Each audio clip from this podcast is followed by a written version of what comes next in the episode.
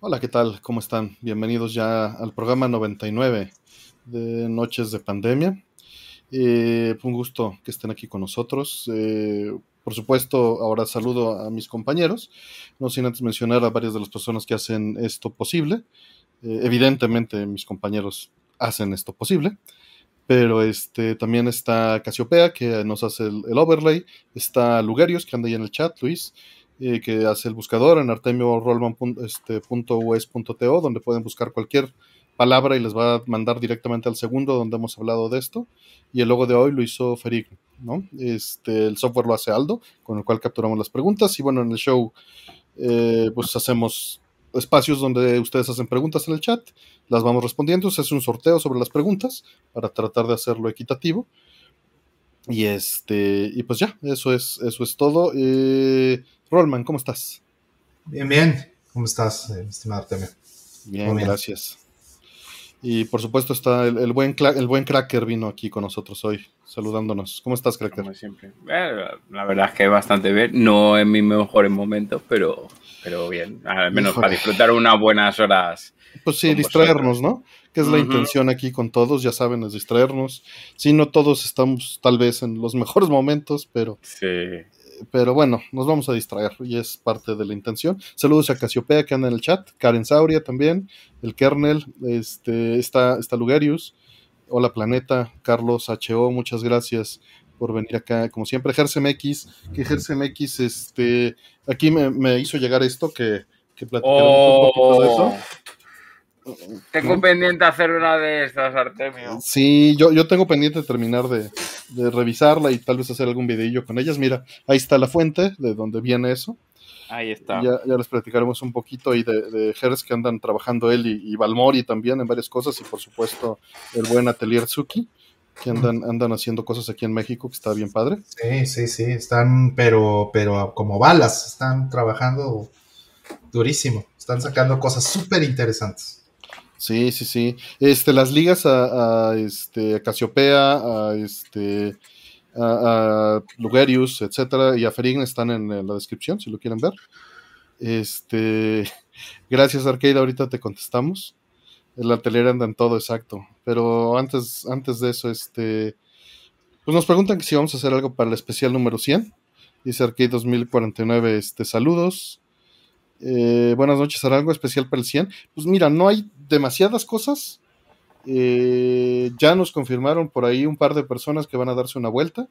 Tal vez vamos a andar haciendo. Es muy difícil decirle a la gente, va a estar cada quien una hora y se sale, pues está bien gandalla, ¿no? Pero veremos qué se puede ir haciendo para, para mover eso si es que hay más gente interesada en acompañarnos. Eh, y quizá, quizá no podemos comprometernos, haya por ahí alguna sorpresita. Ya veremos. Ya veremos. Este. Pero gracias por, preguntar. Y bueno, ¿cómo están ustedes? Este, ¿Qué tal la semana, eh, mi buen rol? Oh, una semana, pero terrible, vertiginosa. Este, muchas noticias, buenas, malas, cambios por todos lados. Entonces fue una semana muy difícil. Ahí te estuve contando un poquito de las cosas. Pero sí, este, cuestiones de trabajo en, general y, este, y, algunas cuestiones personales, pero también, también disfrutando Igual también me la pasé bien, muy bien ayer y hoy. Este, bueno, estoy, estoy cansado porque, pues sí, sí, he dormido poco en esta semana. Mm. Ya ha sido mucha presión, mucho estrés, pero pues creo que ha sido bastante, bastante bueno. Creo que en, general el balance ha, sido bueno. Ha, sido, ha sido este positivo. Se ha compensado, digamos, en, altos y en bajos. Sí, sí, sí, sí, totalmente. Pero bueno, no he estado quieto un, minuto en, toda la semana. Mm, pues está canijo. Está canijo. Bueno, pues hoy, esta semana he coincidido casi con Rol. Ha sido una semana bastante horrible. que también estoy pendiente de cambios y cosas con el tema laboral y todo eso. Y bueno, alguna noticia que otra que no ha sido la mejor del mundo. Ustedes ya lo saben a nivel privado. Y bueno, pues intentando ponerle buena cara al mal tiempo. Así que siguiendo adelante, teniendo dos pequeñas alegrías aquí detrás. Y una de ellas, eh, voy a hacer vídeo. En cuanto terminemos el directo este, voy a hacer vídeo de este Sony PVM, que si ustedes tienen caso, eh, curiosidad de pues, si funciona, cómo funciona, si hay que hacer algún ajuste, utilizaremos la suite de Artemio seguramente para ajustarlo, de ser que toque. Y pues nada, vayan al canal, no, no de momento, obviamente, vean el directo y después espérense porque producir el vídeo no va a llevar tiempo, ¿vale? Claro, pero el fin de semana te queda. Exactamente, está pendiente. Está pendiente de hacer esto. Lo otro que está aquí, bueno, pues es algo ya que he pillado para herramientas del canal y nada, ya seguramente en próximos vídeos. Así pues no, no, no hacer mucho spoiler. Pero qué bonitas cajas ahí atrás. Este, saludos a, Itza que anda por ahí, Aldo Martínez, y Buki. Eh, por ahí hubo varios comentarios. Dice que si va a haber botarga de la suite 240p. este, dicen que Carisaurio de Caritele se va a aparecer. Es cosplay de, Karen. Este, que si Roll va a rifar Skyrim 1.0 en el episodio 100. Esa es, esa es muy buena idea, ¿eh? Es buena idea. No se me había ocurrido algo, algo tan infame, pero, pero sí puede ser. Saludos un poco de Bits también que anda por ahí. Este, Jiri, Sianakin, por supuesto. Ezequiel, saludos. Muchas gracias, Ezequiel González. Logans, Five de White también. Ibuki, muchas gracias a todos los que andan por acá. PVM es un CRT profesional, perdona, que veo que lo están preguntando en el chat. Digo, este no es un PVM el que está aquí. Bueno, quién sabe si se alcanza a ver en la toma. Monitor de tubo. Sí, pero eh, es un monitor profesional, ¿no? Un sorteo de 240p. Mm. Perdón, se la quedé. No, no, que eso, que como, para que no queden dudas, pues eso, es un monitor. Ya lo hemos comentado muchas veces, pero a la gente que le pide nueva, básicamente eh, ustedes saben que las consolas clásicas siempre se van a ver mejor en un CRT eh, no es que sea la única opción, obviamente, pero eh, bueno, pues es la opción que nosotros solemos preferir y bueno, pues se supone que los monitores profesionales de vídeo pues tienen un poquito más de calidad con respecto a los domésticos o bastante, dependiendo del modelo, no todos son iguales. Y nada, pues eso, que el vídeo va a ser un poco de descubrir a ver cómo es el modelo, cómo funciona y ese tipo de cosas. Ya está. No interrumpo. Gracias. No, no, no. Steve Rodríguez, gracias, saludos.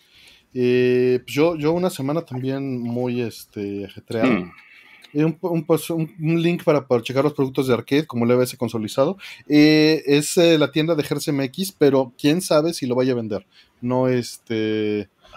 por favor, necesito uno, necesito uno. Por favor, véndelos, necesito Aquí está. Es que dice que es bastante trabajo, entonces. lo eh, sé, sí lo sé, pero es que mira, la vas a dejar así huerfanita, Ger. La vas a dejar así de huerfanita. están lindos, mire, vea. Está, tiene los puertos acá adelante.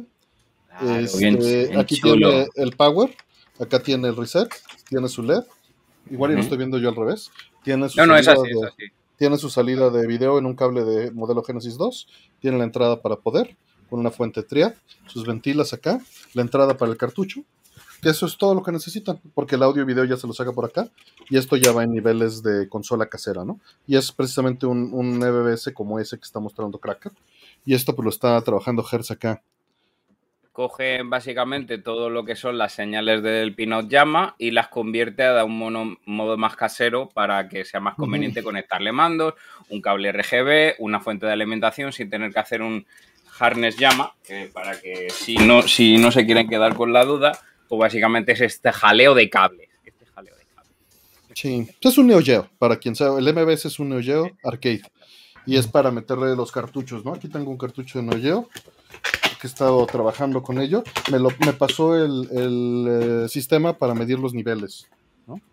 Entonces, este, aquí tiene su, su muesca y entran así los cartuchos de New York. ¿no? Qué maravilla. Este, qué maravilla, qué maravilla. Sí, está, está muy lindo. Está muy lindo, ¿no? Que es un trabajo que está basado en OpenMBS. ¿no? Que sí, que por eso pausó todo. Dice que tuvo unos problemas con su 3D printer bueno. Ay, eh, no, te preocupes, eh, yo tengo impresora 3D, Hertz. A mí lo que me falta es la electrónica. de hecho tengo diseñada ya una, carcasa 3D eh, para imprimirla para, para esta. Sí, y pues el, proyecto todo es open hardware, ¿no? Entonces, ahí, ahí este, está padre que ya estén haciendo esto en, México y a ver qué tal. Em, pero sí, la semana pues estuvo pesada también para mí cambios de ritmo, este, hubo, muchos días que, me senté en la computadora hasta las 9, 10 de la noche, ¿no? Y estuve, estuve impermeabilizando aquí la casa también, terminando de.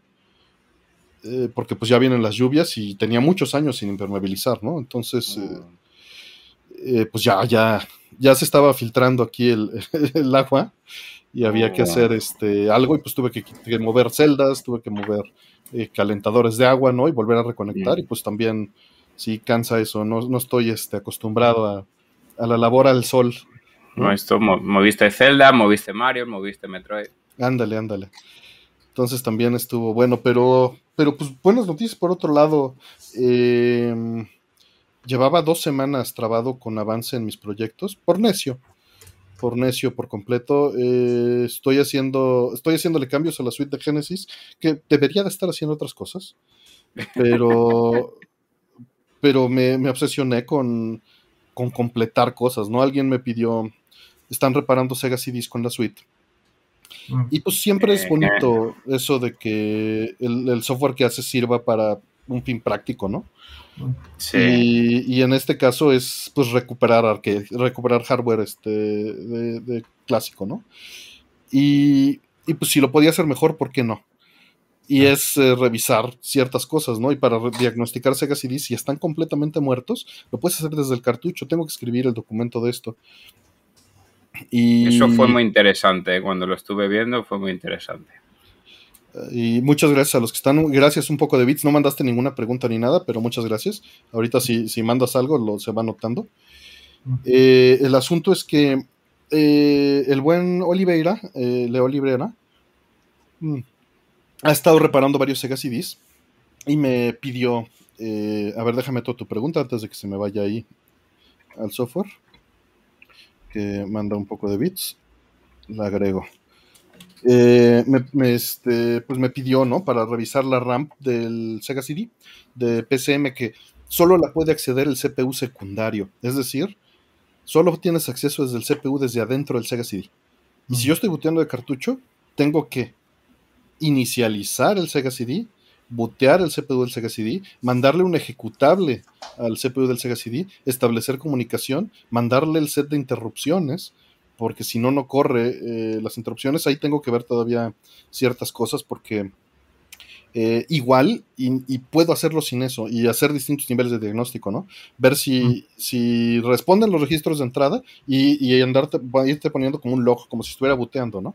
Y decirte, pude hacer esto, ¿me sigo con esto o no? ¿Levanto el BIOS o no? Trat y tratar de escribir dos ejecutables. Uno que corra con el BIOS y uno que corra sin el BIOS. ¿No? En el, en el Sega CD, para así eh, poder diagnosticar desde adentro sin BIOS. Eso estaría muy útil también. Okay, sí. Y pues resulta ser que yo solito me metí en camisa de once varas por cómo empecé a hacer esto. Cuando lo hice utilizo el SGDK, que es en C. Y cuando hago la versión de Sega CD, utilizo un loader que hizo un tercero, que hizo Lux. ¿no? Y el loader pues estaba todo en ensamblador y utilizando herramientas de Amiga compilado, o bueno, ensamblado con herramientas de Amiga y varias herramientas open source que me buteaban a mí y, y cargaba mi código en C y con GCC yo ya hacía mi mapa de memoria y buteaba encima de, de, eso, ¿no? Yo eso lo modifiqué fuertemente y ya ahorita lo siento muy, muy mío, ¿no? Aunque realmente está basado en el código de él. Sin embargo, eh, pues eh, ahorita estoy trabajando con GCC y con C y estoy ensamblando con GCC la parte de, de, esta otra parte del Sega CD y resulta ser que la sintaxis es completamente distinta entre el ensamblador de Amiga y el ensamblador de GCC. Y tengo el mismo código soportado en los dos ensambladores con distintas uh -huh. direcciones de memoria este, para los distintos escenarios, dependiendo de por cómo esté buteando, ¿no?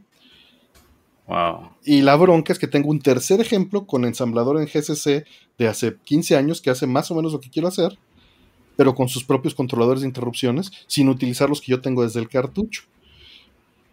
Y pues tengo que unir todo y hacer que funcione todo junto, ¿no? O, o, o destruirlo y volverlo a hacer, pues no voy a hacer eso. Entonces, este, por eso me vi en, en, en graves problemas porque podía a tratar de hacer que empezara a butear el Sega CD desde el cartucho, pero no jalaba nada, no jalaban las interrupciones. Mm. Y pues bueno, reescribí ya todo en ensamblador, pero el detalle era que no sabía lo que estaba haciendo. Esa es la verdad. Estaba, Ya. basan- estaba trabajando en, en ensamblador en alto nivel, si quieres verlo de esa manera, ya con la consola buteada, ¿no? Y, y no estaba yo seteando todo. Y pues lo que hice fue ponerme a leer. ¡Ole! Lo que tenía que hacer, ¿verdad? Va. Motorola ahí a tope. Y, y- y con eso, de, ah, mira, no, pues con razón no. Y, y- y anoche, pues medio logré que funcionara, pero ya eran las 3 de la mañana. Y hoy, como a las 11 de la mañana, ya buteó. Genial. Pero está, está hecho un por- una porquería. Lo tengo que arreglar y ya, este, ya veremos qué tal queda. Eh, a ver, déjame ver. Eh, hay, hay unas cuantas preguntitas. Eh, por ahí, antes de las preguntas. eh, cuidado, cuidado, Rol. No destruyas. No te aquí. enojes. Ya voy a dejar de hablar de lo del Sega CD, perdón. Super Nintendo, Super Nintendo. Este, Ibuki Osorio, muchas gracias por, por unirte. Y tenemos, a ver, dos preguntitas antes de abrir las preguntas que entraron. Dice Betsama12, dice, buenas noches, gracias por compartir su conocimiento, he aprendido mucho, gracias a ti. Rol, ¿crees que Xenoblade 3 se basa en el gameplay que vimos en Torna? Saludos.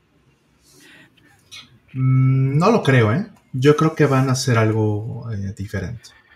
Yo creo que, este, vamos, el...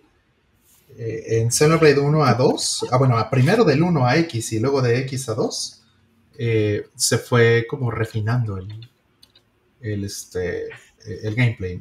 Entonces yo creo que van a evolucionar un poco más esa parte. Creo que más bien es una cuestión incremental. O sea, Torna puede, puedes decir que esté, este, como en, en medio de estos, pero el asunto con Torna es que eh, como es un juego mucho más cortito, esa expansión, está recortado también el, el sistema de batalla. Entonces yo pensaría más bien que está, esté basado en el 2 y no en Torna. Rompe rol. Está en el chat ahí, lo está tirando todo, rompe y destroza. Rol se venga del mundo. Exacto. Está, ustedes está no en modo, visto, pero- está en modo Kaiju. Exactamente, Exacto. antes de empezar ya, ya, la, ya la ha liado, ¿eh? que se le ha caído media mesa al final. No, es que eh, tengo un pequeño problema con, con una patita de un este de un No, XRKB3. Este, Ah, tengo aquí un ah. XRKB3. eh, eh, se me perdió una. Esta de aquí, se me perdió una. Y No sé tal, dónde tal- quedó. tal vez se pueda hacer un, un sustituto.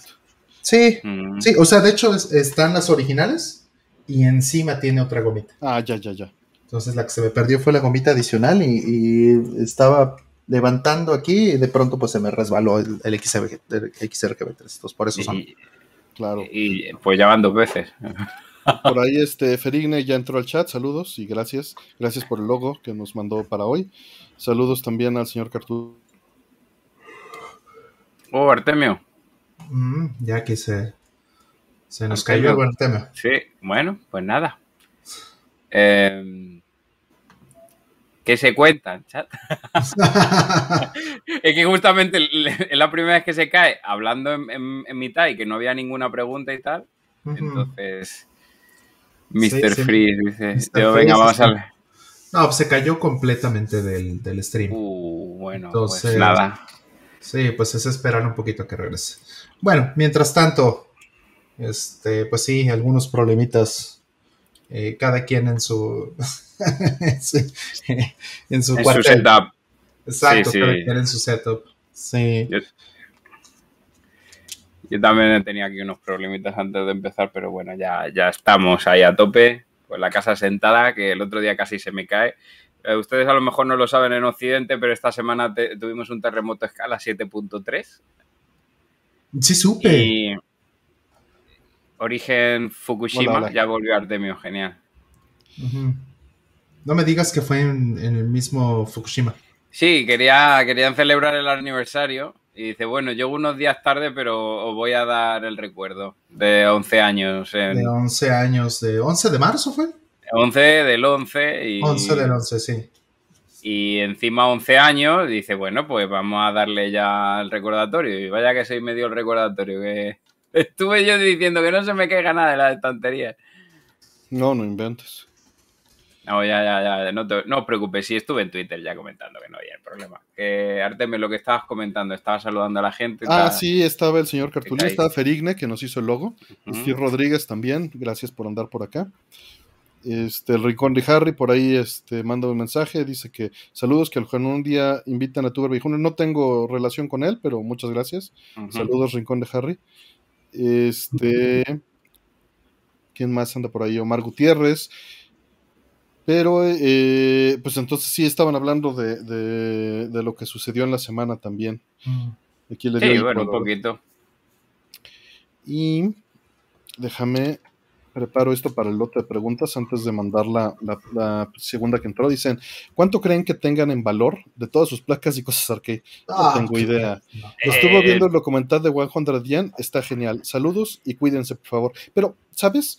Aunque hicieras ese, ese recuento, luego, luego, de entrada no, No, me sí. gusta hablar de valor porque lo convierte en, en una especulación. Pero Mm.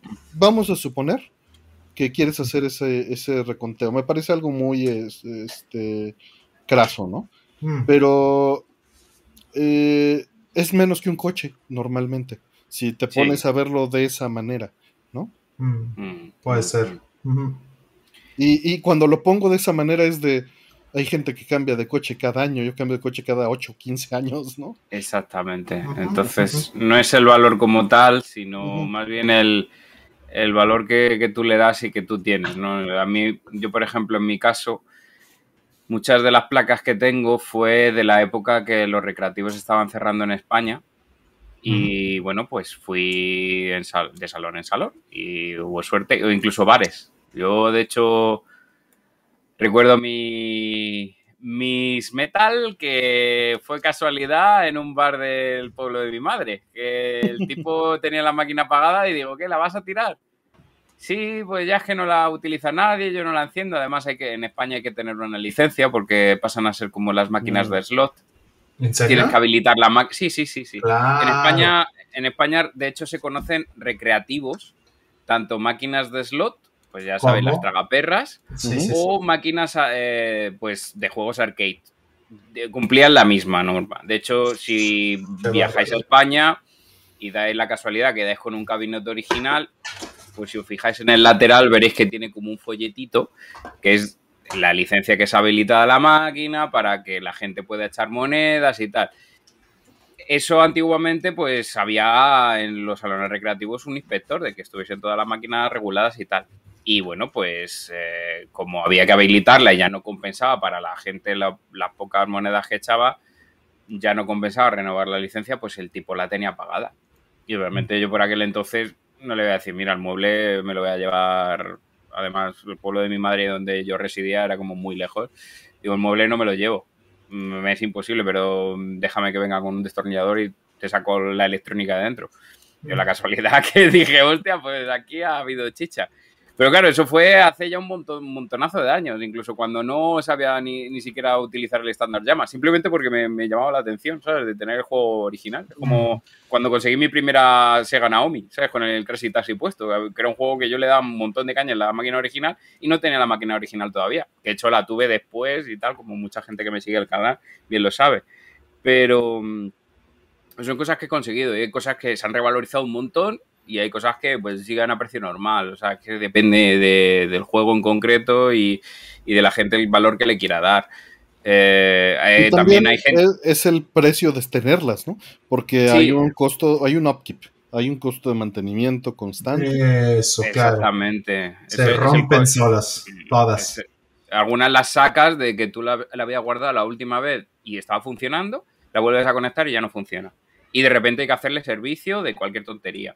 Y ya no hablamos de lo que os hemos traído Artemio y yo durante años de baterías suicidas y tal, sino ya cosas en plan de, oye, ¿qué le ha pasado? No, es que un integrado se ha ido a tomar viento. ¿Hay repuesto? No. Ay, ¿Qué hace? Pues te tienes que esperar a que alguien haga una solución FPGA y a lo mejor implementarlo en la propia placa original. O sea que, que, sí, luego también depende, porque hay gente que quiere las placas como puro postureo, ¿sabes? Para ponerlas en marquitos, que los ha llegado a ver, o decir, mira, tengo todos y luego no utilizarlas. Es que depende, depende del valor. Hay gente que paga burradas por placas que yo he visto que unos meses antes estaban pagando nada. O sea, depende también de la persona. O sea, que es que que dijésemos los tres el valor que tenemos en placas era, sería como muy, pues lo que ha dicho Artemio, muy especulativo. Y, no sé qué y además no tengo idea, ¿no? y encima no tenemos idea. Este, mm. si aquí mil, mil gracias, este, que mandó por, por un medio alternativo, mandó por Coffee, sugerencia de, de Karen, que lo pusiera por ahí. Este, y pues mil gracias. Si tienes alguna pregunta, si Anakin, pues obviamente nos la pones y la, agrego, ¿no? Sabes la cual va a preguntar si Anakin sabe. Pues, bueno, pero, no la hizo, pues. Entonces, este, por eso digo que no voy a asumir que es eso. La clásica genérica intercambiable dice, a ver, igual y me faltó entrar. Ah. Sí, sí, me faltó entrar. A ver, dejen, qué tonto.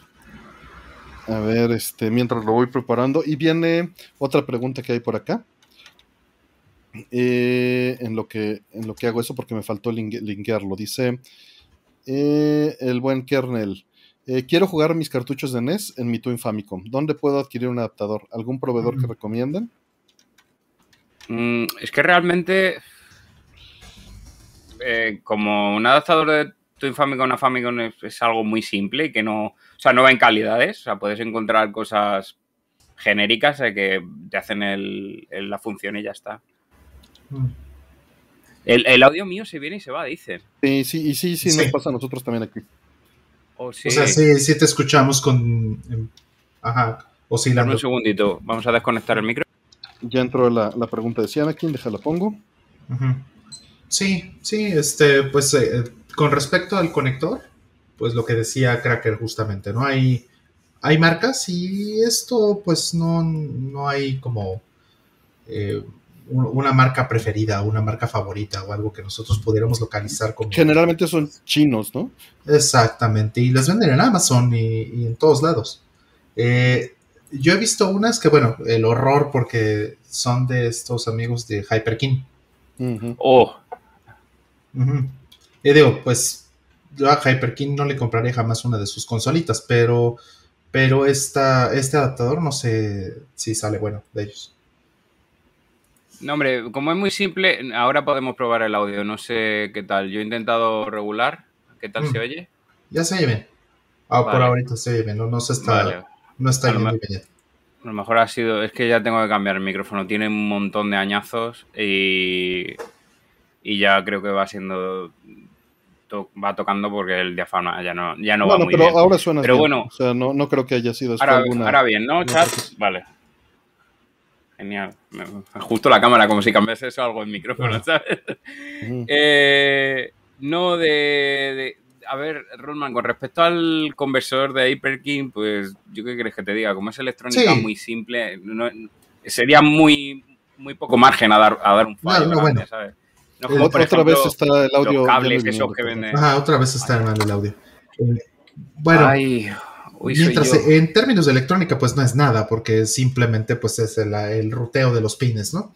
Pero más bien no va por ahí. El asunto es que el grosor, el conector, etcétera, no, estén este, maltratando la consola o maltratando tu cartucho. Es una PCB, es algo que, digo, no estoy sugiriéndolo, pero es algo que GSMX o, o Suki podrían hacer fácilmente este, teniendo el diseño, ¿no?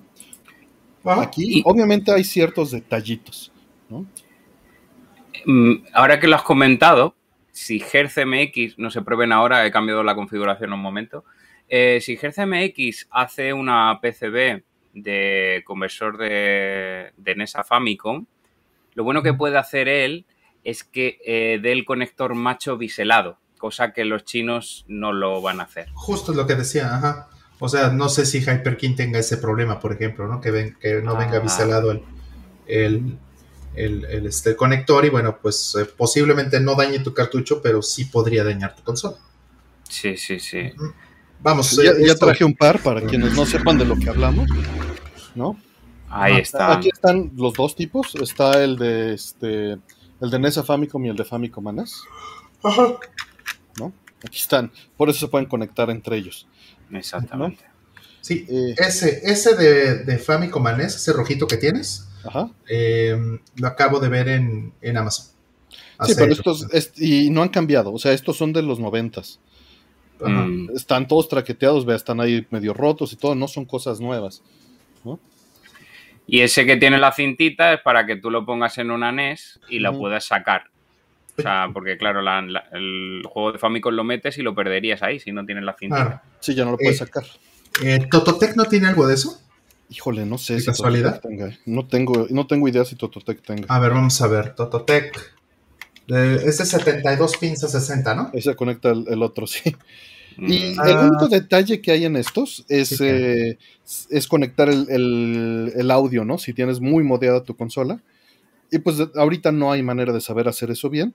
Y a veces Sí. se, se tiene que modear. O sea, si tú quieres conectar un Akumayo Drácula en este, necesitas tener esta modificada para pasarle el audio y tener Claro. el NES modificado para pasar Para el audio. que, para que llegue el audio. Ajá. Sí. Otra opción, kernel, es si. Ya, lo ha preguntado el kernel, si mal no recuerdo, sí, ¿verdad? sí, sí. Eh, Puedes revisar tu propia colección de juegos de NES, porque te sorprendería que en muchos casos, juegos de Mm. NES que recibimos en Occidente, internamente lo que tienen Traen es ese. el cartucho de Famicom con un adaptador, porque a Nintendo le salía mejor pillar tiradas que ya se habían fabricado en Japón, las placas, lle- llevarlas a Occidente o mandarlas a Occidente ya con el adaptador ya hecho. A ver, Ahí este Roll ya puso el de Tototec, ¿no? Ajá. Ujú. Tototec, esto, a estos amigos sí les confiaría mucho más que Hyperkin o, o a ver. Sí. Obviamente. Eh, eh, que el que puso es eh, de, ¿cómo se llama? De, De, NES de a NES Famicom. a Famicom, que es lo que preguntó el Kerr. Sí. Exactamente. ¿Cómo Tú tienes poner un Famicom NES? y quieres Ajá. cartuchos de NES ahí. Un, un Twin Famicom para ser más preciso y quiere un y quiere cartuchos. Ujú. Listo. Este, pero sí, no, no hay tantas opciones, pues. Es, es literalmente es lo que hay, ¿no? Realmente es lo que es. Sí, no, no es como que podamos tener más. Eh, deja vamos a lo que sigue. Y entra eh, el buen Cianakin por Coffee nos manda ¿Qué cenaron? Saludos. A ver, ya- obviamente, Sayanakin tiene que abrir el melón con eso. Eh, Muchas gracias, Sayanakin. Eh, en verdad, muchísimas gracias. muchas gracias, Anakin. A ver, ¿le entran? Este, Preparo Rol, ya memes. Rol, ¿qué cenaste? Eh, yo cené un eh, taco pirata, de hecho. Uy, eso. No lo perdonaste. no, no lo perdoné. Este, el taco Alguien y yo pirata. teníamos una apuesta de eso. ¿Así? Sí, sí, sí. Ah, que iba, que iba a cenar un pirata. De que ibas a, a- a romper esa dieta, dijo. Ah, ya. Ah, sí. Bueno, a cambio de eso, eh, pues sí, sí, hice bastante ejercicio esta semana. ¿no? Entonces, pues sí, sí fue como muy intensa la semana en términos de, de- de estar haciendo ejercicios, pues sí. Sí, vamos, quemé todas, me lo, mere- me lo merecía porque todas las calorías que quemé en esta semana yo creo que no hacen ni la mitad del, Del taco. del taco, exacto. Entonces, Ay, sí, es viernes. Una vez a la semana no pasa nada, es lo que yo le decía. sí, no pasa nada, pero bueno, la verdad es que sí hice mucho ejercicio esta semana, entonces creo que este, Hay, hay unos cuantos que dicen que no conocen ese Pokémon, Rol. el taco pirata. Sí. El taco pirata es un taco que, bueno, hay una taquería aquí que de hecho es, es norteña, ¿no? Y, y este, y el taco pirata es un taco que hacen con, con una tortilla de harina de trigo. Ajá, tostada, eh, digo, tostadita, ¿no? No, no dura, pero eh, le ponen carne asada, eh, le ponen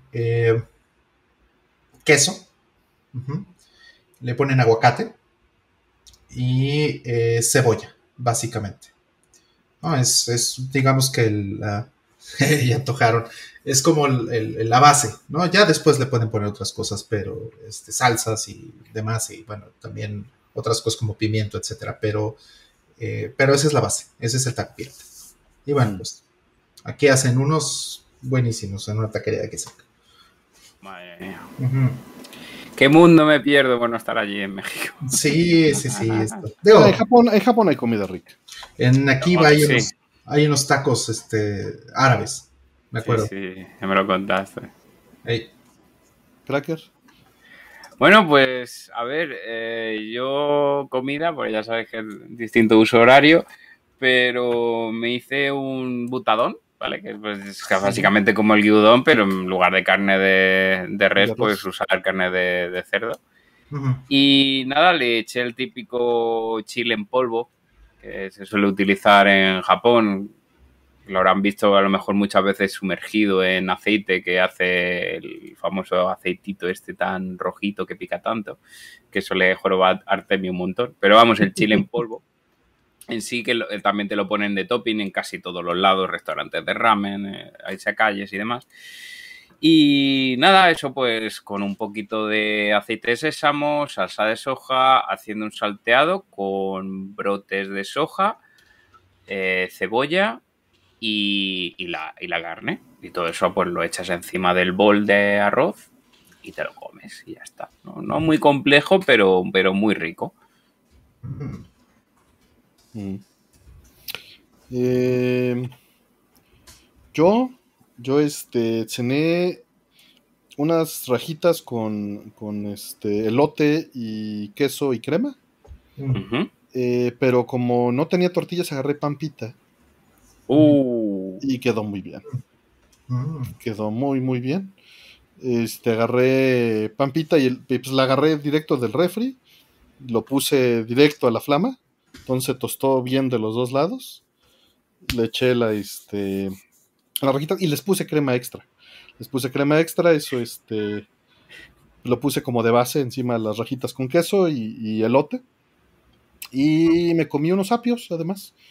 Tenía unos apios ahí listos y, y estuve dándole a los apios. Entonces Eh, me ha gustado porque la cremita extra ha coincidido cuando Antonio hacía así, ¿sabes? Como, "Uy, cremita extra, uh". ¿De tomar qué tomaste? A ver, ¿Agua? ¿Nada más? o? Yo agua pura. Ya, es que este, los tacos, los piratas los acompañé con un agua de Jamaica con guayaba. Mm. Mm. Buenísimo. Yo, yo me echo limón. un agua de guayaba en la, en la tarde. Trato de no tomar agua de sabor, no, no es lo mío. Porque no me quita la sed.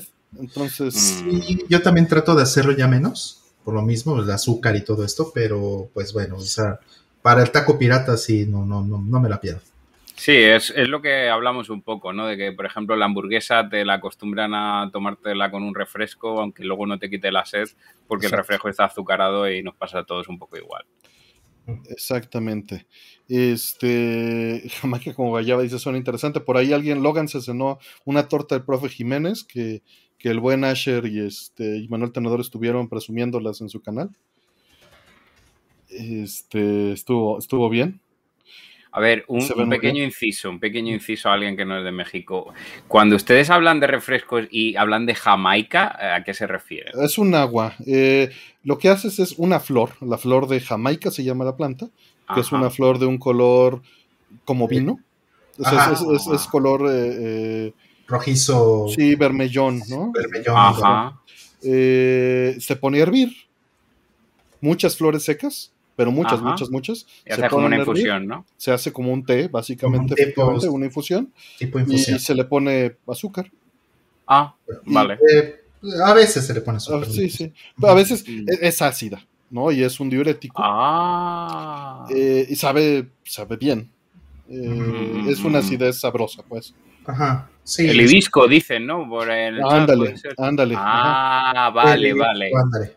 O sea, infusión de hibisco, ¿no? Para, para los mortales y la Jamaica, infusión de hibisco. Pero a ¿no? veces le llamamos flor de Jamaica y es agua de Ah. Jamaica, ¿no? Y en, eh, básicamente en la en taquería que te pares, no en puesto de la calle, sino en taquería de, de un local, lo usual es que haya horchata, que es la de eh, pues la de arroz, ¿no? Sí, Asegurada nosotros tenemos en España la de chufa. La de chufa, Exacto, exactamente. Exacto. Pero nosotros la hacemos de arroz con le ponen le ponen canelita, ¿no? Encima. Y este y está la de Jamaica. Es como que las dos bases así Mm. de, de la taquería, ¿no? Del lugar, porque Mm. las Eso- hacen en el lugar. Y de repente hay una tercera que es la de tamarindo. Claro, Eso, claro. eso, eso, eso sí lo Pero es más rara. Es más rara. Un poquito menos común, sí. Poquito. Por ahí dicen que la flor de Jamaica es distinto por, su- por sus lugares, pues supongo. La de horchata gana. Sí, pero la de horchata suele ser más dulce. Y, Yo Y soy- otra pregunta. Ajá, Y le a ponen ver, ahí va la pregunta para el chat. Tú dale. Vale, en Latinoamérica en general, digo por si alguien está leyendo el chat, eh, ¿ustedes conocen la leche merengada? ¿No? Nope. Ah.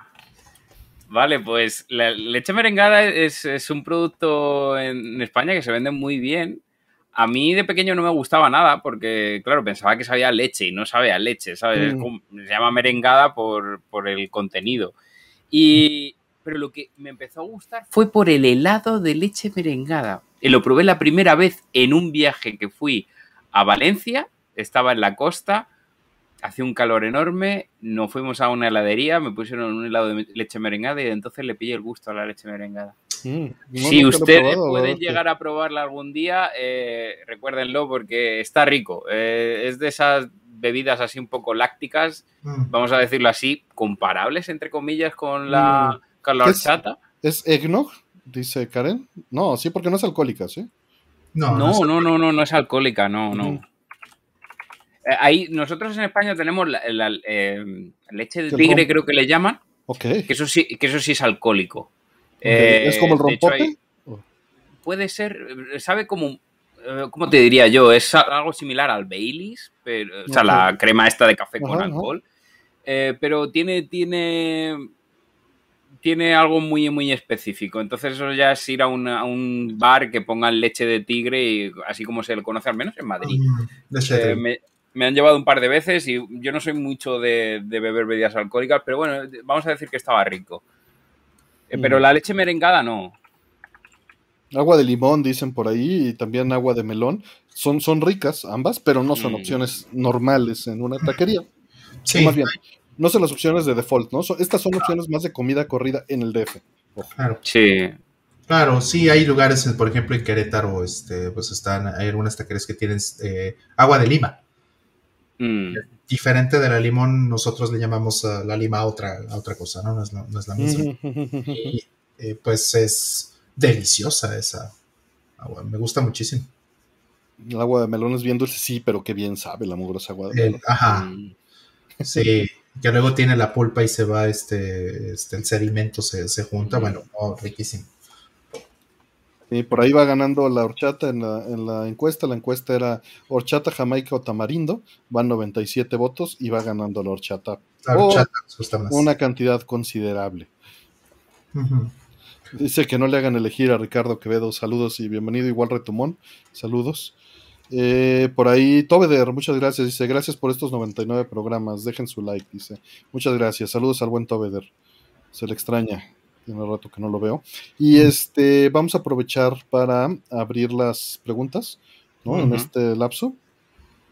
Eh, nada más dejen preparo el, el, este, para el, Modo lento. el modo lento. Es lo único que hace falta. Hibiscus. Y, No, low, low, mm. ¿qué, qué, perdón? ¿Low, qué decía? No, decía low el colacao, ¿no? El colacao es simplemente un cacao en polvo que se vende en España. Ya. Pero acá sí hay chocolate, el tascalate. Existe la bebida que es este Mm. es prehispánica y, y básicamente Sí. este chocolate en agua, ¿no? Pero chocolate puro, no el chocolate que ¡Wow! y roto, ¿no? O sea, Sí, está, eso- está dorado eso- y roto.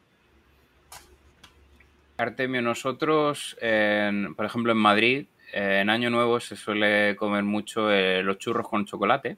Pero el chocolate, Ya eh, están yo cerradas las mi preguntas, abuela. perdón. Ajá. No pasa Es nada. buenísima, no, pero, Eh, pero allá los churros tienen un lugar que se comen unos churros con un chocolate espeso delicioso. Exactamente. Pero, por ejemplo, mi abuela hacía ese chocolate espeso y lo que hacía el día anterior, compraba un bloque de cacao, pero purísimo, que está negro, negro, negro, y te lo, eh, pues, derretía con agua hirviendo y tal, haciendo esa, esa Mm, crema, casi, casi, es casi crema, pero te lo echas lo, y mojas el, el churro con, con el chocolate. Y me, me recordó mucho, o sea, cuando le has estado describiendo el chocolate. tascalate, el tascalate. que también está el tejate y el pozol, dice Faip, efectivamente. Tejate, ¿cómo no? Y luego está la cerveza Tecate, ¿no? Además. Oye, y el chocolate en, en Oaxaca también se hace algo similar a esto que estás Mm. diciendo, ¿no? Eh, el chilate que es ah, este de Guerrero, nos dice Víctor, que es cacao con arroz, canela y azúcar. Sí, hay varias, o sea, no, bueno. no hay una sola bebida, efectivamente. Gracias por, por corregir. Las preguntas ya están cerradas. Gracias. Eh, pero sí, ¿cómo, cómo se llama? ¿San, San Genís se llama? ¿O cómo se llama el, el lugar San este Ginés. donde... San Ginés, ¿no? El chocolate Ujú. este en, ahí en Madrid, eh, Cracker. Madrid. Sí, San Ginés. Pero vamos, que de todas maneras hay muchos sitios que te lo ponen Claro. genial, ¿eh? O sea, yo de hecho los churros los suelo comer eh, distinto, porque yo soy de comerlos salados. O sea, es decir, a mí, em, al menos en Madrid, esto no, no es en toda España. En España hay veces que a los churros no se le llama un churro hecho un churro, ¿no? O sea, Ujú. sino que también a los rectos, que aquí en Japón los churros también son rectos y... Sí. eh, pero en España, al ser más grande, le llamamos porras. O sea, perdón, a Ok. Madrid. Madrid, al ser más grande le llamamos porra. Al, al ser recto y más grande que el churro, que el churro sería más pequeñito y forma de, de churro, ¿no? Vamos a decirlo así. Y, y eso, tú vas a un bar por la mañana y te ponen un par de porras con sal y un zumo de naranja y eso, eso es muy bueno. O sea, Suena montón, curioso. pero es muy bueno. Suena curioso. Eh, por eso yo me sorprende tanto cuando veo aquí los churros azucarados y tal, pero luego me sorprende que en el resto de España también, porque claro, yo, yo de, de fuera de Madrid no he salido a comer churros. Entonces Mm. me, me sorprende que luego me dicen, no, no, pero es, es normal, cracker, eso está igual. Allá es normal, para mí no, ¿no? Sí, sí, sí, sí, bueno, así, así es como se aprende.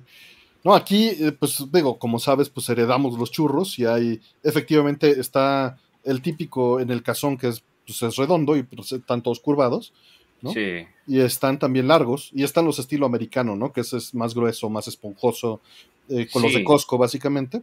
Pero hay un, pues aquí se hacen churros rellenos, ¿no? Los Mm. rellenan de lechera, de cajeta, de, de chocolate, de mermeladas.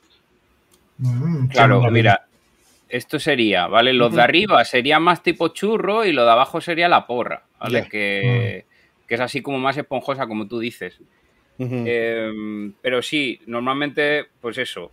El ejemplo lo tendríais aquí. Los churros aquí arriba, ¿vale? Mm, Que son así, con ese forma, esa forma de churro, y la porra aquí abajo, que son las largas y más, y más gruesas. Muy bien. Nosotros no hacemos la distinción y es, es una distinción útil, fíjate. Eh, distinción que hacemos solo en Madrid, ¿eh? Si te vas a otras comunidades autónomas de España, mm, a churros les llaman todo, ¿eh? Que igual, lo he visto. como aquí, igual que acá. Los churros, Sí, de, los honey churros de allá de Japón me encantan. Los que están hechos con la masa con, en lugar de, de, este, de azúcar con miel, ¿no? Porque agarra una textura muy interesante la masa. Eso tendría yo que probarlo todavía, porque como soy tan reacio cuando veo unos churros así, que digo, esos son fakers. son fake". ¿Saben? A mí me gustaron. No, no, sí, pero- a ver, están buenos. Sí, sí, están buenos. A mí sí. Pero, Pero, pues es como los California. Rolls. Tienes Sí, que que estar como- abierto a, a- Claro. a- a una cosa nueva, distinta. Exactamente, sí, sí, sí. Sí. Sí, no, no, no son mis favoritos, pero no me molestaron. Mm, mm. Que, que a fin la, la este, panadería japonesa no es mala, pues. No, no, no, para nada. O sea, ahí te gastas un pastón, pero Es te llevas cosas muy, muy muy ricas. Pero quedas, sí. A mí los, los janichurros de, Es, de Mr. lo, Donut. Uf, es lo que le decía a Cracker, que Sí, saben, sí, a mí sí. me gustan. a mí No también crean- me encanta. Claro, no crean a esos divulgadores de Japón que se jactan de llevar muchos años y te dicen que en Japón no existe el dulce, que todo es amargo, porque no. sí es. Existe Oh. el dulce y empalagoso, empalagoso, empalagoso. Eh. Nada más, vete afuera de cualquier templo a ver qué dulces te venden y vas a ver. Ay, Madre ¿te, mía. te acuerdas los los helados? esos? pececitos esos, y los, los que venden, ¿no? En todos los templos, los, Los peces con eh, helado. los Ajá. Los esos que teníamos el crust ese con el, con Sí, el helado adentro. Afuera ¿te del de plata, ¿no? También. no, Afuera no del-. Eso enseñé yo. sí.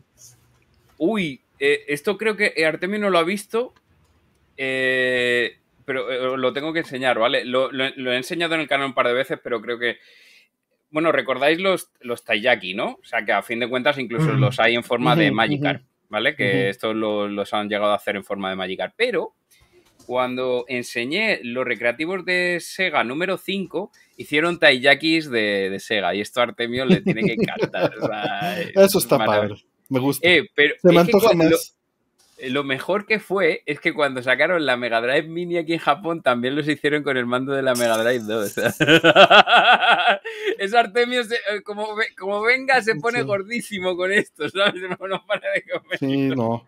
Pero fíjate, en Japón adelgacé mucho cuando fui y lo recuperé regresando. Sonic. Pero porque Pues eso está bonito. mucho. Caminábamos, eran 15, 20 kilómetros diarios. Sí, sí, sí. Claro, Pero a ver. por eso. Claro, pero eso cuando estás de turismo, cuando estás el día a día ya te digo que te pones gordísimo Haces, como no te haces lo controles. mismo que haces en otro lugar, ¿no? Porque igual, puedes venir a México y estar caminando 20 kilómetros diario, ¿no? Claro. Claro, Claro, claro. Sí. Cuando estás ver. ocioso. La primera este, pregunta dice, ¿qué comida les encantaba comer cuando el estómago no la pagaba el siguiente día?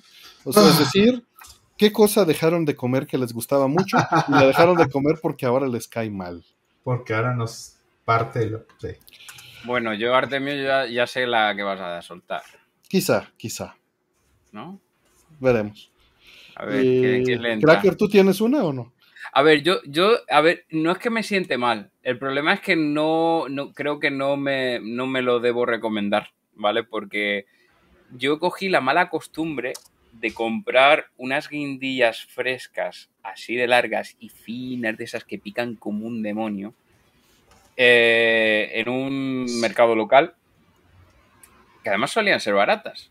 Eh, Pillabas una bolsa entera de guindillas, eran 150 yenes, 200, o sea, baratísimo para ser lo que suele ser, ¿no? El problema es que, claro, al ser frescas, se ponen malas, bien rápido además, pues como un pimiento, ¿no? Y claro, a- te- tenía que buscar una forma de, de cocinarlas. El problema que si lo añades a un guiso, horri- olvídate, el guiso ya está para tirar, ¿sabes? Está horriblemente picante, porque ya se diluye en todo el agua y tal, ¿no? Lo echas un ramen y tal, o sea, o lo echas a posteriori, ¿sabes? Que no, no le dé mucho tiempo a, a soltar la capsicina ahí en todo el caldo y demás. Pues están, está- eh, creo que Rollman está con tres estrellas ahora mismo. Sí, sí, ahora mismo. Ahí arriba a la derecha, lo- veis ahí que tiene las tres estrellas. Em, pues que encontré una manera de comer, de consumir esa guindilla de manera rápida, que es hacerme unas tostadas, además, con ese pan que a ustedes les gusta tanto, así, estilo americano. Esa, mm, ese pan de sándwich, esa tostada, ¿no? Eh, así gruesa. Hacer la tostada y mezclar un poco, pues, tradición española del pan con tomate, ¿vale? Que es aceite de oliva, tomate y ajo y sal. Bueno, pues también en, en el tomate ya cortado y bien machacado y hecho pasta, cogía y aprovechaba y, y le metía una guindilla entera cada día. Y claro, ¿qué pasa? Que tú eso te lo estás comiendo rápido y después te comes una naranja o algo que te quite un poco el sabor y no te pasa nada, ¿sabes? Eh, no, no te pica. Pero me dio un chungo, o sea, después llevaba como tres semanas haciendo eso cada, cada mañana y hubo un día que, que me dio un, un apretón de pecho que yo no sé si era eso u otra cosa que, que tuve luego problemas, pero eh, dije, no, me- vamos a dejarlo aquí por si acaso, que no sé si esto me está haciendo mal o sería un poco lo que lo que no que no. podría yo eso, el resto pues intento comer un poco de todo, evitar mucha carne roja y grasas saturadas y, y poco a poco. Rol. Eh, Pues no hay ningún platillo como tal que ya no pueda comer, fíjate. Eh, por fortuna. eh, Pero, pero ninguno te hace estragos. Eh, pues, pues o sea, no los- como antes que antes lo podías comer y no pagabas nada. Y ahora más bien, más bien siempre pagué, por ejemplo, cuando comía mucho picante, toda la vida. Entonces, eso no cambió. Si acaso se habrá intensificado un poco, pero no es algo que, que haya tolerado nunca. Entonces Sí. ahí es donde está el problema. No lo extrañas por lo mismo, pues. Exacto, no lo extraño porque Siempre, siempre, lo has pagado caro. Exacto. Vamos, ahora como un poquito más picante que antes porque he logrado como encontrar la manera de, de tolerarlo sin que me... Mm. O sea, le pongo poquito, ya tengo un poco más de tolerancia al, al sabor, etcétera. Ya voy escogiendo un poco mejor mis salsas, pero casi siempre lo pago. Casi siempre. Sobre todo después. ya. Exacto. Así Lo es. que entra así es. picante sale picante. Exactamente. Como dicen, como campana, pica y repica. Así, tal cual. Ahora el problema de Artemio y sus aceites. Pues sí, los aceites, pero fíjate que esos no los extraño tanto. O sea, la única forma en la que extraño los aceites es que mientras trabajaba, me iba a este. Eh, eh, o sea, mientras trabajaba en oficina, me iba en las noches por unas quesadillas fritas eh, que, que la señora eh, pues la, la abría y le ponía una crema de esa espesa de pueblo, el este, el, ¿cómo se llama? Un quesito fresco y luego pues salsa verde, pero las de queso quedaban increíbles, increíbles, Madre no mía. tienes idea. Y, y bueno, todas. Hacía unas de tinga y unas de, de chicharrón prensado, pero eso sí lo pago de una manera porque están fritas. Mm, Pero, claro. pero eso puedo, puedo vivir sin ello, puedo vivir con las quesadillas eh, a la plancha, sin Mm, problema. mm. Las quesadillas siempre van fritas, poco aquí en la Ciudad de México. Eh. Sí las puedes pedir asadas. Sí, sí, pero si tú llegas a un puesto de quesadillas y no especificas nada, Algunos, algunos nada más, o sea, sí, sí. Pero- Como la mayoría te lo dan, te lo dan es es, la norma, pues. Ajá, Y ahora- o sea, sí. Todo picante, ¿no? Que, que sea, mm, es decir, que sea maz- mm, ma- macerado, vamos a decirlo así, en aceite. Es lo que no puedes comer o que te sienta mal, ¿no? Sí, pero, pero fíjate que no es este. No es lo que, no es lo que extraño, porque mencionan ahí el, el- el hecho de, de ya no puedes y. A ver, déjame leer exactamente. ¿Qué comida les encantaba comer? ¿No? Y sí, me encantaba. Pero Sí. hay otra cosa particular que. O sea, una quesadilla igual y la, la, la aguanto, ¿no? Sí. De estas. Pero lo que no tolero ya en mi, en mi estómago es Ajá. el chipotle. Ah, sí, Eh, eso sí que no lo sabía. Mm. ¿Qué, qué es eso exactamente? Es grasa con chile, pero Ah. es natural en el chile, por- en el chile porque va, va literalmente adobado el, el chile. Sí, ¿no? O sí, sea, está ahumado y tiene un aceite natural. Vale, vale, ahora entiendo. Y, No, es que y no he probado el chipotle real, no, o sea, sé, conozco eso, pero no lo he llegado a probar el real. Sí, es un, es un queso ahumado. De un queso, un, un, este, pues estaban, estaban discutiendo de las quesadillas con Eso. queso. Sí, eso, Este- eso ya, ya otro directo estuvimos ahí con el Exacto, debate. ya, ya lo, lo estuvimos discutiendo bastante. Usen el bujador y pongan quesadilla. Y dicen, no, ¿y qué le pones a tu torta? Ex- extraño que las tortas me las comía con chipotle, pero puedo vivir perfectamente con rajas. No tengo problemas Ah. con rajas en mis tortas. Eh, pero, pero fíjate que me gustaba, pero es que abusé, quizá. El, este, una vez en una, en una fiesta de esas como 15 años, o vete a saber qué eran, yo no había probado nunca el chipotle y un tío prepara unos frijoles de la olla Mm. delicioso, Suena que muy es, lo más sencillo que hay en el mundo, ¿no? Son unos frijolitos espesos, ligeramente machacados para que el, eh, el aglutinante del frijol haga lo suyo con el agua, ¿no? Y quede una mezcla eh, homogénea muy interesante. Y los preparaba con, con ejotitos tiernos, Mm, ¿no? Y, ya si tú le querías poner cebollita y, este, este, y otras cosas, pues está bien. Pero llegaba con una lata de chipotles y era vaciarle media lata de chipotles a tu plato de frijoles. Hijo, eso sabe. Sabe tan bien. Tan, tan bien. Pero, pero no, eso ya. No. Por ahí mencionaban las carnitas. Yo creía que las carnitas era un plato que ya no podía comer por la grasa, pero descubrí hace poco, hace como seis meses, que era la combinación de carnitas con salsa roja. Y para mí era algo que iba en mi cabeza, carnitas era salsa roja. Era como lo relacionado. Con salsa verde no me pasa nada. Entonces estoy muy contento por eso. Sí. Pues- Sí, yo a lo mejor así de, o sea, que no es que me siente mal, pero yo lo que he comentado antes ha sido un poco que me gustaba, pero que he dejado de comer por si acaso porque no, algo, algo pasó, o sea, no puedo estar comiendo eso día Mm. sí día también. este, por ahí, Balmori, mil gracias este, por tu apoyo en, en, este, en Coffee, que mandó para un expreso. Gracias, un expreso sí. Ayer tomé un expreso justamente. Mil gracias, este, Balmori.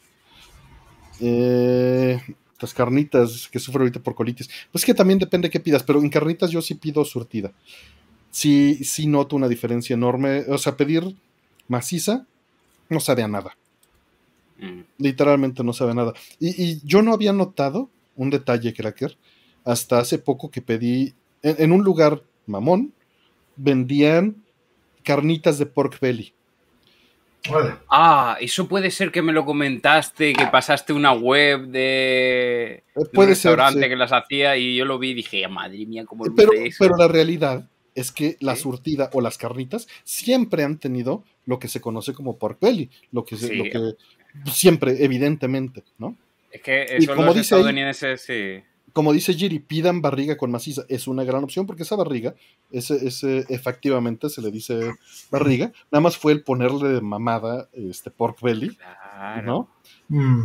Eh, en ese Eh, lugar- por- eh, eso, eso por, lo, de- por los americanos, o sea, los norteamericanos, eh, los estadounidenses, los gringos, como le dicen allá, que le, llaman a cosas así en plan chic, no, ah, el pork belly, y, y luego nosotros lo, lo aceptamos, pero es la panceta de toda la vida, la barriga de toda la vida, Exactamente. y le llamamos ahora eso en plan chic, es como también cuando Como el, el- estamos- el- el espejo de, de salsa de lo que sea, ¿no? Pues sí. Sí, sí, o el, el- pues lo típico, ¿no? De que también eh, un par de canales de YouTube han popularizado el término picaña, ¿no? Eh, que es brasileño. Un picaña. Y a fin de, cu- de cuentas es un corte específico que también en, Mm. bueno, en español ya tenemos nosotros el nombre para eso, ¿sabes? Claro. Mm, Claro. Sí, yo sí, en carnitas les recomiendo agarren maciza. Digo maciza, agarren surtida. O agarren, eh, pero agarren otra cosa que no sea pura maciza. Porque la pura maciza Mm. nomás no la arma. Mm, o sea, Sí. está bien, pero no la arma. Eh, eh, un, un chicharrón, dicen por ahí, la espuma, sí. Lomo de jala- ah, sí, exacto, como dicen, lomo de jala- jabalí en salsa esmeralda es chicharrón en salsa verde, pues sí. En fin, Casiopea Oh, también lo- nos comenta que los, lo- los ingredientes son lo bueno. Ajá, perdón, creo Lo vi el otro día, eso de. un- creo que era un restaurante de estos de, de Madrid que se volvió un poco chica, así de ese estilo, y ponía eh, pork belly fries, ¿no? Como Mm. french fries, pero de pork belly, digo. Y la veo, digo, pero si eso han sido los torrendos de toda la vida, ¿sabes? Que es básicamente la, la piel está magra y tal, pero frita y tal, hecha crocante, ¿no? Crujiente. Sí. Eh, Por ahí dice eh, Rulo Kovaski que es bien aburrido, que le gusta la maciza. No tiene nada de malo que te guste la maciza, pero, pero sí es una explosión de sabor combinarla con, con no sé, con chamorro, con costilla, con, con cuerito, ¿no? Si pides con cuerito, Ujú. con este...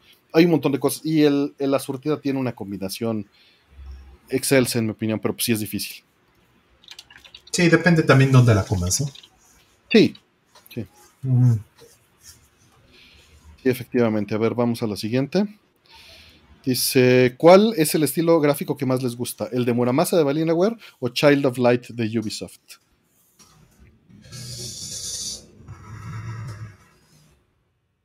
Ah, yo creo que por mucho, en mi caso, Muramasa. Mm, Sí, sí, o sea, creo que no es que esté feo el de Child of Light, pero, o sea, está muy bonito, es, es, es- es lindo, es estético, es un poquito menos saturado, ¿no? Que, que lo que hace Vanillaware. Pero personalmente me gusta más lo que hace Vanilla. Sí. Muramasa también. Eh, Yo también soy más de Muramasa. Eh, me gusta más ese estilo de arte. Digo que son estilos de arte interesantes porque juegan con el 3D y con animación utilizando modelos 3D articulados, ¿no?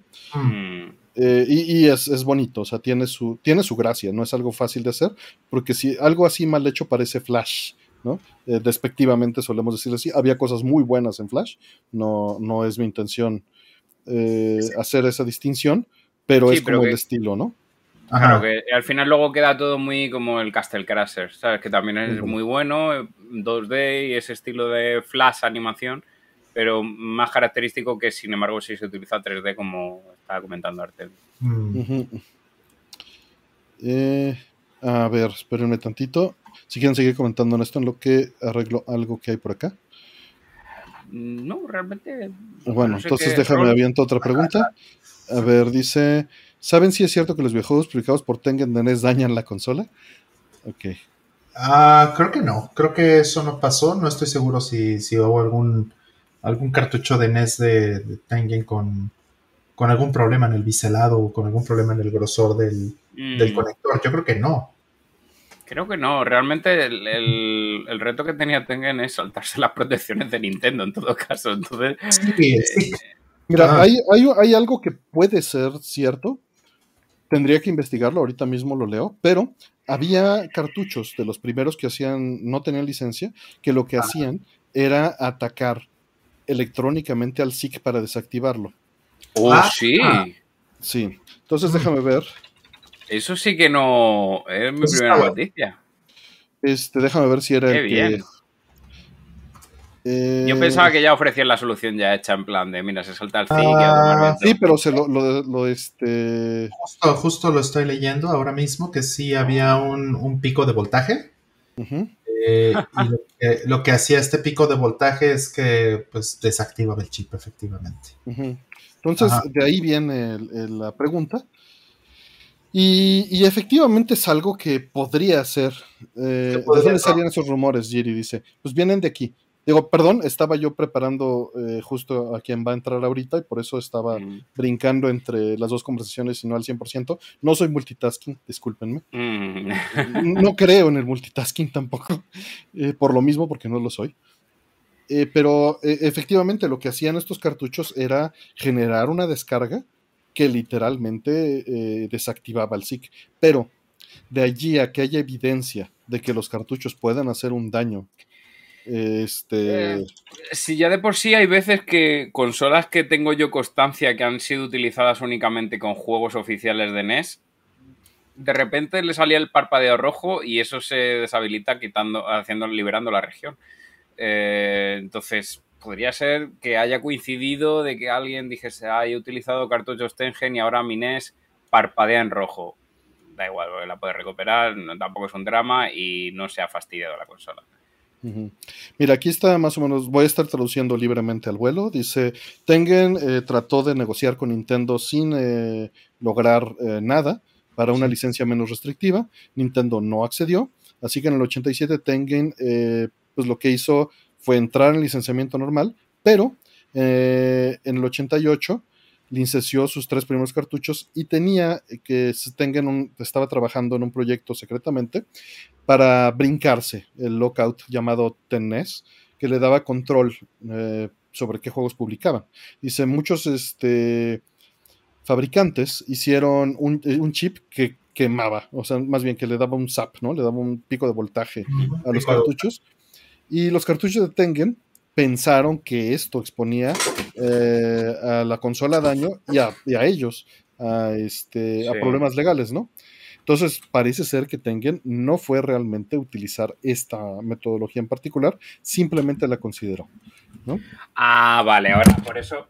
Perdón, perdón, que se me acaba de caer el micro. ¿Se me oye? ¿Se me oye? Sí, Eh, ahora entiendo que esa razón no la conociese tanto, porque, claro, yo tenía constancia de eso, de que a fin de cuentas Tengen se había, saltado el ZIC y, y ya está, pero no, no sabía que lo atacaba. Disculpen, que tengo el trípode un poco mal. Sí, Se cae el micrófono. sí. Este, bueno, saludos, hola, no sé si ya, ya este, ven, Ahí va. ah, todavía no estamos, no, para no, no, Eso. Ahora sí. Ah, Hola, ¿cómo estás? La están Señor peinando. hola, ¿cómo estás? ¿Usted La me escuchó? Sí, sí, te escuchas. Ah, Sí, sí, te escuchas. Va, va, va. ¿Cómo Pues estás? usted, Presente, saludos aquí. Qué gusto tenerte en por un acá. resortito. Ah, mira, qué lindo. Hoy Rollman y Cracker andan tirando todo. Yo siempre pienso en este, en Egon Spengler cuando veo este un resortito de ese tipo. Me recuerda que, que él enderezó el suyo. Sí, Eh, pues este, un saludo. Gracias por tenerme por aquí. no, muchas gracias por venir. Como siempre, un placer. Muchísimas, muchísimas gracias por, por venir. Por ahí está César Córdoba que comenta la tortilla española es como un omelette porque alguien había preguntado. Eh, había algo más que la barbacoa también. Sí hay barbacoa en la Ciudad de México para quienes preguntaron porque estaba, estaba esa duda de antes. Mm. Y vamos con la siguiente pregunta. Vamos a ver qué entra. Dice, mm, apenas Rusia legalizó la piratería en su territorio. ¿Cree que esto vulnera aún más el concepto de la ligada de contenido en otras partes del mundo? Yo creo que no. Mm. Yo creo que no porque es una medida eh, espectacular y además pues se va a, a- ¿cómo podemos decirlo? Estamos hablando ahí de un espectro de la geopolítica y de cómo está funcionando como retaliación ante, ante medidas internacionales, ¿no? Yo creo que es una situación muy. es como muy una venganza, como dijiste, ¿no? Ajá. Sí. Sí. Y, y precisamente por lo mismo creo que la va a polarizar hacia el otro lado. Mm, O sea, no la- creo que vaya por allá, pero no, o sea, a lo que me refiero es, si otro país toma esta misma política, lo van a equiparar con Rusia. Híjole, es que ahí tendríamos que hacer. Es que creo ahí lo estamos haciendo como una equivalencia directa y yo creo que no lo Sí, no, podemos. no lo es, no lo es. O sea, en eso tienes razón. Solo no creo que, que eso ayude a que se. O sea, Ah, sí, están diciendo claro, que, claro. que se va a popularizar. O sea, lo que están diciendo es, ¿esto puede vulnerar más el concepto de legalidad? Yo creo que no. No. No. Yo creo que no. Eh, en fin, siguiente.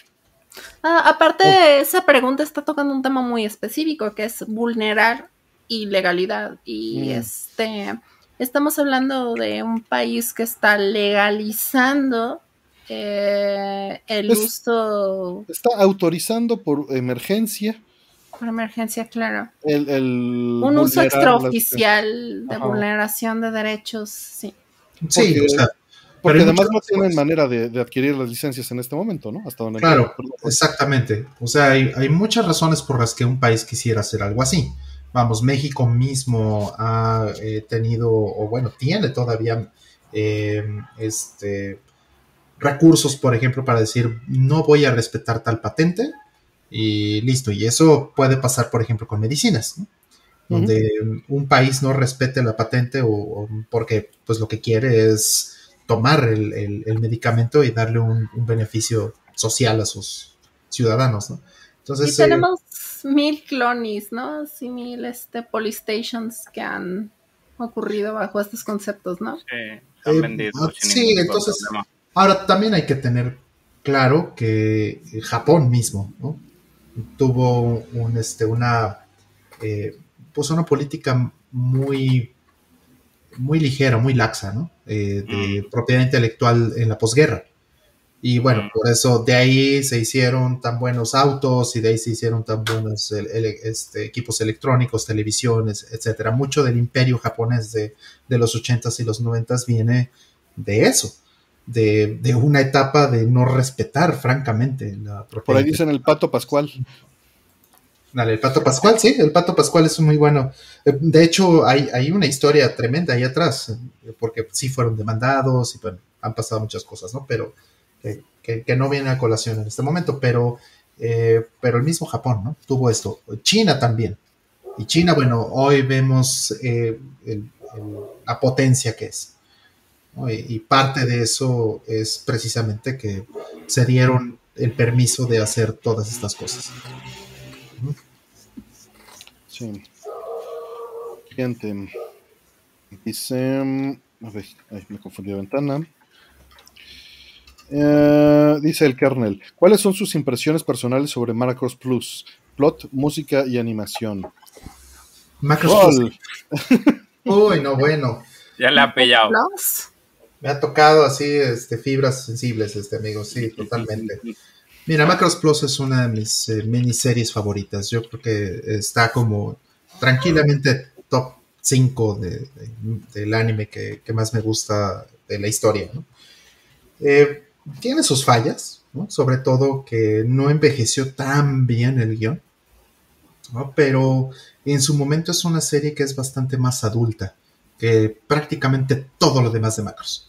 Todos los demás de Macros es para un eh, público pues de adolescentes hacia abajo. O sea, si ves Macro 7, por ejemplo, es francamente para niños. Eh, pues en la misma serie Macros original era más de adolescentes eh, y, y pasa un poco hacia, tendiendo hacia, hacia la infancia. Eh, vamos, nosotros la vimos de niños. Pero Macros Plus pues es mucho más adulta en ese sentido. Es, es ya para de, adolescentes hacia arriba. El guion es bastante más complejo. Eh, todo lo que es la parte del triángulo amoroso y todo eso que pues es eh, muy común en, en las series de macros está mucho mejor desarrollado. Los personajes son más grandes. ¿No? Los personajes incluso son personajes que están eh, recordando sus años de universidad, siete o diez años atrás, ¿no? Entonces, eh, en ese sentido es muy, mucho más este, eh, madura que, la, que todo lo demás de, de Macros. Y bueno, pues se nota en todo, en la música, se nota en, en la estética, se nota en, en, la psicología de los personajes, en, en todo. Y a mí me gusta mucho por eso. Más que madura, tiene más volumen, ¿no? Eh, sí, puede ser, o sea, tiene más profundidad también, ¿no? Eh, sin duda. Entonces, esa, esa serie me gusta muchísimo. Son, son cuatro episodios. Preguntan por ahí que dónde se puede ver. eh, no sé si preguntan, preguntan por Macros, pero la pregunta, esta pregunta es sobre Macros Plus. Macros, la serie original, posiblemente saquen algo pronto. Porque eh, cuando salió Robotech en los 80s, y hay que recordar, Robotech es una bastardización, es una mutilación franca de macros de, de este eh, Cross y de Mospida. Son, son tres series que pegaron y, y desgraciaron y, e hicieron esta cosa que se llama Robotech. Eh, pues vamos, si, si es lo único que viste, pues obviamente te va a gustar porque el, el, el, este, el material... Vas a romper el corazón de César Córdoba, que está ahí en el chat. Y de mi padre. O sea, sí, pues, pero yo también lo viví, pues, y también me gustaba mucho Robotech porque no sabía la verdad, pues, ¿no? Esa es la realidad. Entonces, si, si les gusta Robotech, pues es porque tienen esta cuestión de nostalgia, es que tienen, pues, eso es lo que vivieron. Pero la realidad es que es una bastardización, una mutilación, ¿no? Para, eh, hay que ser francos con ello. Entonces, y, y también con fines comerciales y no tenían opción para transmitirlo en televisión, para sindicalizar Claro. y cumplir con los episodios, ¿no? Claro. Siendo centrados, ¿no? Claro, porque, o sea, hay muchas razones, ¿no? No estoy diciendo que, que, este, que, que no hayan tenido realmente otras opciones. Uno de los problemas fuertes es que Macros es solamente, tiene solamente 36 episodios Estaban 52, ¿no? y necesitaban muchos más episodios para poderla poner en Estados Unidos. Entonces juntaron, pegaron las tres series y es como si pegaran a Don Gato y a los Picapiedra y a los de Supersónicos en una sola serie y dijeran que no son hijos y nietos de otros, ¿no? Y que le metieran líneas donde hablaran de los otros. Ajá, Cuando Ay. porque algo que hace Carl Macy en estas series es que si el personaje da la espalda, exacto. habla. Habla y si nada más es una escena en la serie Bueno. original en donde efectivamente está contemplando cómo va a despegar y está pensando en la muerte, porque de eso trató, y pasan dos minutos en la serie donde no habla, Carl Macy le mete un diálogo de dos minutos en donde explica lo que va a pasar en la serie que va a pegar, ¿no? Exacto. Y Entonces, eh, hay muchas eh, escenas y muchas secuencias, eh, por ejemplo, en Southern Cross, que, donde están hablando de la serie anterior, ¿no? Entonces, pues están, hacen mucho pegamento con eso. Eh, igual, pues, pues es, es válido si tenían todas las licencias, ¿no? Pero volvemos a lo mismo. Eh, si, si ves Macros y, ves este Robotech, pues sí son cosas muy distintas.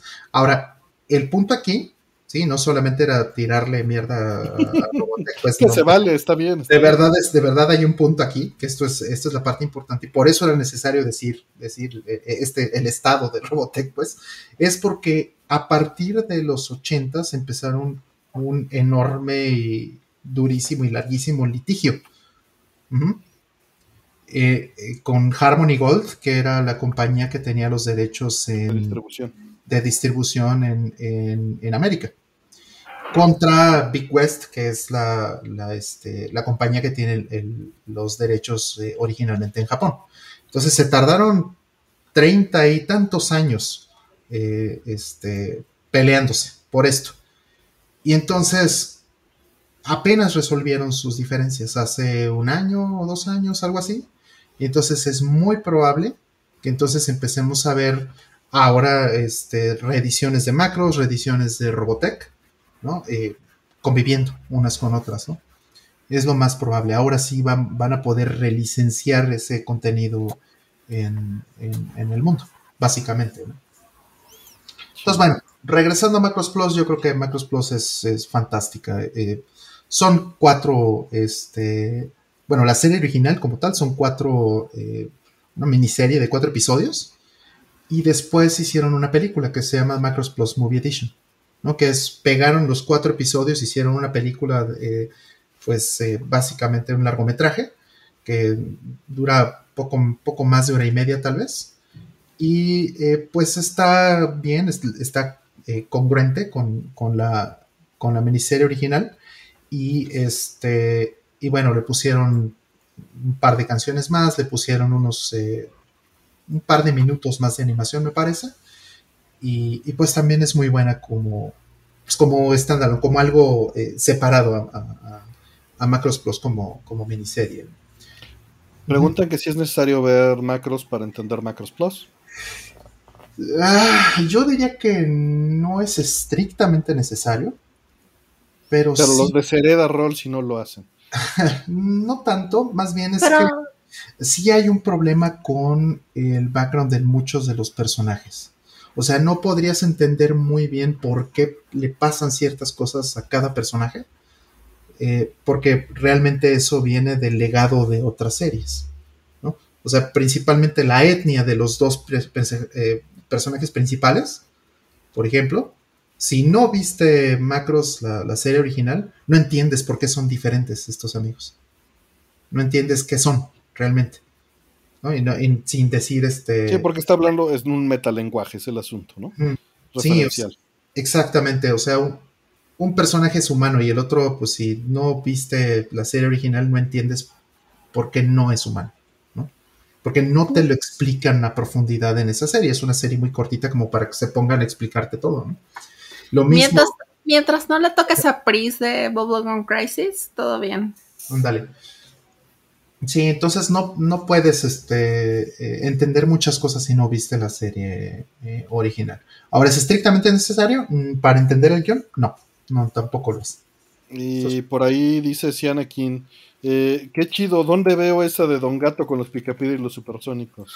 Bueno, pasó una cosa en una, eh, acabo de ver de Don Gato en la pandemia, este, los Está lo de la gran carrera, ¿no? Tenía este Hanna Barbera esta serie en la que ponían una carrera a todos, ¿no? Ándale, tenían una de esas. También había, ha- hay un episodio de Don Gato donde salen los Picapiedra.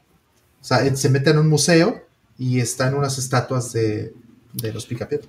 Doctor Mike acaba de decir algo que, que puede costar caro. Dice, ¿qué nombre es ese de Bubblegum Crisis? No, ¿qué pasó, mi querido Dr. Mike? Ve, métete a Amazon, Doctor Mike, la compras, la ves, si puedes en CRT, y regresas. Pero te adelantamos que, que Pris es de rol. Eh, este, Ay, ya salió la notificación. Lleva- llevan en el chat todo el rato diciendo. Necesito callar mi celular, espérenme. Sí, pero bueno, este, en fin. eh, eh, pusimos una encuesta, en la encuesta dice macros o macros plus, y la respuesta eh, que fue que ganó macros. mm, Ganó macros. Sí. Este, 68% de 86 votos, este, votos. mm. De Bubblegum Crisis, Hola Planeta dice que el transfer H de Blu-ray Bubblegum Crisis está de huevos. Dice sí, está muy bien, me consta. Les agradezco mucho porque gracias a ustedes lo pude, lo pude ver. No se cayó eso, se supone. Ya por ahí entró ahorita Pixel, manda a decir en un super chat: Saludos, Sega. Mm. Muchas gracias, saludos a Sega. Mm. Hola, Sega. Ah, está Pixel por ahí. Ah, saludos, Pixel. Saludos, Abigail. Este. Y pues bueno, sí, eh, eh, Macros y Macros Plus, pues también tienen, ¿cuántos, cuántos fueron? 17 años eh, en América de distancia, porque en Japón Eh, son más, ¿no? Eh, no, son- eh, o sea, en Japón realmente son. eh, ¿Los 20? no, son 12 años de diferencia. ¿En nada serio? más. Sí, o sea, Macros originalmente es del 82 Ok, y Macros Plus es del 94. ok, yo tenía la idea de que era como el 97. Lo que pasó es que más bien eh, Macros Plus, estos cuatro episodios, salieron tres episodios como con seis meses, ocho meses de diferencia. Y el cuarto episodio se tardó muchísimo, como un año y medio o algo así. O sea, Entonces, se completó ya tarde, pues. en total, la serie sí, o sea, el último episodio sí salió hasta como por el 97. 96, 97. Ya. Entonces, y, y bueno, fue todo un tema, porque de hecho yo hice el titulaje, el subtitulaje de esa, y la traducción de esa serie eh, para ponerla en la Cineteca Nacional.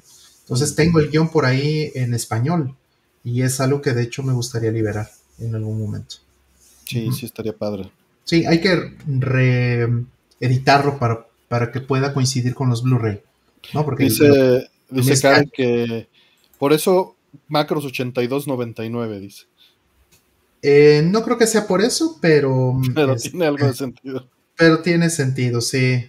Tal vez, tal vez está incluyendo ese nombre a Macro 7. ¿no? Que Macro 7 es así, es una serie de televisión que salió más o menos en la misma época.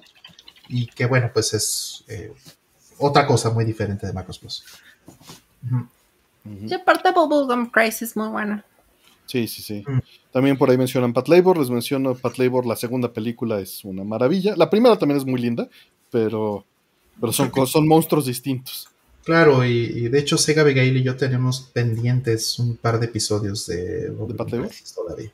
Ah, The Ball Crisis. De Bubblegum Crisis. Creo que nada más eh, eh, vimos del 1 al 6, ¿no? Si no me equivoco, nos faltan 7 y 8. Creo que sí. Vimos los importantes y estuvimos ahí discutiéndolos. Y, Claro. sí. Sí, el episodio 7, por ejemplo, de Bubblegum Crisis, es un episodio maravilloso porque tiene un artista invitado para el desarrollo de personajes, o bueno, el diseño de personajes, ¿no? Que es, es- dice- eh, Fue este- muy interesante porque fue así como de, estos son de relleno y fue así como de, ah, bueno. Pero estaban muy buenos aparte. Mm. Sí, los últimos dos episodios son, son un poquito separados de, de todo lo demás, pero el, el, este, eh, son muy buenos episodios. Nos, te faltan verlos, eh, técnicamente son fabulosos, de hecho. Me encantaba porque estábamos viéndolos así como de una manera que le encantaría a Artemio, que es este sincronizando ahí El, el- el video. el Así video veo y todo, era- siempre, siempre priorizo este.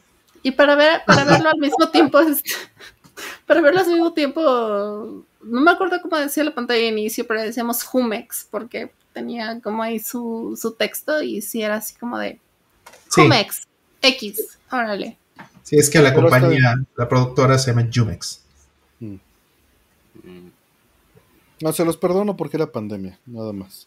Nada más por eso les sigo hablando a los dos. Exacto. Mm. Bueno, mira, se lo transmitía en muy buena calidad. Pero sí, sí, era una cosa así de que nos sentábamos, de que Rollman ponía todo y era así como de 5, 6, 7, 8, puchura el botón. Sí, eso, eso lo hacía yo hace un montón de tiempo, en los tiempos de, de Messenger, Mm. que hacíamos la videollamada y vamos a poner a lo mejor incluso vídeos de YouTube, ¿sabes? Para verlos a distancia. Era en plan 3, 2, 1, clic. Y ahí es cuando le dábamos clic los dos. oh, Le ponías el teléfono en la bocina y era una llamada normal y lo ponías en No, le, le hubiera gustado todavía más a Artemio como jugamos River City Girls, Mm. que fue una manera muy parecida. Exactamente, fue muy parecido. Como jugamos remotamente River City Girls. Ajá. Me, tra- me transmitió este Rollman en su consola, así como de el acceso y pues con todo el delay y con todo lo que eso conllevaba, Pero funcionaba bien. pero, pero funcionó. Sí, estabas como unos cuatro cuadros atrás nada más. Ajá. Eh, vamos, no es que sea bonito, pero pues es pandemia. Es, Entonces, es eso, es eso. es- hay que ser un poquito más permisivos con eso. Sí, Eh, pues me, sí. preguntan, me preguntan que si subtitulé nada más eh, OVA, que son los- lo- la miniserie de cuatro este, episodios de Macros Plus, o también la película. Subtitulé las dos cosas. Las dos cosas fueron a dar al- a, la, a la cineteca. Qué padre. Sí, entonces tengo los guiones de los de las cinco cosas, digamos, ¿no? De los Sí, Cuatro. decías que hay que resincronizar, digo, la gente tiene que entender que los tiempos cambian. Y no me refiero, no estoy hablando metafóricamente. Exacto. Exacto, sí, sí, los tiempos cambian, o sea, este, el Blu-ray empieza en momentos diferentes que el VHS. Eh, Yo subtitulé en VHS, de hecho, ni siquiera en DVD. Y cuando subtitulas, todo va ligado al timecode, ¿no? Al, al, al Ajá. hora, minuto, segundo, cuadro, en el cual pones y cuánta duración tiene. Y eso tiene una importancia muy fuerte. Subtitular es un arte muy difícil en el cual tienes que elegir las palabras, hacer que funcione en tiempo, espacio y vocabulario y cultura eh, lo que estás eligiendo y que no sature, ¿no? Que, que, desaparezcan. Es, es muy difícil hacer eso. Totalmente. Eh, y tienes que estar sincronizando y que, que las personas no sientan que el subtítulo brinca muy rápido uno del otro, que sientas que es muy feo que salga el subtítulo y la persona todavía no empieza a hablar, o que empiece a hablar y el subtítulo todavía no aparezca, te lo rompe. Como tiene que funcionar es que tienes que sincronizar a cuadro el momento exacto en el que empiezan a hablar las personas. Sí, hay veces en que sí lo tienes que romper por desgracia porque hay demasiada información que entregarle al, a la audiencia. Pero, o sea, hacer ese tipo de cochinadas es algo que, que tienes que usar como último recurso. Sí, pero a veces funciona, ¿no? Y, y de esto de meter dos diálogos al mismo tiempo con colores distintos, y, y entiendo, entiendo el por qué quien subtitula lo hace, porque no quieres que quien lo está consumiendo se pierda algo. Exactamente. Sí, lo que hace Animeigo, por ejemplo, ¿no? Animeigo, que es este, esta compañía que hace, en mi opinión, el mejor subtitulaje que hay en, en Estados Unidos, que lo que hace es que te pone a veces de tres o de cuatro colores eh, los títulos. El subtítulo principal siempre está en amarillo, pero de pronto te pone en verde, en rosa, en, en blanco. ¿no? Y a veces están interrumpiendo los personajes y están saliendo este, referencias y cuánta cosa. Hay cosas que, que no se supone que puedas leer en la primera vista, Eh, ¿no? Porque llenan demasiado la pantalla con ello, pero pues es porque son referencias que tienes que saber. Nota del traductor y sale un testazo. Sí, ahí arriba. nota de pie de página todo el tiempo. Y es muy difícil no hacerlo, ¿no? Porque cuando Claro. estás entendiendo el idioma original y dices, híjole, se están perdiendo esto y, y es bien importante. Y, Mm, y es también muy difícil limitarse y decir, eso no, o ponerlo en un track extra, ¿no? A mí me Claro. gustaba mucho en los Excel Saga que tenías la opción de verlo para disfrutarlo y verlo para entenderlo. ¿no? Claro. Y tenía dos tracks de subtítulos en el cual el otro era una saturación bestial. Igual Caricano, ¿no? Me acuerdo mucho. Sí, sí, sí. Sí, Precioso Excel Saga. Sí. Es, es- es- difícil de vender Excel Saga a Sega. A mí Sí. me gusta, a mí me gusta. pero qué maravilla. Me encanta Excel Saga. Menchi, Menchi es la neta, salud por Menchi. ¿Perrito o qué era? Es la ración, es la ración de emergencia. Sí, pregunta Karen Sauria que si lo de la Cineteca fue en el 92-93. No, Karen, fue un poquito después del 95. Tiene que haber sido 95-96. Porque, eh, bueno, antes de que yo empezara con esto, realmente la razón por la que empecé eh, a hacer titulaje es porque ya lo hacía eh, mi buen amigo eh, Valente Espinosa. Él había empezado desde antes con esto. Él sí tenía equipo profesional para hacer esto. Tenía una amiga con un video toaster y tarjetas Genlock y todo ese tipo de cosas. Yo no tenía ningún tipo de, de- equipo de estos hasta que finalmente me hice de una PC lo suficientemente potente y eso habrá sido en 95 o 96. De hecho, él me prestó una tarjeta Genlock en algún punto, como en estos eh, dos años, entre estos dos años, y entonces fue que yo pude empezar a hacer titulaje en casa. Fueron, fue hasta entonces. Ah, va a estar Eh, recordando mucho de Excel Saga, sí, me eh, gusta mucho.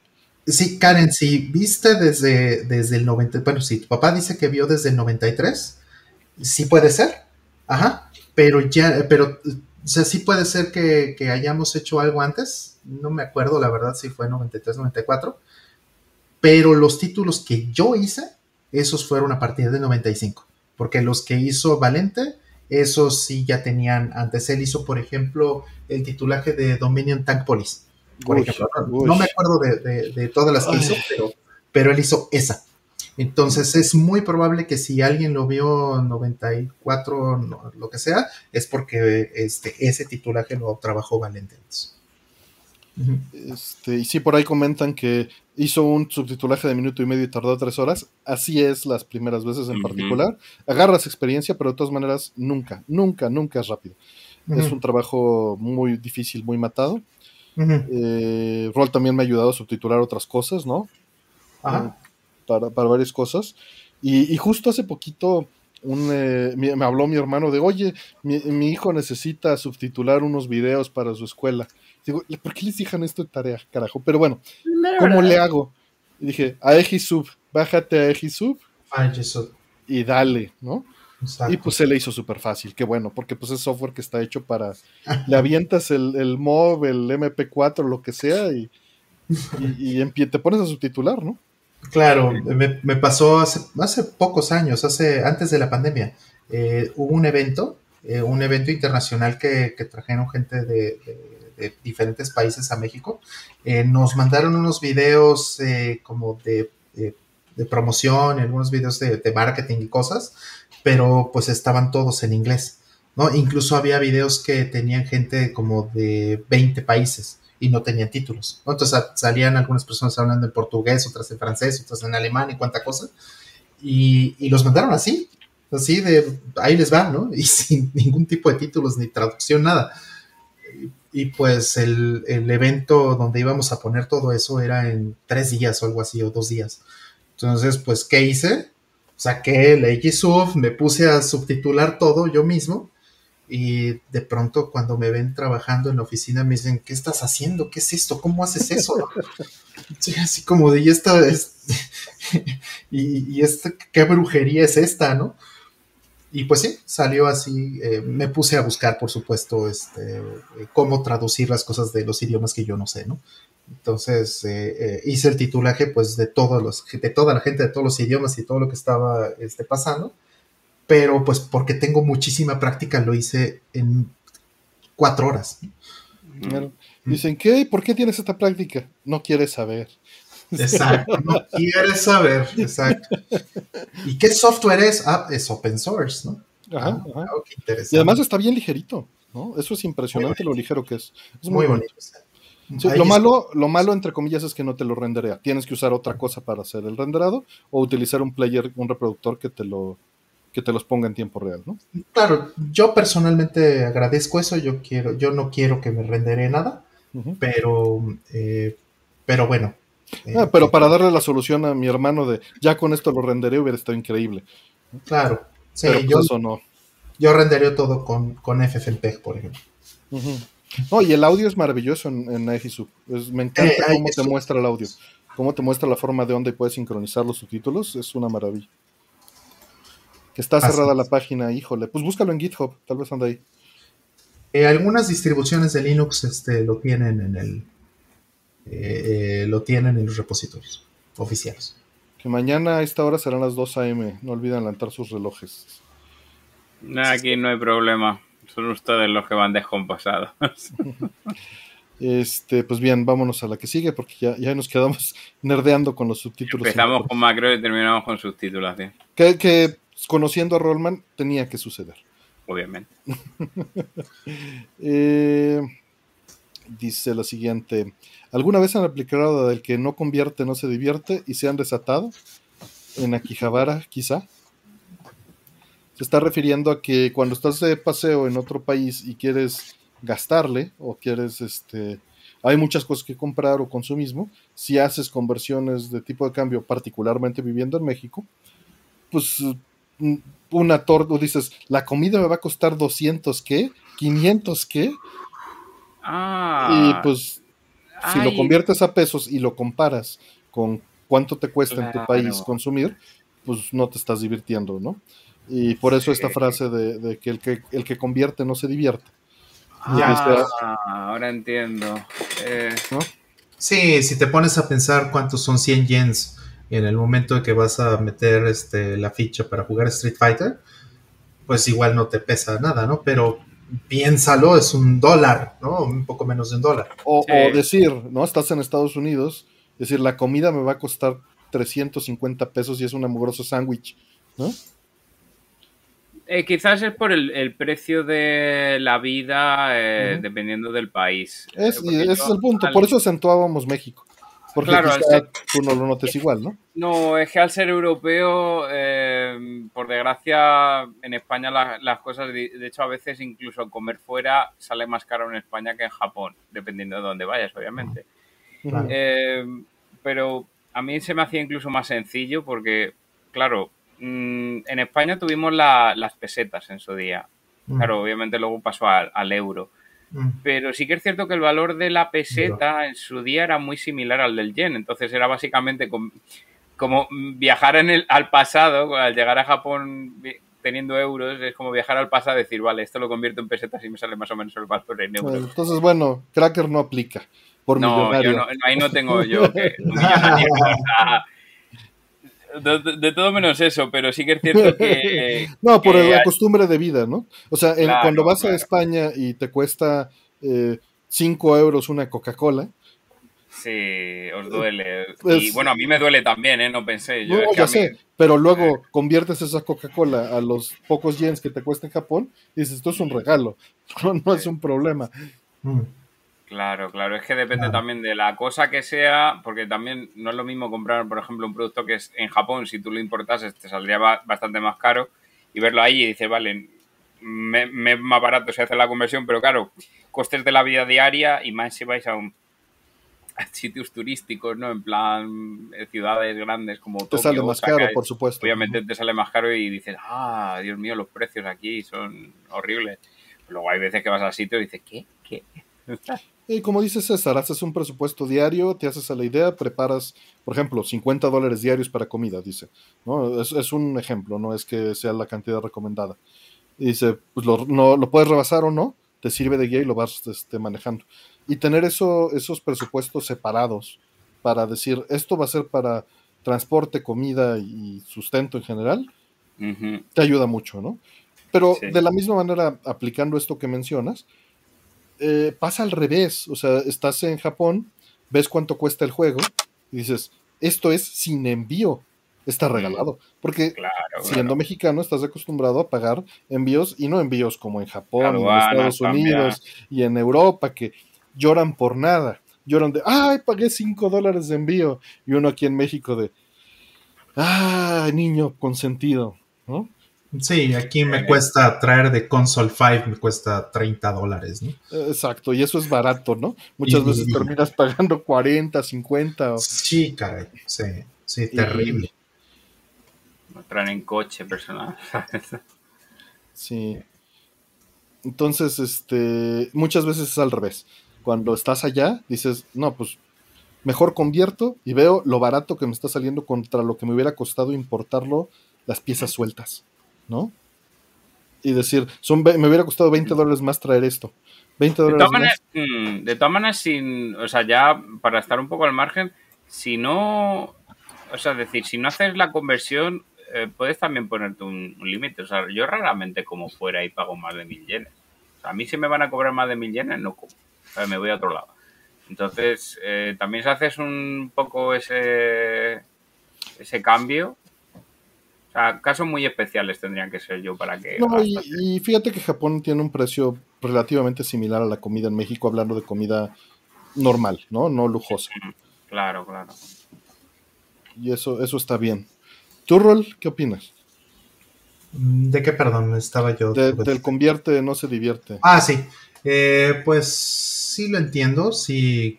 eh, creo que nada más es engañarte a ti mismo, pues. Pero al mismo tiempo sí prefiero muchas veces no pensar. Así de, ah, voy a gastarme 3.000 yens, en, 5.000 yens o, o 10.000 yens en, en un juego.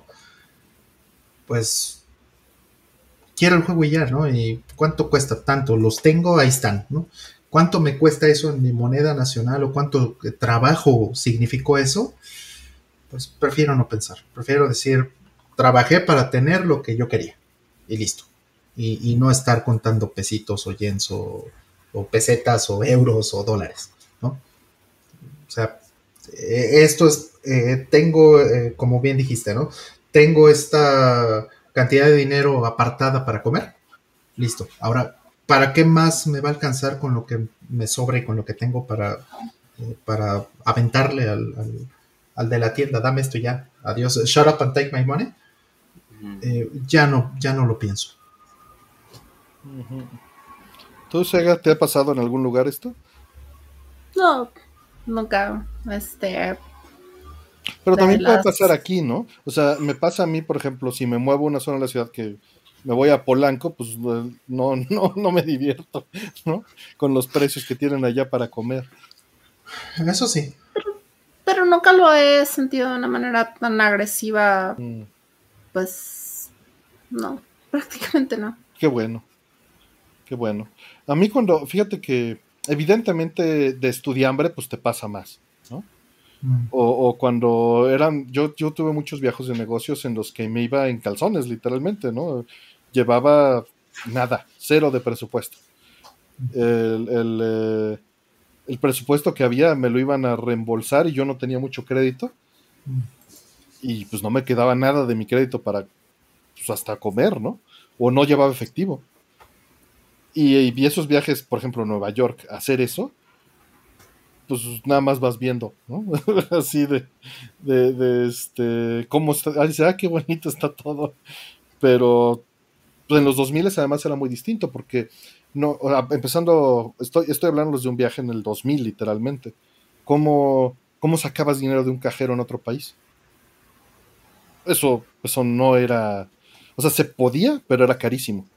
Mm, O no, es, no es como hoy en día.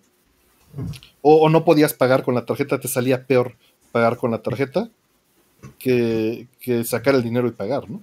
Sí, ¿te acuerdas que íbamos eh, todavía en 2013? Íbamos a, al- a correos a, a- a sacar dinero porque en otros lugares no, no, iba, no iba a ser posible sacar eh, dinero.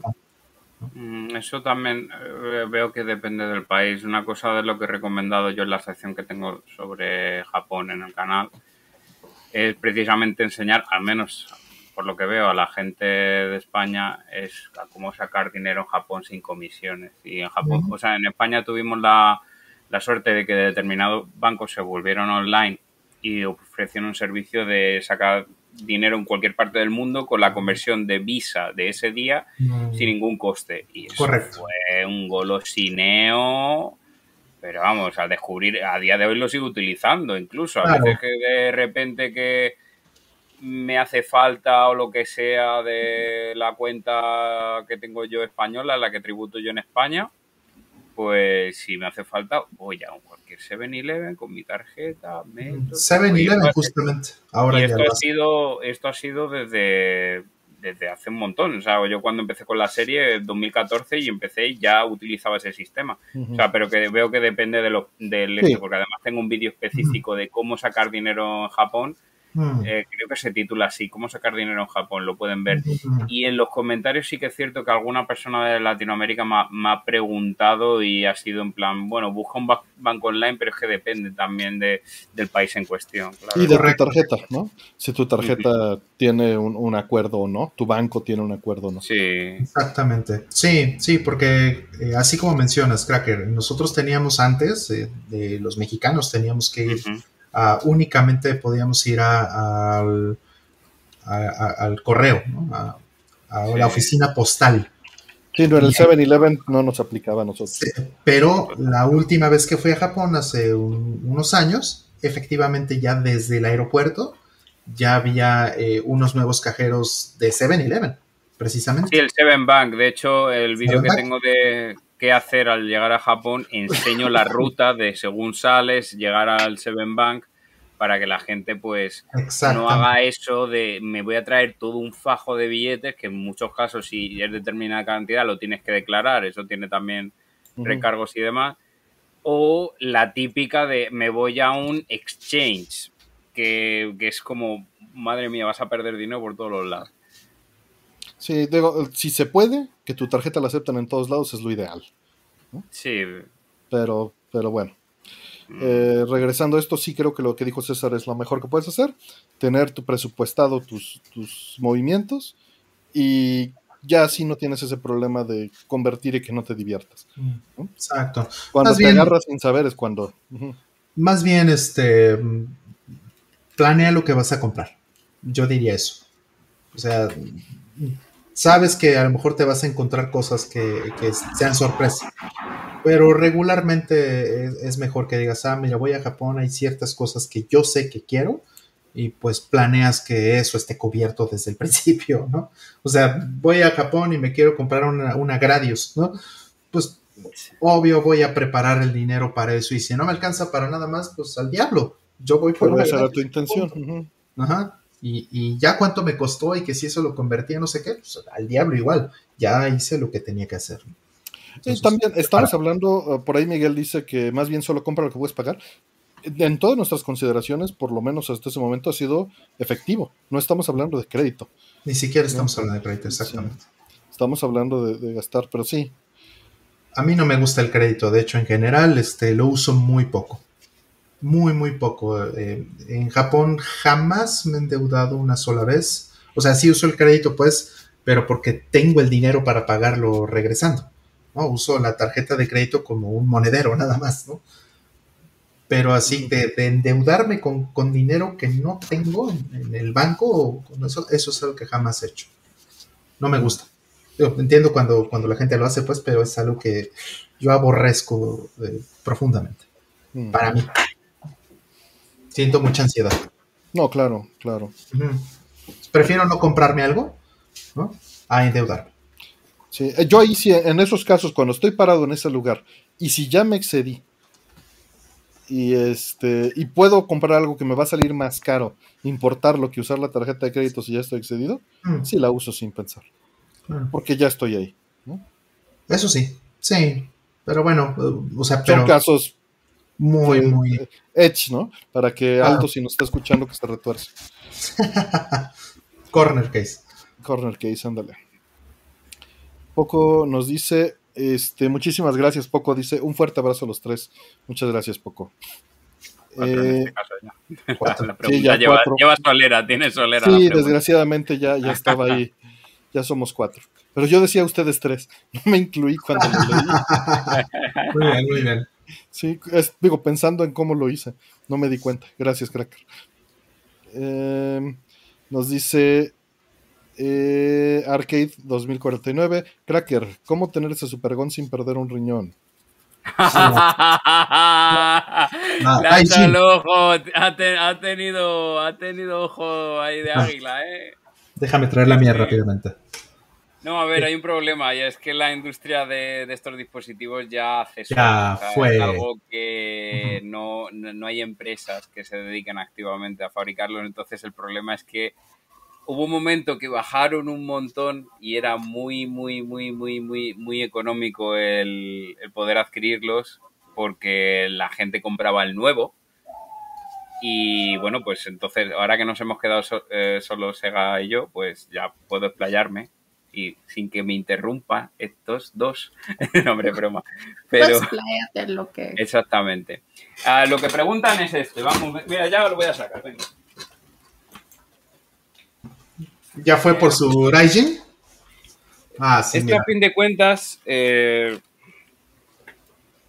por si alguien tenía la preguntilla, ¿vale? Pues es un Supergun, que, o Supergun, eh, que a fin de cuentas la gente puede pensar, ah, es un arcade stick dual. Tengo, mira, lo que está enseñando Roll sería la versión Pocket, ¿vale? La versión que sería sin esos controles. A fin de cuentas, perdón, me estáis Es viendo, el sí. conector es el mismo. Es el mismito, Más- sí. Y luego en la parte de atrás tendría, pues, básicamente eh, todo el tema de, de- Salidas de audio y video. Exactamente. Ahí como lo está diciendo bien Robert. Eh, a fin de cuentas, un Supergun, como yo he enseñado en el canal, que de hecho si buscáis Supergun Cracker o mira, eh, Artemio, por eso han desactivado la cámara, pues, se han ido a buscar, se han ido a buscarlos. Aquí está, Artemio aquí enseña, está pues, supergón. El Supergun casero de Artemio, que es mm, perfectamente válido. Si no has hecho un cuentas- supergon en un topper, no cuenta. Exactamente, No para cuenta, llevar y luego la merienda, el Supergun de la merienda. Devuelve, Bueno, pues- devuelve tu, tu credencial si no has hecho.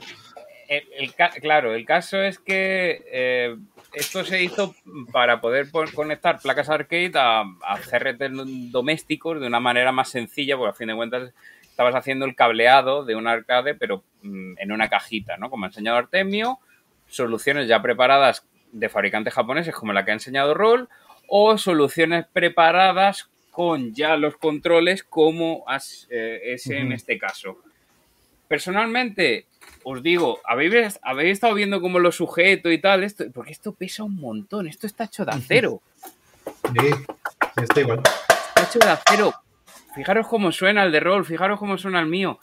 De verdad, si estabais diciendo de, de comprar esto y tal, y, y, o sea, de los envíos a, a México y tal, ¿sabéis lo que puede ser el envío de una, una de estas? Es una un locura. suicidio económico, no, no es algo que os recomiende. A fin de No. cuentas, un Superman lo podéis hacer vosotros, como ha hecho Artemio el suyo, Exacto. y lo queréis Todas hacer, las supergo tienen que nacer en un topper. es- pueden hacer en un, en un tupper, o puede ser, por ejemplo, como lo que tenéis en mi canal, ya os digo, si ponéis Supergun Cracker, creo que, creo que sale así. Eh, sí, vale, lo tengo aquí, ¿vale? Voy a enseñar un poquito, aunque sea a través de vídeo y tal. Luego, si alguien quiere verse el vídeo completo y tal, pues lo, lo verá. Disculpad que me están saliendo mis propios anuncios. Eh, pero así para que lo entiendan, que, que no, no tiene mucho misterio. O sea, es decir, fijaros, eso es uno que hice yo, ¿vale? Como veis, es el mismo formato, en este caso pensado para MVS, barra Neo Geo, ya lo sabéis. Y, y, bueno, podéis ver el detalle más, o sea, esto lo podéis ver ya con su música y tal en, en mi canal, pero como estáis viendo, pues a fin de cuentas es una caja. Esto lo podéis hacer vosotros, en madera, chapa, y no tiene más misterio. Sí, es hacer el cableado, como estáis madera. viendo. Mira, está, el cableado es hacer eso, el cableado, Exacto. y seguir pues el pinout de llama, llevar los botones lo que queréis hacer y respetar el RGB donde lo vayáis a conectar y ya está.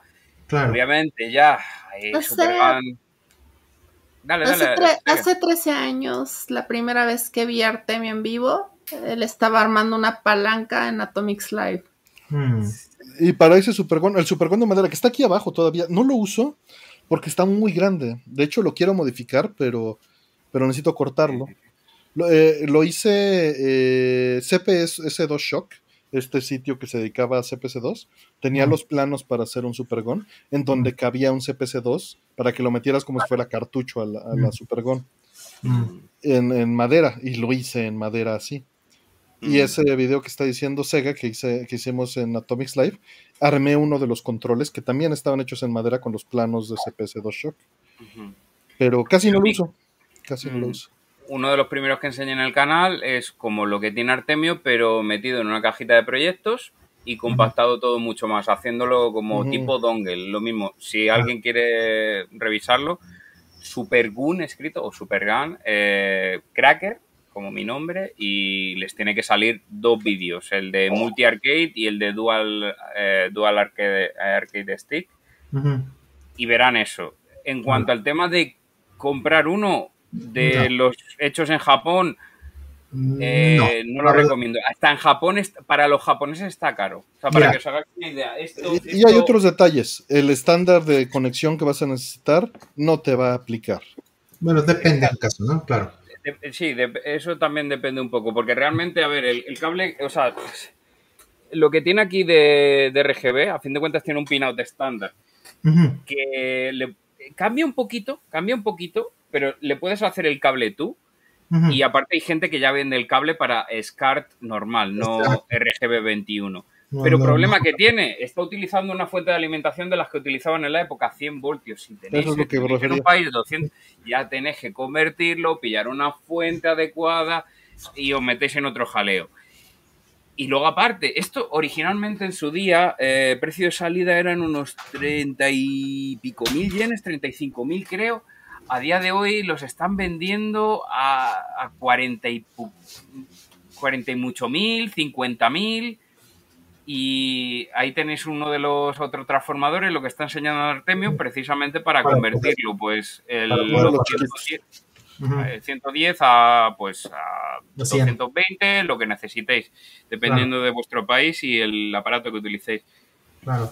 Pero sinceramente, aunque yo este lo haya conseguido barato, porque bueno, eh, hablando con particulares y tal, o Reroll, que también ha conseguido el suyo barato, son cosas muy, muy, muy particulares. No es algo que. Es muy de nicho, ya no los fabrican mucha gente interesada y realmente esto lo podéis hacer en casa. si Eh, además es un bonito exacto. proyecto.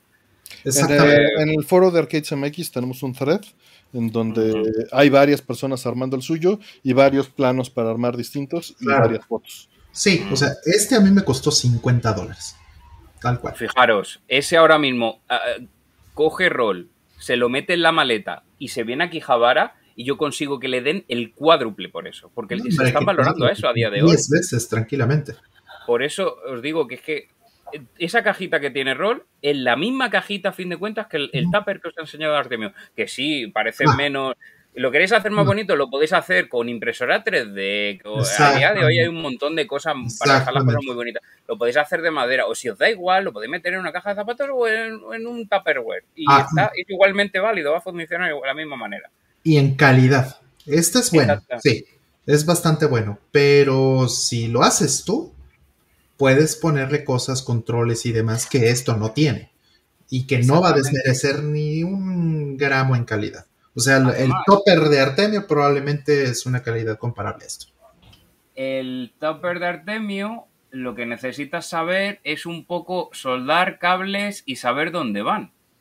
Este, por desgracia, necesita saber electrónica, porque esto no es un puerto llama. No. Esto es un puerto propietario de este modelo que utilizaba Este. Sigma. Exactamente. Y hay que utilizar, como bien está enseñando Rollman, un peine específico que no tiene eh, nada que ver con el estándar llama, que lo tienes Y que hacer esto va tú. a llama. Exactamente. Y va a llama. Y en, y en concreto, el Y que te venía originalmente, por ejemplo, no es como el que tiene rol, que tiene, le, le tiene hecho el key harness, que es pues las Exacto. patadas extra porque el- los botones llama necesitan extra. Este en concreto incluso está customizado para que tenga CPS1. O sea, que es decir, si yo le desconecto esto, puedo conectar CPS1. Y Claro. conecto esto, Es mi caso. CPS2. Ujú. Mira. Claro. Eh, pero, Pero esto está modificado. Esta es una modificación que no viene de fábrica. Claro, no es el de serie. El mío, por ejemplo, también tiene botón de test, que eso no lo tiene. Yo todos los Supergun que me he hecho tiene, tenían botón de, de test. ¿Cómo te explico? Y De es tilt. exactamente. Yo Yo Fijaros pongo me- botón de tilt también. Y de crédito y todo. Mira, aquí está. el- claro, y todo eso lo tienes que hacer. Eh, y era un producto caro ya manufacturado con así, no le podía sacar el test. Y en concreto es este también claro. tiene, Como un supergon sin test. ¿no? claro. Eh, claro, preguntan claro. qué, qué es, porque hay mucha gente confundida, no hemos explicado esto. Ah, es, vale. Es nada más una imitación de lo que haría un gabinete de una maquinita arcade de los 80s, 90s, Mm. porque le tienes que conectar una placa, ¿no? Le tienes que conectar un- el, el hardware completo eh, está, de arcade que va.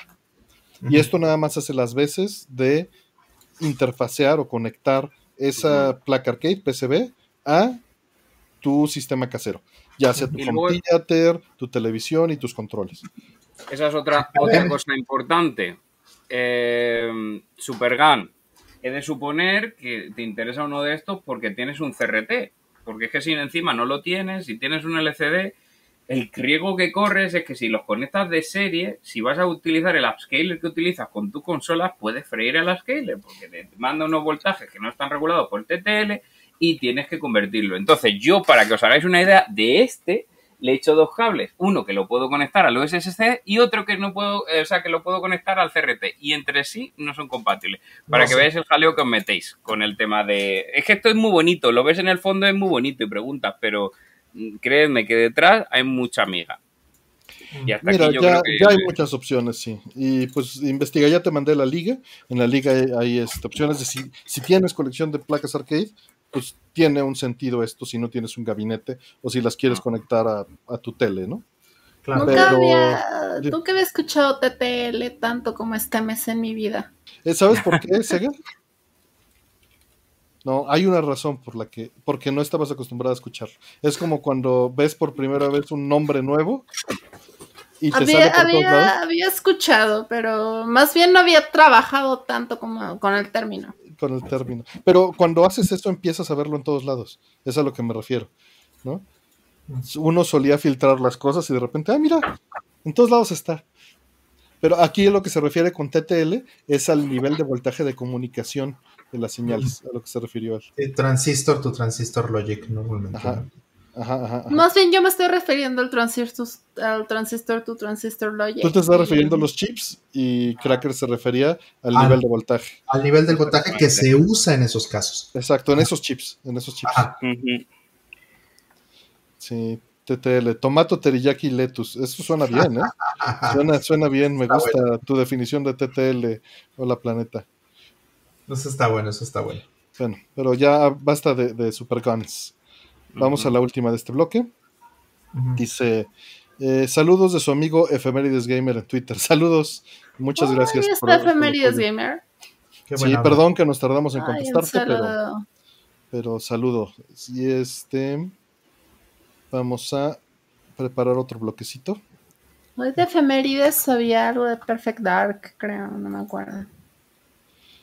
Mm, que, que ya votaron a su director. Ya está abiertas las preguntas. Va un bloque de preguntas. Acuérdense poner el hashtag pregunta. eh, y van a entrar cinco de las primeras diez. Ahorita que todavía Ay. hay bastantes, lo voy a poner 5 de 15 para que sea un poquito Qué más, manera de este, cansarme. ¿Es muy cansado? levantar Ah, levantando Superguns y Y CRTs, además, que lo tengo que decir.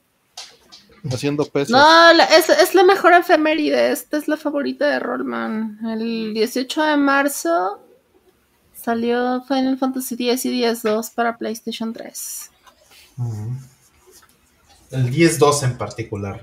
Ya están las preguntas, ya están cerradas. Y eso que le di 15 de, de oportunidad para el sorteo. Y vamos a contestarlas. Muchísimas gracias a todos los que preguntaron. Y ahorita que terminamos, abrimos otro, otro bloquecito. ¿no? Eh, dice la primera.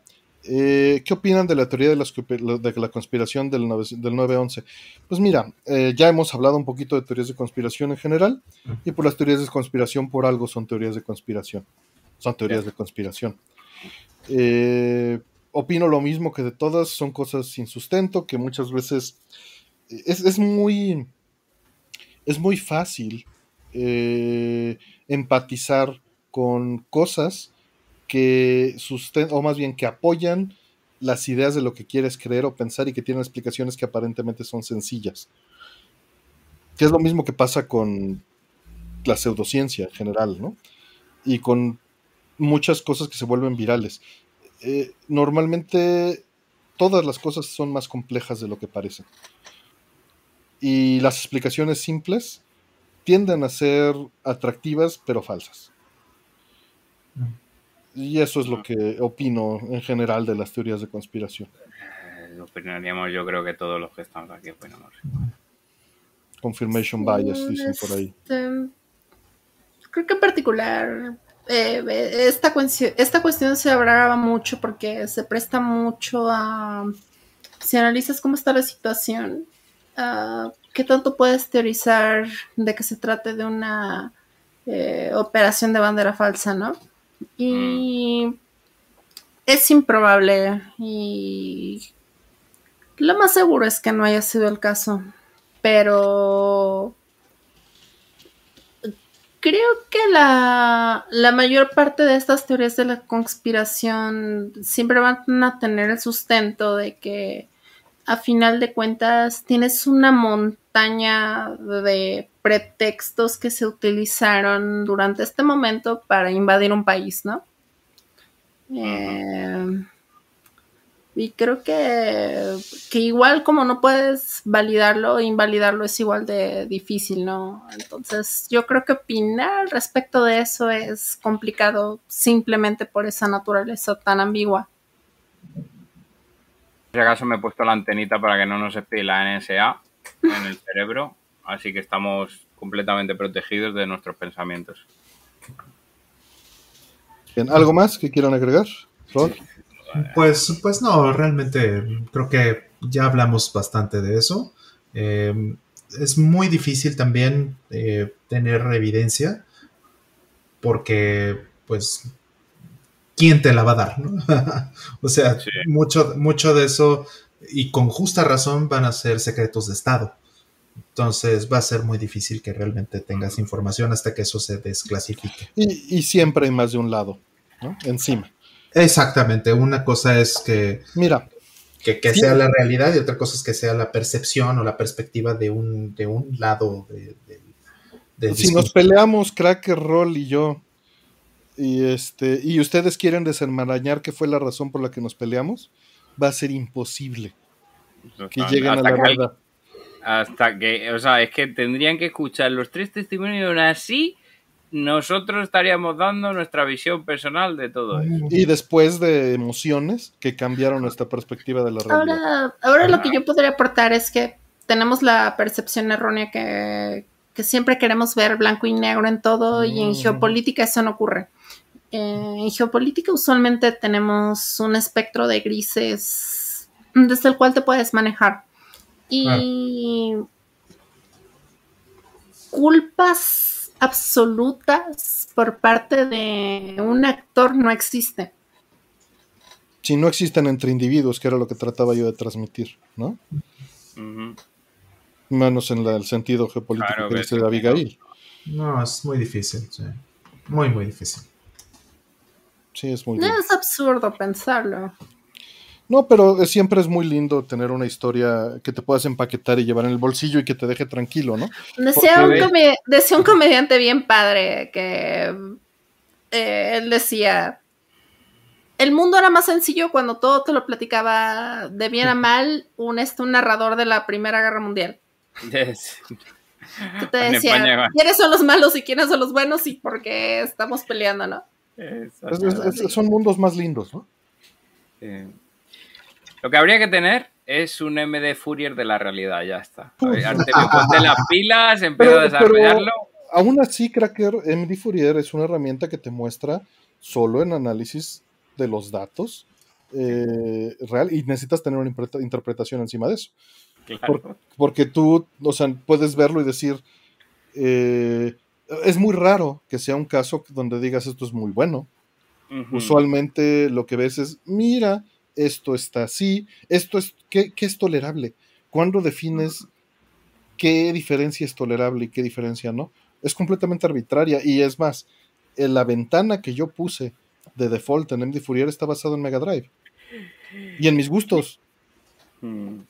Tiene, tiene mi sesgo, IRLT Suites para aunque, calibrar tu vida. Aunque yo le puse opciones para que puedas salirte de mi sesgo, Sí.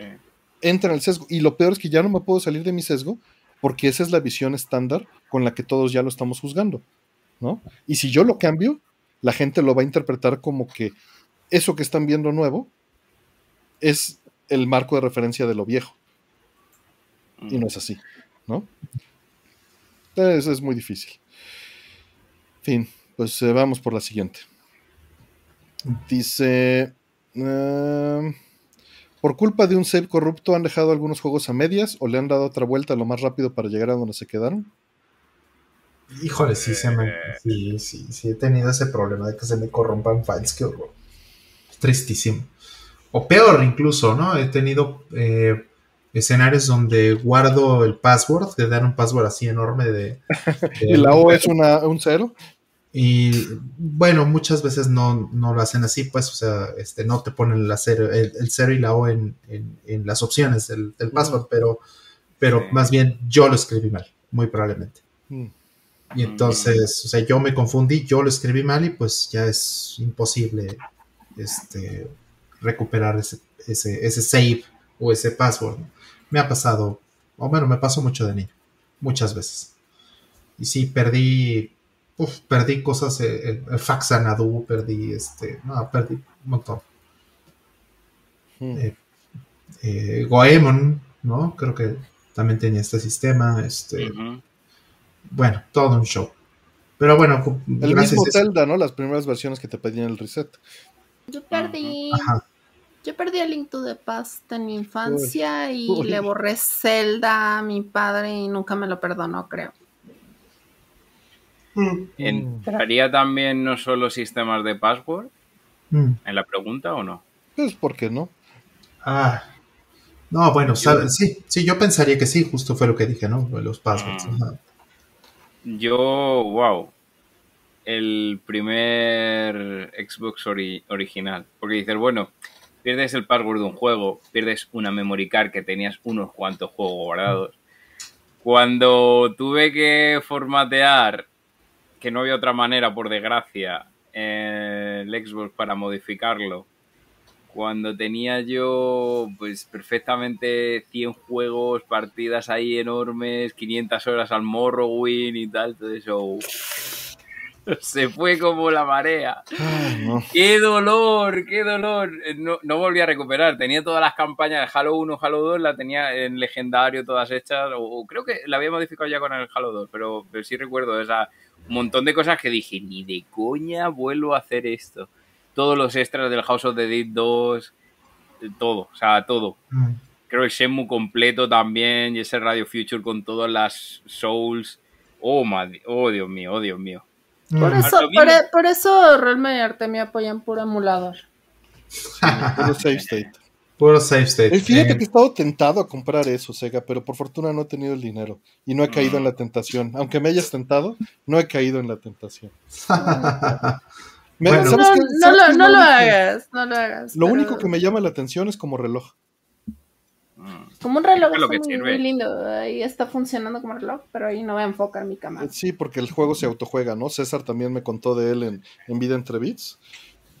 Si, si quieren, échenle una oída a eso, es una escuchada, y vean el canal de César, que está haciendo un montón de entrevistas muy interesantes. Y pues Sega también hizo una reseña, para, bueno, Abigail, para que le den una checada. Es un reloj, dice César. Por, por eso me resultó tan interesante cuando Microsoft en, en la siguiente, en la 360 o 360, eh, o sea, el disco duro era intercambiable, porque era, vale, se te malogra la consola, le salen las tres luces rojas, no hay problema. Cambias el disco duro en una de otra y ya está. Incluso hacía cables de transferencia, pero con la primera Xbox, ay, estaba, es que estaba ligada, estaba ligada y encima eh, el, se, se bloquean, o sea, el disco duro se puede desbloquear y, y bloquear, pero claro, una vez ya le has hecho la modificación. O sea, fue un dolor increíble. Que obviamente por aquel entonces no tenía una segunda Xbox. A día de hoy voy pasando la. Todo, eh, o sea, voy pasando por FTP todos los datos y no hay problema, pero por la época era o si haces esto, le vas a meter el sistema, te va a pedir formatear, adiós. Mm. Yo nada más así como comentario esta cosa, creo que está muy cañón como el sentimiento que te transmite de tener unos munditos autocontenidos en este cuadrito. Creo que está muy, muy lindo. Eso es Sí, todo. eso, lo que eso siempre me, me gustó y me atrajo. O sea, se siente así como tener este cuadrito y tienes aquí tus mundos. Eso se siente muy Al- padre. Al margen de la emulación, que es la solución que ha comentado Sega y tal, eh, puedes hacerlo con consolas originales. Es decir, por ejemplo, eh, si tienes un flashcard, lo bueno que tienen es que muchos de los flashcards que hace Creed tiene compatibilidad con el tema, bueno, no solo ya de Safe State, sino también incluso de partidas guardadas, que te lo guarda como un archivito y ese archivito lo puedes llevar luego a hacerte la copia en el, en el PC. En Entonces- este, eh, también se puede hacer con cartuchos originales. En el canal tengo ahí un video para hacer eso. Este no tiene save states. Este es a Es de- valentía, a valor. ¿Cómo va? Mm, Ok. Está bien, pero sí tiene el save normal, ¿no? Sí. Ah, sí, el save normal, sí. Pero no, no, no, te- no puedes frisear pues estados. Pero regresando a la pregunta, a mí no me ha pasado en 20 años por lo menos esto de, de perder un save. Bueno, falso. Sí me sucedió, ¿Tu ¿Cuándo? 3DS qué? ¿Tu 3DS qué? pero no perdí los saves, perdí toda la consola. Directamente. Sí, Claro. perdí todo. Claro. Perdí todo y ya no regresé. No he vuelto a jugar 3DS desde ese día, creo. Le rompieron el corazón. Es que no- Sí, nunca pero- se me olvidará No, cuando a- me a comentaste ti te lo briquearon por internet, ¿no? Sí, sí, sí. Sí, me lo brinqueó Nintendo. Y no, Mm. pues no, no he vuelto a jugar, aunque los tengo. Y compré pues otro después, ya no he vuelto a jugar. Le perdí todo el, el amor. Sí. Así Claro. murió el amor por completo. lo bueno es que lo documentaste. Sí. Sí, eh, yo perdí, um, está- me recordaste ahorita que dijiste 20 años, me recordaste eh, un, un tipo, un baboso que, este, que estábamos en casa de un amigo jugando Dreamcast. Baboso, dice. Idiota, qué bárbaro. Y, y el tipo, pues, este, tomó una, una. Ujú, Y pues le empezó a apretar sin saber, ¿no? Porque la VMU, de hecho, eh, tenía cargado un save en japonés de eh, Soul Calibur. Con toda la campaña, todos los trajes, Ah. todas las cosas, todo, todo abierto, ya todo el juego completo. Y pues el tipo idiota no sabía lo que estaba haciendo y borró el save. Y era pues la única copia que tenía, porque en ese momento, usted- estamos hablando de una etapa muy temprana del Dreamcast, no había forma todavía de subir tus saves a, a internet, como pasó en este sitio que se llama Buyaka, ¿no? No podía hacer eso. Las vi muy como tiene Abigail. Ah, entonces, bueno, me dio un coraje porque me di cuenta ya que, ya que estaba yo en casa. Mm. Y, y, pues sí. Un pelmazo, este tipo. Eh, bueno, bueno. Eso, eso, eso era la, la típica de cuando queríamos jugar Smash Bros. y cambiábamos de casa y por aquel entonces, me refiero a la versión de Wii, y ya yo ya tenía un SD con todo desbloqueado porque si no, no había manera, ¿sabes? Este, pero bueno, les estaba diciendo que la- la- yo no lo perdí, literalmente se me echó a perder un PlayStation 3 Oh, y, y no podía sacar los saves porque están encriptados. Tuve que requerir a- a el software para desencriptar y reencriptar con las llaves del nuevo PlayStation, ¿no? Claro. Pero no se perdió. Eh, de perder, pues ya, ya he contado, pero nada más para responder lo voy a hacer eh, brevemente. Una vez eh, estábamos jugando Fantasy Star 1, mi hermano y yo, alternando eh, en el mismo cartucho durante las mismas semanas. Y pues el cartucho tiene tres save slots. Yo estaba usando el primero y mi hermano el tercero. Él jugaba de día y yo de noche. Y pues un, un buen día llegué y encontré a mi hermano pues Es- deshecho, desvelado, exhausto. No manches, fue cuando te borraron. Y me dijo, Sí, sí, sí. hermano, perdón, borré tu save de Fantasy Star 1. Eso sí me lo. Eso sí lo. Sí, ya lo he contado varias veces, pero nada más para que la pregunta quede y, y le dije, y me dice, pero tranquilo, llevo jugando todo el día y, y ya llegué al mismo lugar donde estabas. Wow. Sí, pobrecito. Sí, Pobre. eso se debe haber sentido como súper mal. Sí, sí, y era, era sentimientos encontrados, ¿no? En el momento. No, una padre, una, una vez mi padre no me desheredó porque no sé por qué. Pero, pero sí se lo apliqué. en un Zelda. Sí. En fin, pues bueno, vamos a la siguiente. ¿Qué Zelda fue? El primero. Sí, le, borré su save state y él ya estaba así como en el level 9 y todo. Y fue así como de. Na- Nada más así como que torció su cara, así como, como búho, así de.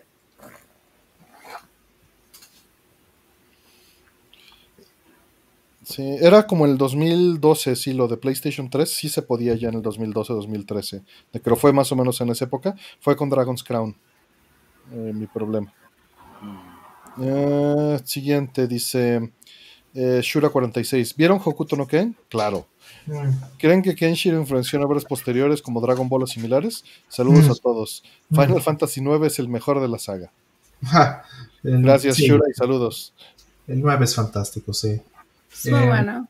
Sí, eh, sí, justo lo que, lo que dice es cierto. De hecho, hay, hay entrevistas donde mm, lo mencionan, donde mencionan que fue una influencia muy importante, sobre todo para este, la parte de los torneos y algunas cosas específicas de Dragon Ball. Eh, se basaron, bueno, no se basaron, fueron, este, fueron influenciados por, por Hokuto no Ken. Sí está por ahí. Pu- Pueden buscarlo juntos, ¿no? Así tal cual Hokuto no Ken Dragon Ball eh, entrevista, ¿no? Interview, y probablemente le salga algo así. Probable. Es- yo lo leí hace, a- hace tiempo, pero sí, sí, sí está claro que, que algo de eso. ¿Y, y su opinión de que el último comentario de Final 9 es el mejor de la saga? Pues, Bueno, pues, Depende eh, de no, los gustos. no está El 6 equivocado. es mejor, el 6 es mejor, pero el 9 es muy bueno. Personalmente me gusta más el, el 4, me gusta más el 6 que el 9, pero pues tampoco se puede equivocar si eso es, si, si el 9 es el que más le gusta. Es, un- es Que va, fantástico. va en gustos, claro. Claro. Maravilloso. Ahora, yo, yo voy a decir algo para que se contradigan en lo que me acaban de decir. El 7 es el mejor. pues sí, si, lo, si, te, si es el que El más 7 el siete es más importante a nivel cultural. Es la típica también, es la típica que. es es más relevante. Hubo, hubo un Es tiempo más en España- relevante el 7 y no puedes discutir eso. Hubo un tiempo en España que básicamente si no decías que Final Fantasy VII o Ocarina of Time eran los mejores juegos que habían salido en, en la historia, básicamente no estabas en la onda y era como, vale, todo el mundo lo repetía, incluso aunque no hubieran jugado. O sea que, Dice, dice José Cruz que se vale meter a Tactics. pues Y- métele Tactics si quieres, ¿sabes? Sí. No hay problema. Sí, sí, sí. Ah, sí. Más gustos, es tipo ¿Por de no? juego también. ¿Por qué no? Sí. Pero, pero si me quieres hablar así como de ambición, de, de historia, de, estructura de juego y de todo eso, pues el 6 lleva la ventaja muy, muy cañón. Mm. El seis es, sí, Sí, el es 6 que es un... como, como lo hemos dicho varias veces, desgraciadamente no hay un estándar objetivo sobre el cual puedas lanzarte para hacer un- una calificación de este tipo, ¿no? A Claro. menos de que tú mismo definas, voy a hacer una evaluación sobre estos parámetros pero obviamente tu evaluación va a estar sobre esos parámetros. Artemio, ¿en, cu- ¿en cuántos Final Fantasy sale Ultros? Pues sí. No, y además el, el, el 6 tuvo un impacto eh, emocional fuerte eh, del mismo calibre que el 7, pero en, una, en un fanbase más pequeño. ¿no? O sea, porque éramos una comunidad más pequeña, a final Claro. de cuentas.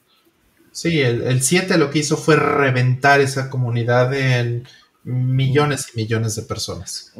Pero el 7 también fue un, un demo técnico muy, muy cabrón. Sí. O Sí. sea, la manera en la cual representó las gráficas en 3D y los full motion videos. Como Creo Sylphid. que. Sí, claro, como Silfield, pero. Pero a diferencia de Silfield, no lo hizo en un mainstream. Ya sé. Mm. ¿Cómo, cómo me vas a decir que el Sega CD no era mainstream Sega? sí, claro, ahorita.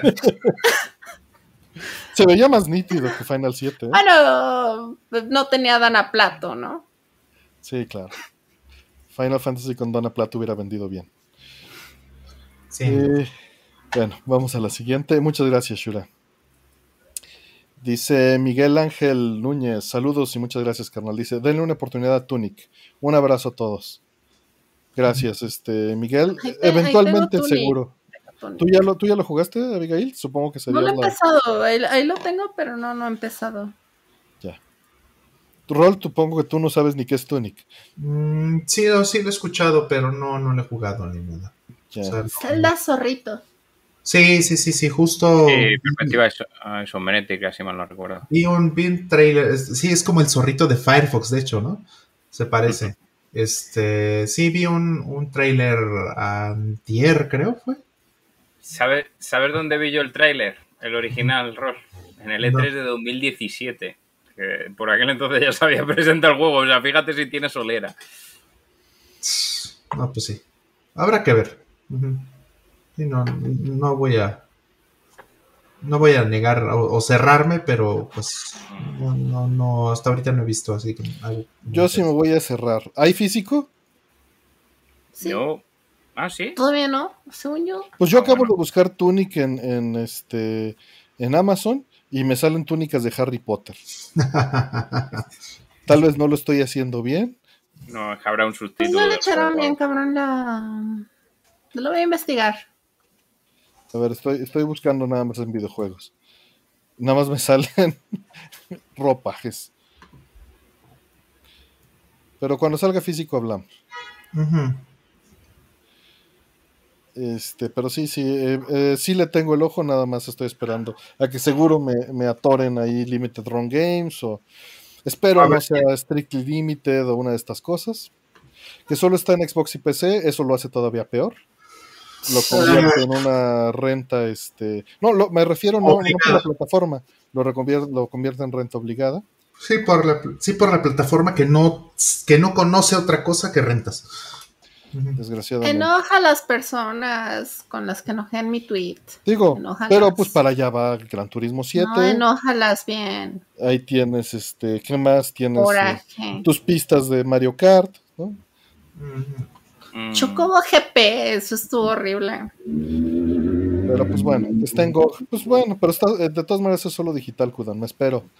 Pero gracias, sí lo, sí lo menos- voy a Por lo intentar. menos en, en GOG este, sí es una venta, ¿no? Dice Aldo que la torada es voluntaria. Pues sí, sí es voluntaria, pero también es de principio, Aldo. Si, Ah. si estoy de hocicón diciendo que no lo voy a comprar más que si está en físico, pues ya no tengo opción. Por hocicón. Sí. No, pero que está bien. O sea, hay que luchar también lo- por los derechos de la gente que quiere tener propiedad de Sí, algo, ¿no? Que para- Por lo que crees, ¿no? Por lo menos, sí. De menos. Vamos por lo siguiente. Por lo que es posible tener propiedad, ¿no? O sea, en un mundo en el cual. Porque es muy seguido que te digan, ah, de todas maneras, los parches y lo. bla, bla, bla, bla, bla. Pues de menos lo poco que puedas tener, lo máximo que puedas tener de algo y que eso sea lo que tengas, pues, manera de ponerle su mano y preservarlo, vale la pena. Pues sí tiene valor para ti, ¿no? Porque obviamente está el contraargumento de decir, pues yo nada más los juego y los desecho. En ese caso, no tiene sentido lo físico, ¿no? Claro. Pero en A menos de que quieras- este argumento. Además, A Además, menos que quieras recuperar parte de tu inversión, perdón. claro, Porque ahí además, sí tiene sentido. ok. Además, el parche no es la licencia perpetua. El disco es la licencia perpetua. Entonces puedes bajar, conseguir, hackear lo que quieras hacer con los parches y eso va a ser perfectamente legal. Tú ya Pero tienes. estamos hablando que a futuro lo único que nos va a quedar para preservar va a ser romper los protocolos. O sea, pues, básicamente. Creo que, eh, O ignorarlos e ir por Mister. Hay, hay muchos detalles, ¿no? Que ya hemos hablado muchas veces en el video con Cracker, muchas veces con Roll, con Abigail en su video también, en sus guiones. Pero resumiendo lo que están comentando, eh, está el detalle de que si lo compras físico lo puedes inversión. ¿no? Sí. Y decir, me costó 60 dólares, lo vendo en 30 y nada más le costó 30 jugarlo. Lo puedes Eh. heredar también. ¿Lo puedes que, perdón? Heredar. heredar, rentar, prestar, romper si no te gustó inclusive, aunque sea, pues rompes el disco ya de coraje. No lo he hecho, pero, pero está la opción.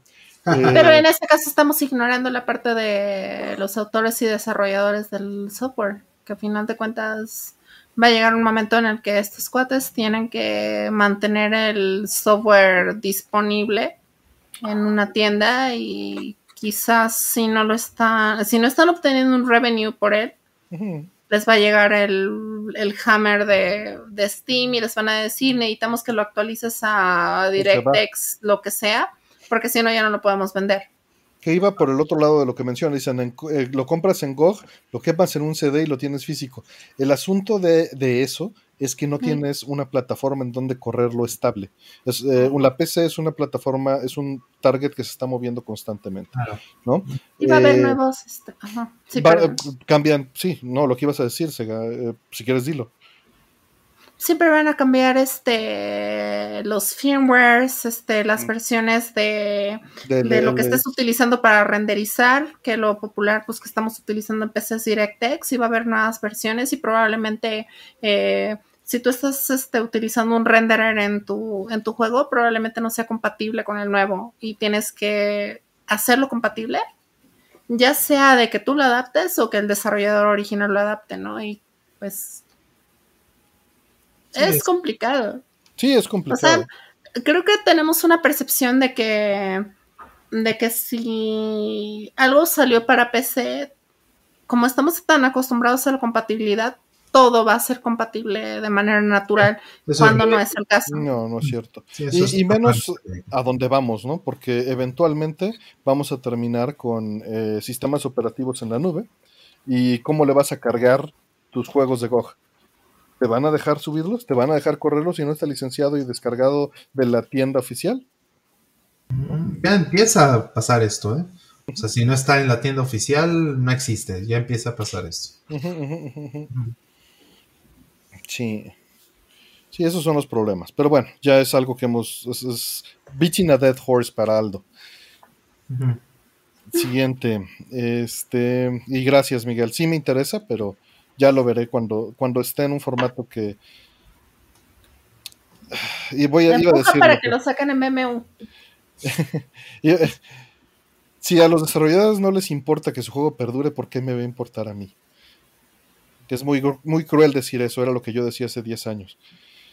Hoy en día sé que eh, no han tenido opción, pero justo Fire habló de, de una opción que hablamos, discutimos el programa pasado, en donde es posible que ya tengan algo de control de esto sin depender tanto de, de- de los creadores de engines y de distribuidores de contenido, que los tienen fritos, ¿no? Los tienen sin opción. Siguiente. Eh, GBS Control o Open Source Scan Converter. Joder. Pues depende Pues, para qué, depende, de del tu- dinero que tengas. Sí, que no hay mucha diferencia, ¿no? Entre ya Si no, termina- todo. No hay Claro, mucha si termina- diferencia. Un setup entero de GBS, hombre, si lo mandas hecho, sí no hay diferencia. Si lo compras, si lo armas tú, Sí, sales bien, ahí ¿no? Sales bien. Pero vamos, mm, sinceramente, de un upscaler que ha sido conocido desde hace un montonazo de años, que tienes que buscar también las versiones específicas para compatible con el mod, eh, que lo ha tenido que arreglar la comunidad con respecto a algo que ya ha salido precisamente con la de la comunidad. que es el, lo que Los está dos son open source, ¿no? de entrada. Sí, vamos a Eso es- decirlo así. Eso, eso es una gran ventaja. El GBS está increíble si consigues las piezas en tu mercado local. Mm, El Open Source Can Converter está increíble si lo puedes importar y quieres algo relativamente plug and play, pero hay mucha más problema intrincado con respecto a los frame rates, a las conversiones, a si quieres video en 444. Es decir, es una respuesta muy difícil de contestar si no conozco tus necesidades. Sí, porque también es que si lo quiere para arcade, si lo si quiere hacer downscaler, por ejemplo, que eso es una cosa que, por ejemplo, el OSSC no puede hacer, pero sí el GBS, eh, depende mucho del entorno. De capturadora que tengas o tu tele. capturadora también te puede Una dar problemas con el OSSC, con el GBS no. Igualmente yo personalmente me quedaría, o sea, opinión personal, no, no lo tomes como lo que tienes que hacer con OSSC, pero vamos, es que como ha dicho Artemio, es que depende del setup. Cuando preguntéis estas cosas siempre es decir, como hace muchas veces el kernel, tengo esto y me gustaría que ustedes qué me dirían para este caso en concreto y ahí te podemos atacar perfectamente, pero si es una opinión, eh, esto o esto, es que depende también. O sea, depende de la ¿Qué, situación. qué necesites o qué quieras? Mm, y cuál es tu un consejo objetivo? para la gente que quiera preguntar, que siempre que especifique un poquito más. eh. Mm. Pero si vas a preferencia personal, yo prefiero Open Source Can Converter porque cubre mis necesidades particulares y ya tengo tarjetas de captura para ello o Ah. televisiones en donde funciona, ¿no? Ah, o, sí. o computadoras viejas con las que se interfacea muy bien. sí. Pero creo que el GBS Control no demerita nada y es una gran, gran opción. Mm, Sí, sí. Claro. Yo, a mí me encantaría cubrirlo en el canal y sacaros de dudas, pone- poneros todo más en detalle, pero que por desgracia es que no, o sea, el canal no da para tanto como para Dice que- comprar. Para pasar componentes HDMI, ambos lo hacen muy bien, porque literalmente, o sea, no es, Mm. estos aparatos no convierten una señal de un tipo a otra. Esa, esa no es la intención. No. Obviamente se percibe de esa manera, pero es para convertir de un formato analógico a un formato digital. Hmm. Es para convertir de un estándar eh, no oficial a un estándar oficial. Es para pasar frame rates a veces, ¿no? Es para hacer compatible Y- hardware viejo con hardware actual. Mm, También ha, ha contemplado la posibilidad, yéndonos al entorno de Maichi y cosas anteriores de proyectos como el RetroTeam 2X Ujú. o el 2X Pro, que tiene componentes y pasa a HDMI. Eh, pero nuevamente es lo que te ha dicho Artemio, o sea, es que es, es pilla las señales y, la, y las transcribe, pero también hace su, su propio procesado. Papá Luchón dice algo del similar, dice, ¿qué es mejor, tener muchos juegos o tener mucho tiempo para jugarlos?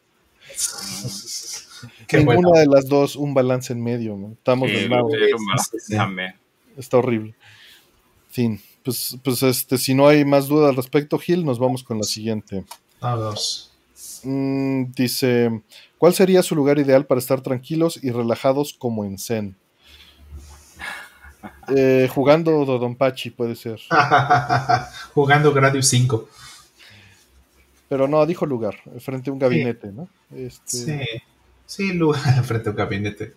A mí me gusta mucho eh, el bosque.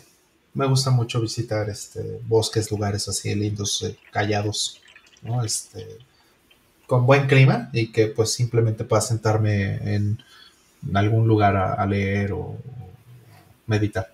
Me gusta mucho. Con silencio o con, bueno, eh, ruido ambiental, pero natural. ¿Qué prefieres, el, el silencio y ruido mental de un bosque o el silencio y ruido mental de la playa? En bosque. Por mucho. Abigail. Probablemente también prefiero zona ambiental de bosque.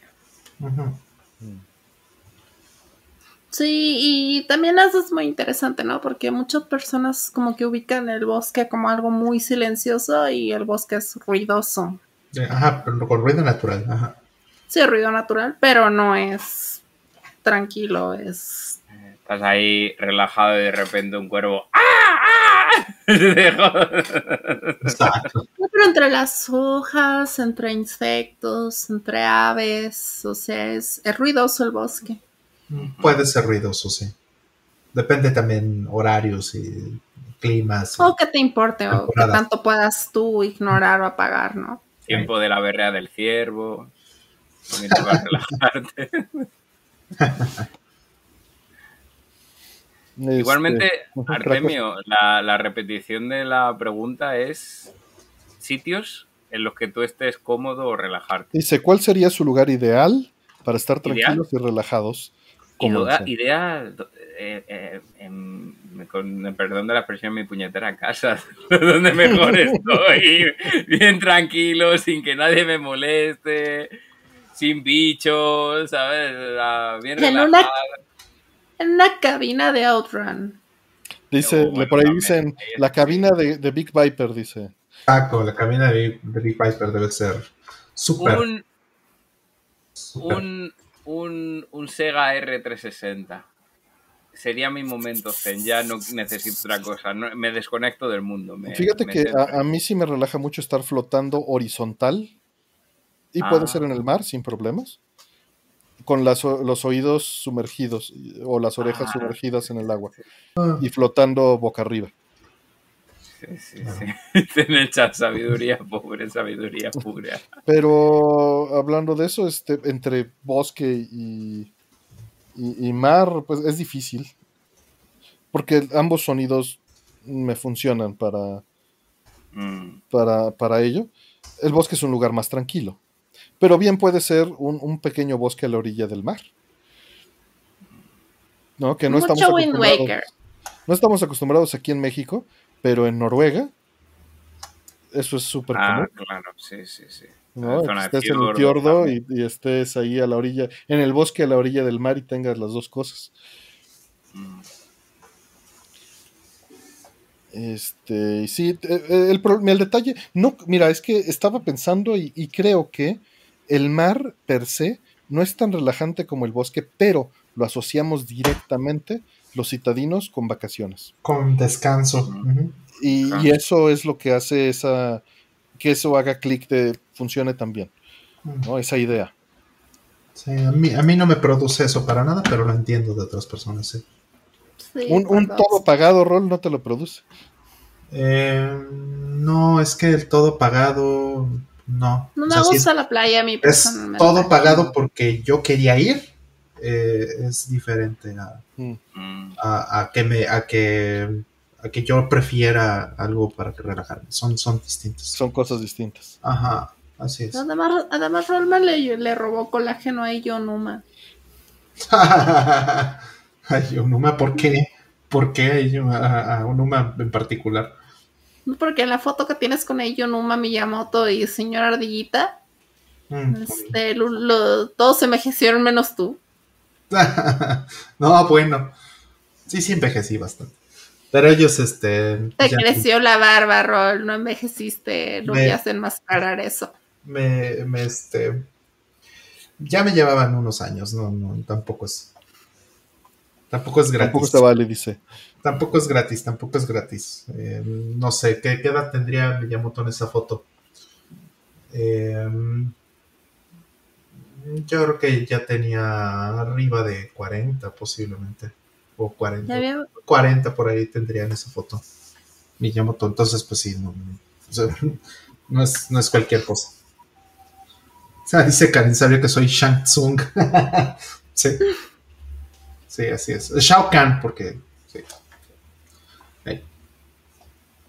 Este, pues bien, vamos por la siguiente. Dice Roberto Mercado, nobody expects the Spanish Inquisition. Nobody expects this. Gracias, Roberto. Gracias, este, él es Atelier Tsuki. Ahí este, Karen ahorita va a poner la liga de, de la tienda también para los que les interese, Mm. eh, porque están fabricando hardware aquí en México, ¿no? Y saludos, mi estimado Roberto. Mm. Vamos a la siguiente y saludos. Dice, ¿hay diferencia con el demo de Metal Gear Solid 1 de Play 1 al juego cuando ya salió? ¿Fue el primer demo que jugaron? ¿Qué de- ¿Cuáles demos recuerdan con cariño de haberse emocionado? Sí, Ah, sí, eh, sí tiene. Sí tiene un, un par. eh, los movimientos de golpe me parece que, que son distintos, ¿no? Diálogos también, algunos están ligeramente distintos. y luego aparte, yo en mi caso también tengo el Pilot Disc que tiene incluso más cambios. Con el tema de agacharse y todo eso. Es, es, es una, es una idea de cabeza increíble la- las versiones que hubo de, de Metal Gear Solid. Metal Gear, ajá. Me encanta lo cómo contrastan los movimientos en Metal Gear Solid 2, ¿no? Como que hay, mu- hay nuevos movimientos en Metal Gear Solid 2 como Snake que se abalanza contra los enemigos Sí. y sin embargo este Raiden hace volteretas de animadora. Ujú. O sea, como que hay muchas cosas dentro de los propios movimientos de Raiden que son como para que sientas que lo metieron por la puerta de atrás. Mm, Y eso, eso me encanta. mm, mm, Y creo que el juego lo, lo resalta muy bien, ¿no? El hecho de que, que este Big Shell sea naranja y Shadow Moses sea azul, o sea que Big Shell sea el color complementario de, de Shadow Moses. Son cosas muy, muy lindas. El episodio de Tanker también es muy turquesa. Turquesa, que era. jugaban con los colores de la portada Mm. también. Una armonía, de hecho. el pro- las propias ediciones, al menos en España, de Metal Gear Solid jugaban con, con eso. O sea, el Substance y la versión Sons of Liberty con esos colores también. Era muy, estaban muy bien pensados. De demos, pues hubo varios que jugué antes de Metal Gear Solid. Metal Gear Solid y Met- el demo de Metal Gear Solid 2 eh, fueron muy importantes este, para mí. Igual el de Final Fantasy 8 y el de Final Fantasy 7 fueron demos que, que también tuvieron un peso fuerte. Mm.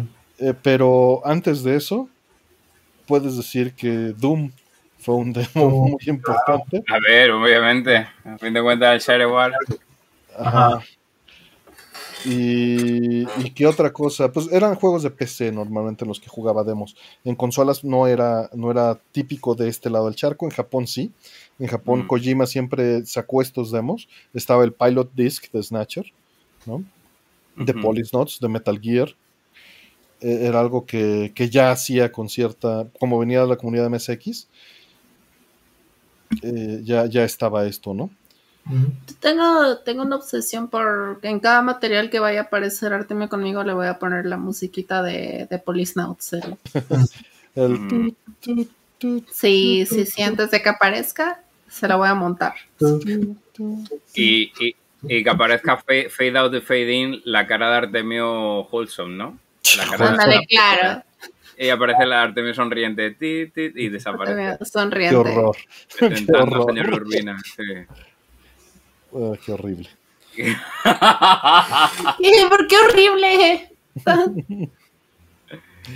Sí, sí, sí, Yo- sí, es la cara de la esperanza. De la espera. De la De esperanza muerta. Sí. Demos. Eh, recuerdo, nunca se me olvidará ese disco de demos que tenía la, el- la Demo Station, vaga la redundancia, de la eh, primera Xbox. Lo pusieron en el centro comercial más cercano de mi casa y literalmente reventé Halo o Halo, como decíamos en, en algunos sitios, eh, una y otra vez. El, el episodio ese, bueno, la, la pantalla que yo le llamo la playa. De hecho, Rollman dice que Halo murió en Reach. Exacto. Bueno, yo me refiero a eso, el, el primero primerísimo, que mm, a mí me sonaba de haber visto en revistas cuando querían sacar ese juego, de hecho, para Macintosh, si mal no recuerdo. Y al final, fijaros dónde acabó la cosa, en una consola de Microsoft. Pero, pero sí, sí, yo lo recuerdo y, y wow, era como, oh, por fin algo como Half-Life, pero en consolas. Y de hecho tenía bastantes cosas, ¿no? De Medikit y todo eso. eh, muy, muy similares. Eh, temas sonidos y tal. Otro que, que quizás le tengo mucho cariño y quizás a lo mejor no, no, no sea tan obvio, eh, fue el, la demo que sacaron del Test Drive Unlimited para Xbox 360. Fue el motivo de que yo me dejase directamente 60 euros en el juego, según salió. Sacaron como una especie de demo que era online, literalmente te planteaba, en, aunque el juego no necesariamente era como tal, pero eh, te planteaba lo que a día de hoy sería el Forza Horizon, pero estamos hablando de los inicios de la consola, o sea, los inicios de, de la generación de Xbox 360. Eh, fue maravilloso, pero hasta punto de, de, de que te- tenía detalles que luego la versión final no las tenía, no los tenía. No recuerdo cuáles, pero sí recuerdo jugar un montón a la demo y luego jugar a la versión final y tener muchos cambios. Hablamos antes de Metal Gear, pues en este caso también. Mm. Creo que incluso mejoraron un poco los gráficos con respecto a la demo. eh, no sé, cosas muy, muy buenas, muy buenas. Así es lo que tengo de, de recuerdos. Hay, hay muchas más demos, obviamente, pero así las que más tengo recientes y refresco de memoria, que sean demos, demos, no que sea algo de que te ponen en el juego ahí para probar y tal, eh, serían esas. ¿Ustedes? Este, ¿Alguno más ustedes? Mm, no. ¿No? No, ya dijeron Metal Gear que es como el, mm, el más interesante. Las, las revistas de PlayStation, Rol? Eh, O los demos que venían en los PlayStations. O Monkey Island. Sí, tuve muy poquitas este, de estas, pero sí tengo los demos de, de 3 y etcétera de, de- de Metal Gear. Mm. Y a mí sí tuvo también ese impacto porque fue lo que trajo Oscar de ir a su primer este, eh, Tokyo Game Show. ¿no? Entonces eso también pega. Claro, Pega pega. Ujú. Vamos por la siguiente y la última de este bloque. Que dice, ¿van a hacer algo como una fiesta loca para el episodio 100? Claro que sí. Vamos a streamear todos eh, semidesnudos. Era un secreto, pero ya lo revelamos. Ahí vamos a bailar sobre el botón de suscribirse. Exactamente. Y les vamos a decir que toquen la campanita y todo ese show. No, sí. Y Rollman va a revelar toda su biografía del Master Chief y todo eso. Claro. Exacto, voy a, voy a salir jugando, haciendo un stream de Halo. De- Y de Gears of War también, y, y qué más. De, de- Eh, de, de todos los juegos que sean de un vato mamado de cabeza chiquita, todos los va a jugar. mm,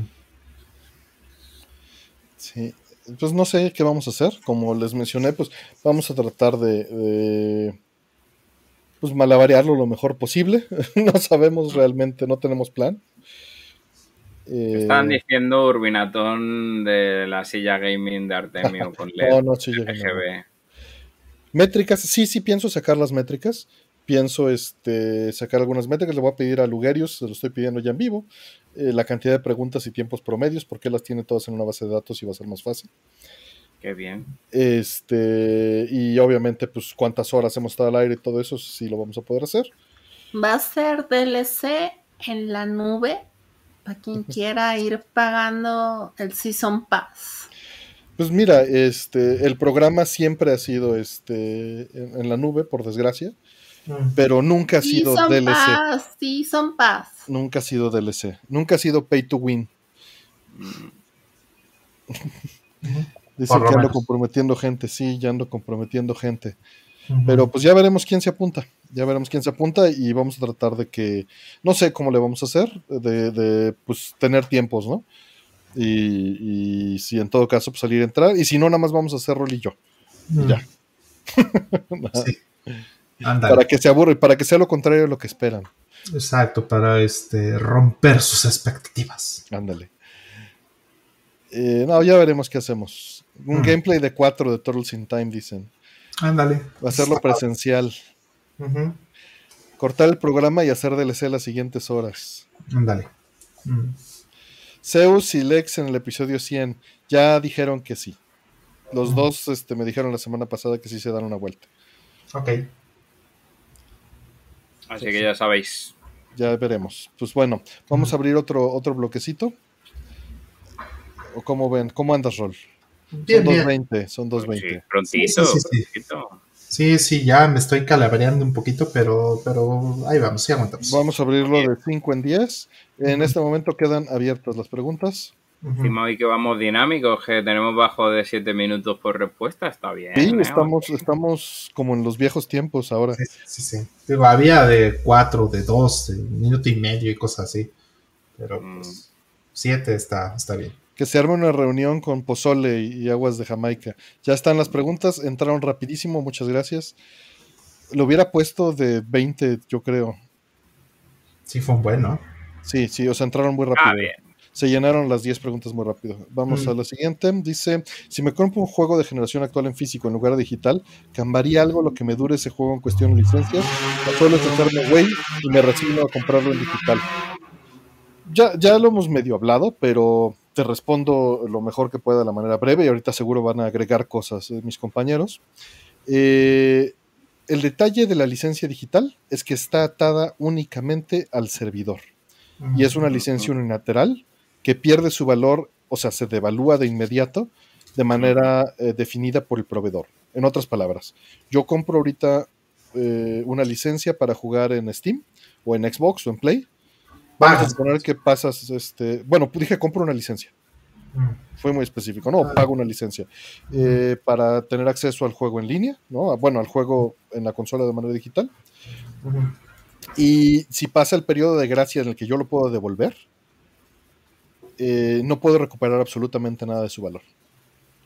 No puedo venderlo, no puedo rentarlo, no puedo regresarlo. Si lo compras físico, lo puedes regresar a la tienda, lo puedes vender, lo puedes prestar, ¿no? Puedes hacer muchas cosas con él. Incluso si ya no funciona la caja, el manual, todavía tienen cierto valor.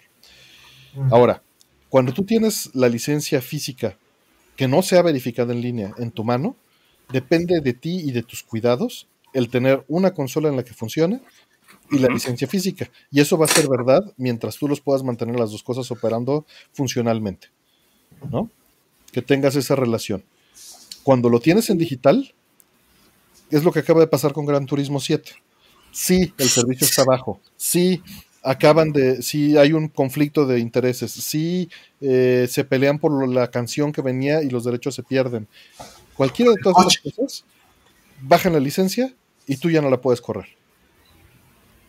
Y pues recordar que, que todo este software está licenciado, no es vendido, ¿no?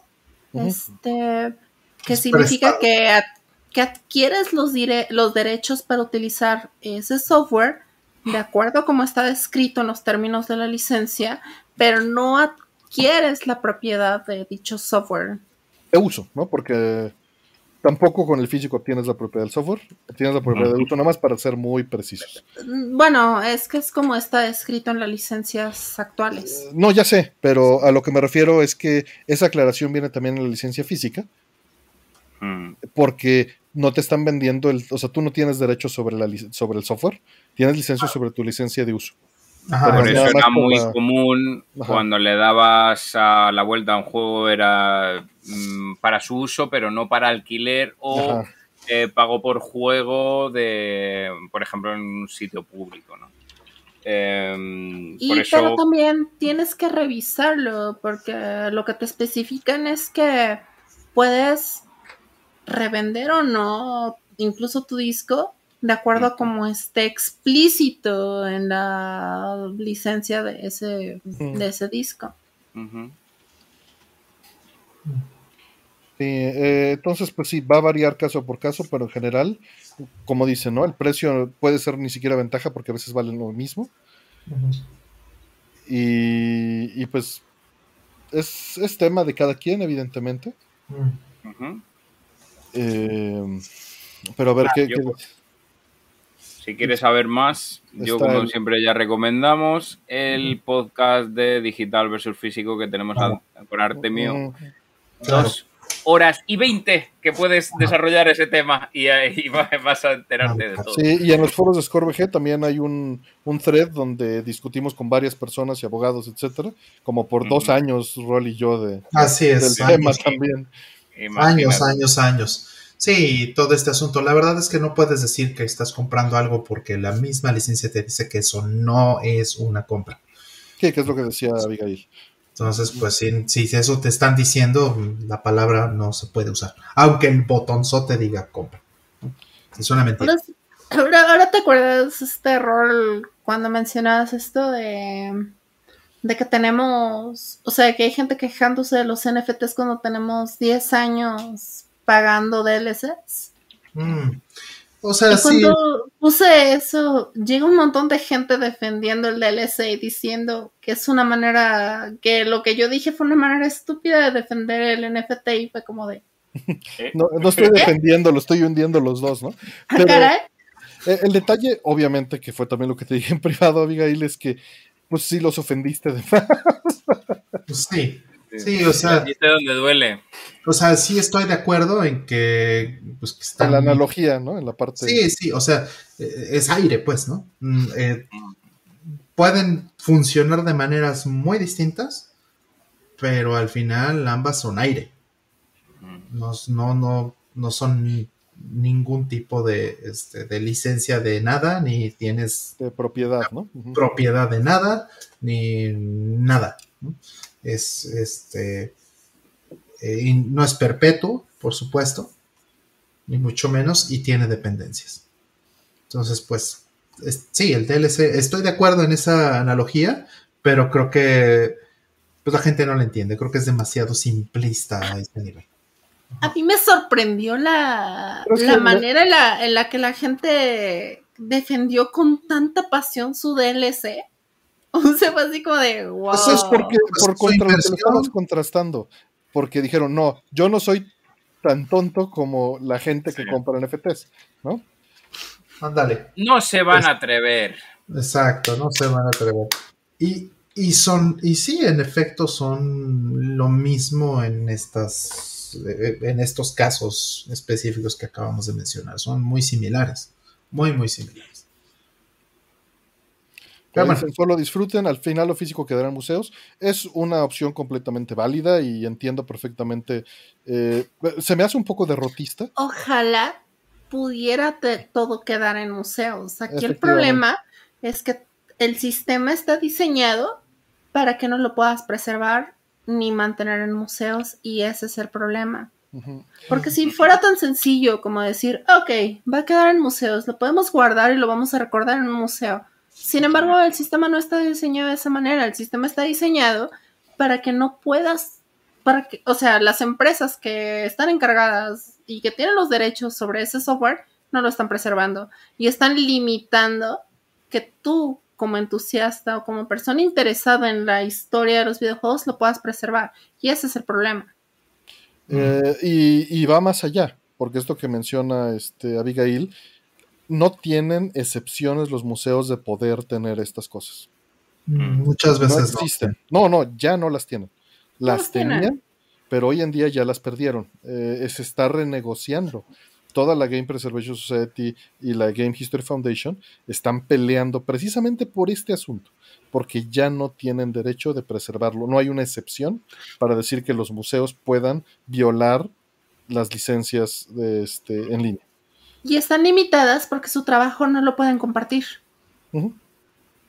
Justamente por cuestiones legales no lo pueden compartir. Y eso es peligroso a nivel de preservación y es muy, muy triste. Entonces tampoco se trata de que, de que, pues, ah, va a quedar en un museo, lo vas a poder recordar cuando hay empresas que están poniendo activamente trabas, llámese de, de RM, llámese este eh, Season Pass, llámese lo que tú quieras, para que Y tener bueno, más control sobre cierto software y que no lo puedas preservar. Y la única opción que te queda, pues son romper los protocolos. Y eso es muy y mal. ni eso, que era lo que iba por la otra parte. Era lo que Mm. quería complementar de lo que estás diciendo. Sí, porque ya. muchas veces la mitad del juego está corriendo en el servidor. Y no tienes acceso a ese Gran código. turismo. Pues lo que quieras, o sea, Overwatch, este, Fortnite, todo eso está corriendo en el server, no está corriendo Claro. en tu consola. Claro, pero por ejemplo, algo como Overwatch, Ya tiene. no, no es que esté bien, pero entiendas que por su naturaleza multiplayer, ok, va, ¿no? Pero, Pero, de todas algo maneras, como Pero juego single player que esté corriendo en el servidor de algo y que te lo estén vendiendo como un producto, que te estén Sí. vendiendo un disco, que te están diciendo, instala 70 gigas en tu consola Eh, no, y es que de que, esos 70 gigas de tu consola, es que una cosa es que el juego por sí mismo, por el gameplay, sea desechable y ya nadie lo juegue en X cantidad de años porque algo pasa y, y deja de estar de moda y listo. Y es muy diferente a que el modelo del juego sea desechable. ¿no? Aquí estamos hablando de que el modelo lo es, en efecto, cuando están corriendo el juego en un, en un servidor. ¿no? Porque tú no tienes una copia nunca del juego completo. Y no puedes hacer como en Fantasy Star Online, por ejemplo, ¿no? Donde Sí. puedes hacerte un, un servidor apócrifo. No Y- puedes y, hacer eso, eso ya es ilegal, ¿no? Pero vamos Claro. a. Si han escuchado a Life Well Wasted, este maravilloso podcast de Robert Ashley, hay un episodio donde hablan en la Universidad de Stanford de la preservación de juegos digitales y de cómo se preservan los mundos virtuales. Y lo que se hacía era grabas una partida, pero en, en digital, es, es decir, grabas la comunicación de toda la gente que está haciendo la comunicación hacia el servidor y tú puedes entrar a ver las últimas horas del servidor antes de que cerrara, reproducidas y no interactuar con ellos, son fantasmas, como dices, pero estás viendo cómo se, se ejecuta el código de cómo interactuaba la gente dentro del juego. Eso es un valor, pero también el poder levantarte un servidor de Doom, ¿no? O un servidor de Overwatch tendría un valor de decir, levanto un servidor 30 años en el futuro para una instancia de, de no sé de cuántas personas juega Overwatch, pero vamos a decir de 10, y que puedan revivir cómo funcionaba eso. Y eso no se puede. Uno, porque es ilegal, y dos, porque el código de Overwatch que está corriendo en el servidor no lo tienen más que ellos. Sí, no lo tiene nadie. En la mitad del juego no está corriendo en tu consola. Sí, Fantasy Star Online sí. Entonces, por eso sí puede haber un clon. Y yo estoy pensando en algo más grave como lo que pasó con Gran Turismo. Que eso es, o sea, el caso de Gran Turismo es literalmente el caso de cualquier juego de Xbox. Y de los que vienen ahora de PlayStation, ¿no? Sí, así es. Game Pass y todo eso es así. Estás ligado a eso. La, la diferencia yo siento que con Game Pass es que no son mentirosos a la hora de decirte que te están vendiendo un servicio y que tú cons- como consumidor vas a consumir ese servicio. La, co- la cosa con, con Gran Turismo para mí lo grave es que te estén diciendo que tienes un disco que puedes comprar como un producto y que a la hora de la hora no solamente dejemos de lado la cantidad de DLC que tiene porque lo puedes comprar in-game, pero el hecho de que esté viviendo en los servidores de Polyphony Digital, porque en el momento en el que esta cosa no está conectada online, tienes como una décima parte de toda la experiencia. Mm, Bueno, pero también aquí hay que matizar esto. Eh, el disco, el download del juego completo, ¿trae estas cosas y simplemente es un permiso? ¿O si tienes que bajar un parche por cada cosa que, que le pagas a- o cada microtransacción que le pagas? Es una mezcla de las dos.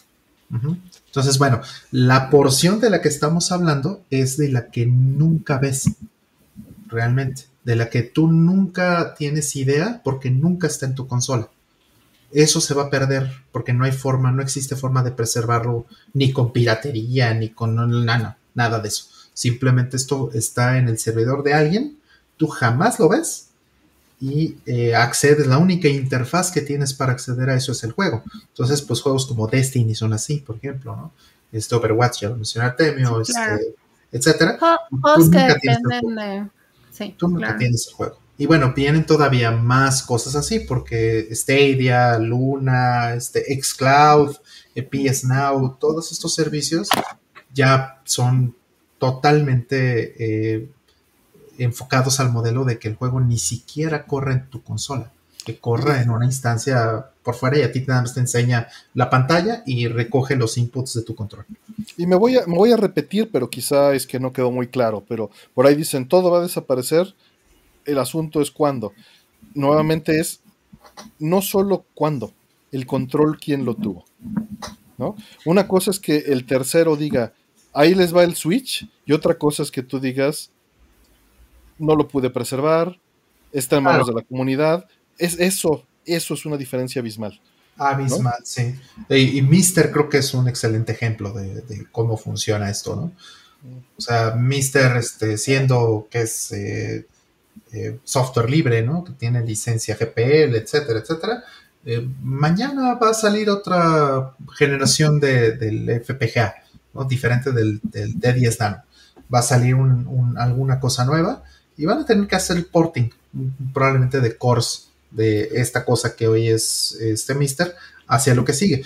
Va a tener que hacer porque algún día Terasic va a dejar de hacer el de 10 También hay una ingenuidad impresionante porque dicen, así como dices esto, siempre sale, mañana lo emulan, ¿sabes? O sea, y la mayoría de las personas no lo comprenden. O sea, no comprenden Lo, lo, que conlleva. o... no, no puedes emular Destiny. No puedes emular eh, Pero te sorprendería la cantidad de personas que dicen mañana lo emulan. Sí, sí. Pues porque es costumbre, están, están acostumbrados a que siempre un tercero les solucione el problema, ¿no? Exactamente. Sí. lo pirateo, pues no, no puedes piratear Destiny. No puedes piratear muchos de estos juegos que... Y, ojo, que no está cuando, en Cuando vean este video en 20 años no significa que no lo haya hecho ya alguien, pero en este momento es ilegal y en este momento no hay manera de que eso pueda pasar. Exactamente. Y ni siquiera se trata de que sea ilegal o no, más bien también tiene mucho que ver que no se trata como de que ah, mañana alguien lo emula, no significa que alguien agarre RPG Maker y haga ahí con su engine una iteración de un juego en una computadora, porque conlleva muchos problemas. el simple concepto de emular y pocas personas lo entienden. y, cuando no tienes un ejemplo, nuevamente, si nadie tiene el servidor de Destiny en sus manos, lo único que puedes hacer es una caja negra de suponer por fuera. Mm. No es lo mismo que tengas un Sega Genesis o una Super Nintendo en tus manos, lo puedes desarmar, le puedas quitar los layers de plástico, puedas ver el silicio, puedas tomar fotos con un microscopio eh, metalúrgico y tengas el código y lo puedes desensamblar. Mientras que lo otro no tienes absolutamente nada de acceso. Exacto. Sí, ese es realmente de fondo es el problema. Hay cosas que están corriendo en la nube que pues tú nunca ves, de nuevo, ¿no?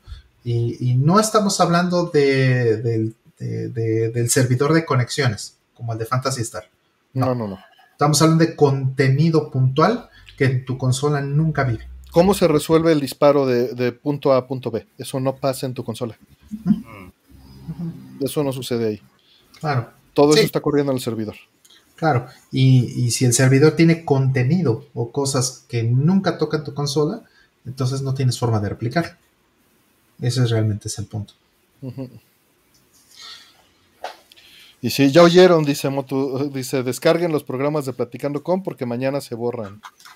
Eh, está cañón, hay gente a la que le han borrado en esta semana nada más y 500, 600 programas me he encontrado de y es completamente viable, ¿no? ¿Qué tal si eh, hablar de, este, de, servidores ilegales es, es, ilegal en cinco años? Y el algoritmo reconoce este video y lo baja simplemente, ¿no? Ajá, y nos pueden bajar los 100 programas. De... mi, mi, cara es ofensiva y ya, ¿no? Ajá. Adiós. Imagínate que, por ejemplo, la, la pequeña musiquita que, la pequeña eh, musiquita de, de, lo que tenías tú de vida entre beats de repente alguna discográfica malvada decide que eso es una canción de copyright y que no quiere de repente sí porque yo nunca lo registré ¿no? Claro, y todos esos vídeos de entrevista se van al traste. Yo por eso cada vídeo que subo tengo mi copia de seguridad, además en varios dispositivos, entonces si de ser que se, pierda, mm, pues tengo una versión pura que es como se hizo el vídeo originalmente. Mm.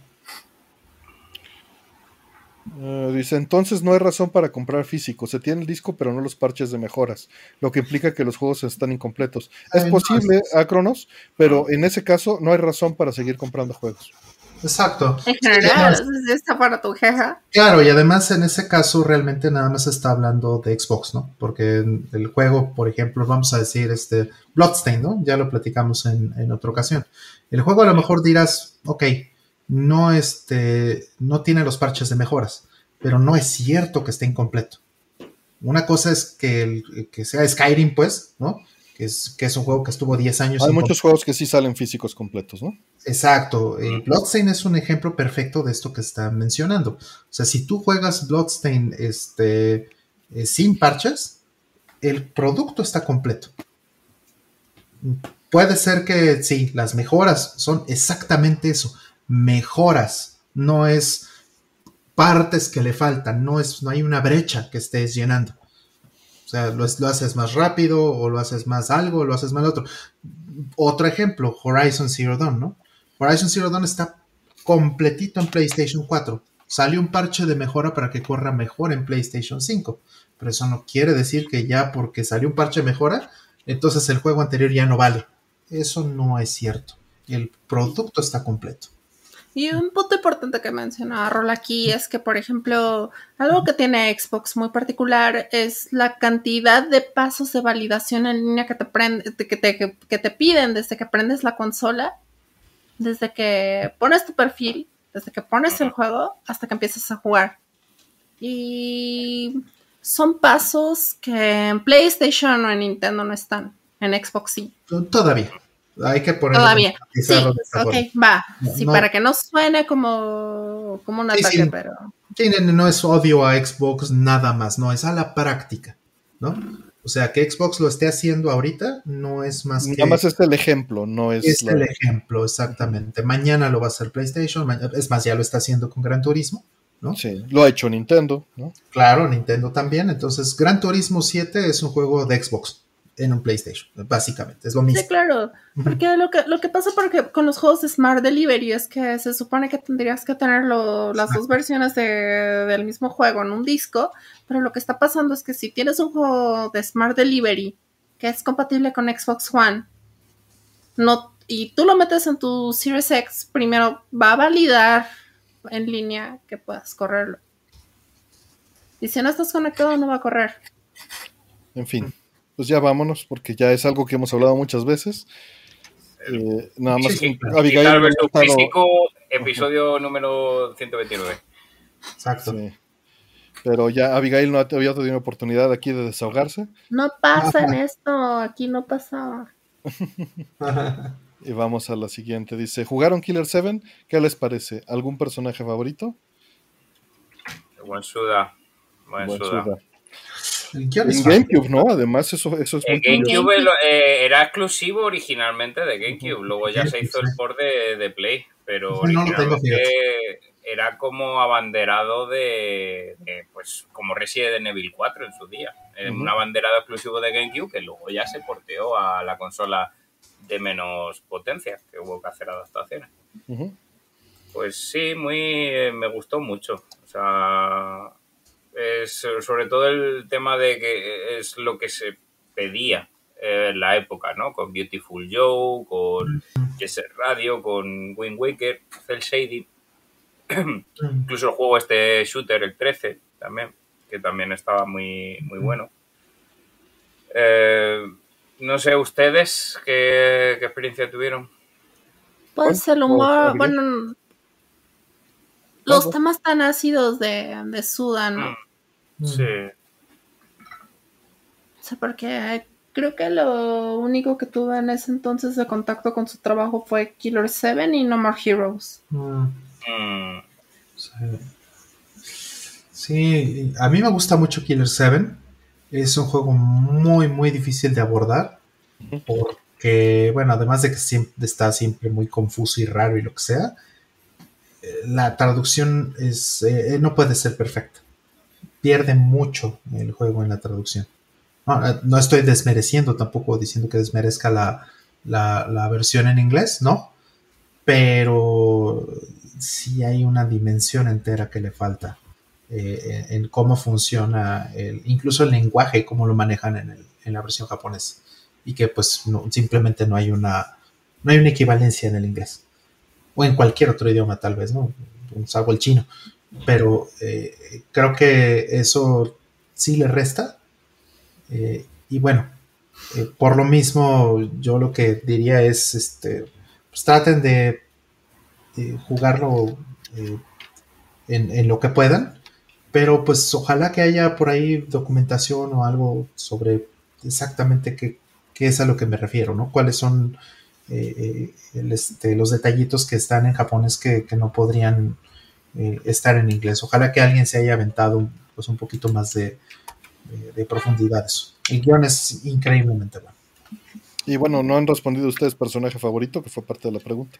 Ah, ah no te sé decir. Ya no me acuerdo de todos, de hecho. Entonces, eh, Mask de Smith, Coyote Smith, eh, pues sí. Kevin sí, Smith, Kevin Smith. que no es broma, eh, no es broma. Ya sé, ya sé. Killer 7. KD. Me quedo con Coyote Smith. Este, pero fíjate que no lo he vuelto a jugar desde la época del GameCube. Ten- tendría que volverle a ver con 20 años de diferencia, de 20 años de distancia ya casi, cómo lo siento. Digo, Suda nunca ha sido bueno haciendo juegos. Suda es muy bueno haciendo experiencias, Hmm, ¿no? Creo que cabe aclarar y no es de meritar. Él hace experiencias interactivas y eso me parece muy valioso. claro. Pero si los, si, si los juzgaras únicamente por gameplay, Hmm. híjole, Suda. Sí, sí. Está el, el luchador, de Sí. hecho. Es este. Es más. Miguel, Miguel Caballero se llama. Ajá. El Yo, a mí me puede, me quedo con Kaede, lo siento. Ok, ok. Kaede, sí. Sí. Sí, los lentes de Abigail. Ujú. Ok, pues bueno, vamos con la siguiente. Dice, cuando salió Star Wars Episodio 7, Artemio dijo que fue hermoso. Ya han pasado casi siete años de eso. ¿Fue un golpe de nostalgia? ¿Recapacitaste? ¿Viste la luz? ¿O te mantienes? Qué Pues horror. mira, disfruté, disfruté mucho el fanservice. No me molestó que fuera un reboot. Creo que incluso a la distancia es la que menos me molesta de las tres nuevas. Porque era una linda promesa. Es hueca. eh, todo lo que quieras, sí, sí, ñoña. Pero este me, me molestan más las que siguieron. Sin Estoy en las duda alguna. Sin duda alguna. Me, me- mira, te voy a ser muy claro. Me fascinaba que una mujer fuera protagonista. Me gustaba la idea de, de, este, los misterios que planteaban. Por desgracia, era una historia que no estaba escrita y que los directores que siguieron cambiaron para su lado que se les ocurrió, ¿no? Tratando de hacer algo viral o explosivo en lugar de tener una línea ya definida Hmm. yo, yo creía, ¿no? Eh, evito las cosas que no tienen líneas bien definidas en general. Hmm. Yo juraba, que era lo que iba a decir, que, que, este, que esto iba a tener una línea definida y pues no, no la tuvo. Y fue hueca y se fue hundiendo cada vez más y más y más y más. Como Matrix, ¿no? Este, Claro. Sí, como Matrix, tal cual. Sí, es terrible, terrible eh, episodio 7. Eh, igual estoy de acuerdo contigo, es que, que- en que la, de las tres es la que es ligeramente rescatable. Eh, yo no tengo igual ningún problema que, que la protagonista sea mujer. Por mí hubiera sido mujer en lugar de Luke Skywalker desde la, des- desde la primera película de Star Wars y yo hubiera sido feliz. No habría tenido un problema con eso. Pero simplemente esta mujer no sirve. Punto. Pónganme a una mujer. Es que es una Merisu. Ajá. O Lo que sea. El personaje es malo. Eh, sí, no sé cómo le quieras llamar, pero es malo. ah, Es, se refiere a un estereotipo de a esta. Es- El, arquete- el arquetipo sobre el cual está construido Rey es no un sé, arquetipo ah, no sé, pero no sirve. O sea, no me importa si es porque es un X, Y, Z o lo que sea. Y justo lo digo porque alguien me va a decir, no, es que tú no entiendes. No, no, no, no. No, no sirve, punto. Pongan una- un personaje que no sea un Lamborghini que va de 0 a 100 en 15. Eso es lo que significa lo que dijo Abigail. Ajá. Pues no hagan eso, ¿no? No hagan ese tipo de cosas. O sea, eh, hay un camino, ¿no? De, de- del personaje, hay un desarrollo del personaje que no existe en, en- en esta, en estas películas, ¿no? Entonces, pues, pues no, o sea, no, no puedes eh, respetar eso, la verdad. O sea, yo no conozco, de hecho, a nadie que, que a, la, a la distancia realmente piense que, que estas películas de Star Wars hayan... No, yo Pues- creo que de- después de las tres primeras no hay nada de, pel- de cine que me guste. Y, No, o sea, y tienen honestamente. muchos, y tienen muchas ideas buenas muy desperdiciadas. O sea, yo creo que incluso el hecho, o sea, el personaje de Finn está tan, tan desperdiciado. Porque tienes al lado de un Stormtrooper que pues, las primeras escenas está traumatizado por la muerte de sus compañeros y después está celebrando porque Y no, y no se desarrolla apenas. ¿eh? Claro, pero Y es no que sé, volvemos, o sea, volvemos a lo no mismo. está celebrando que masacró a 10 de sus compas. Ajá, pero Mira, por lo mismo, es mismo caso, es mismo caso que con esta chica. No sé qué, cómo, cómo fue el, el término que usaste y si eso aplica. Mary Sue. Bueno, eso Sí, también, eh. también le aplica a un Stormtrooper, eso. También le aplica No. al piloto este, también le aplica al este. a- No, lo que pasa en específico con Rey es que justamente el- en el arquetipo de una Mary Sue quiere decir un personaje femenino No. Ah. que es simplemente perfecto en todo momento Mm. y bajo cualquier situación. Y esto quiere decir que es esta persona que a pesar de que tiene, o que te la plantean como, como que Rey está en el desierto y tiene un montón de carencias, pero de 0 a 100 ya es súper buena piloto y es este súper Mm. carismática y todo el mundo le cree y nadie tiene razones para querer negociar con ella, pero todo el mundo se le compra este Mm. el avance y todo eso. Luke era así, pero era un tetazo. ¿no? Y además No, se toma claro, Eh, toma- ve, y el arquetipo masculino equivalente a la Mary Sue es el Gary Stu. Pero en el caso, por ejemplo, de un Luke Skywalker, aquí la. No, la- desarrollan, desarrollan ese personaje en tres películas, o sea, no, no la, puede- difere- la- la diferencia es cómo está acomodado el personaje y lo que está lo que pasa en el caso de, de, de Skywalker, pues es que está bajo el arquetipo del viaje del héroe. Y, y, Mm. y Y el viaje del héroe de Skywalker está acomodado de una manera pues muy ordenada. Es este, Claro. es un fulano que le llega un mensaje que tiene un este un guía que lo lleva a un este en un en, en este viaje que lo hace descubrir sus poderes y que lo lleva a desarrollarse. En el caso de Rey no ocurre. Claro. Ajá, pero bueno, vamos Además a sale como por arte de magia, como un Ajá. talento innato de no, ya estaba ahí, a- a- lo puso un mago ahí. Y saben también por qué. Es la- la- inverosímil. La Sí, diferencia es que pero- es inverosímil. ¿Saben también por qué la 7 en su momento, por lo menos la disfruté? Porque había visto cuatro, porque había visto 1, 2 y 3. bueno, sí. O sea, sí. Uno, uno, dos y tres lo que tienen es que están mal dirigidas, pero los temas no están malos.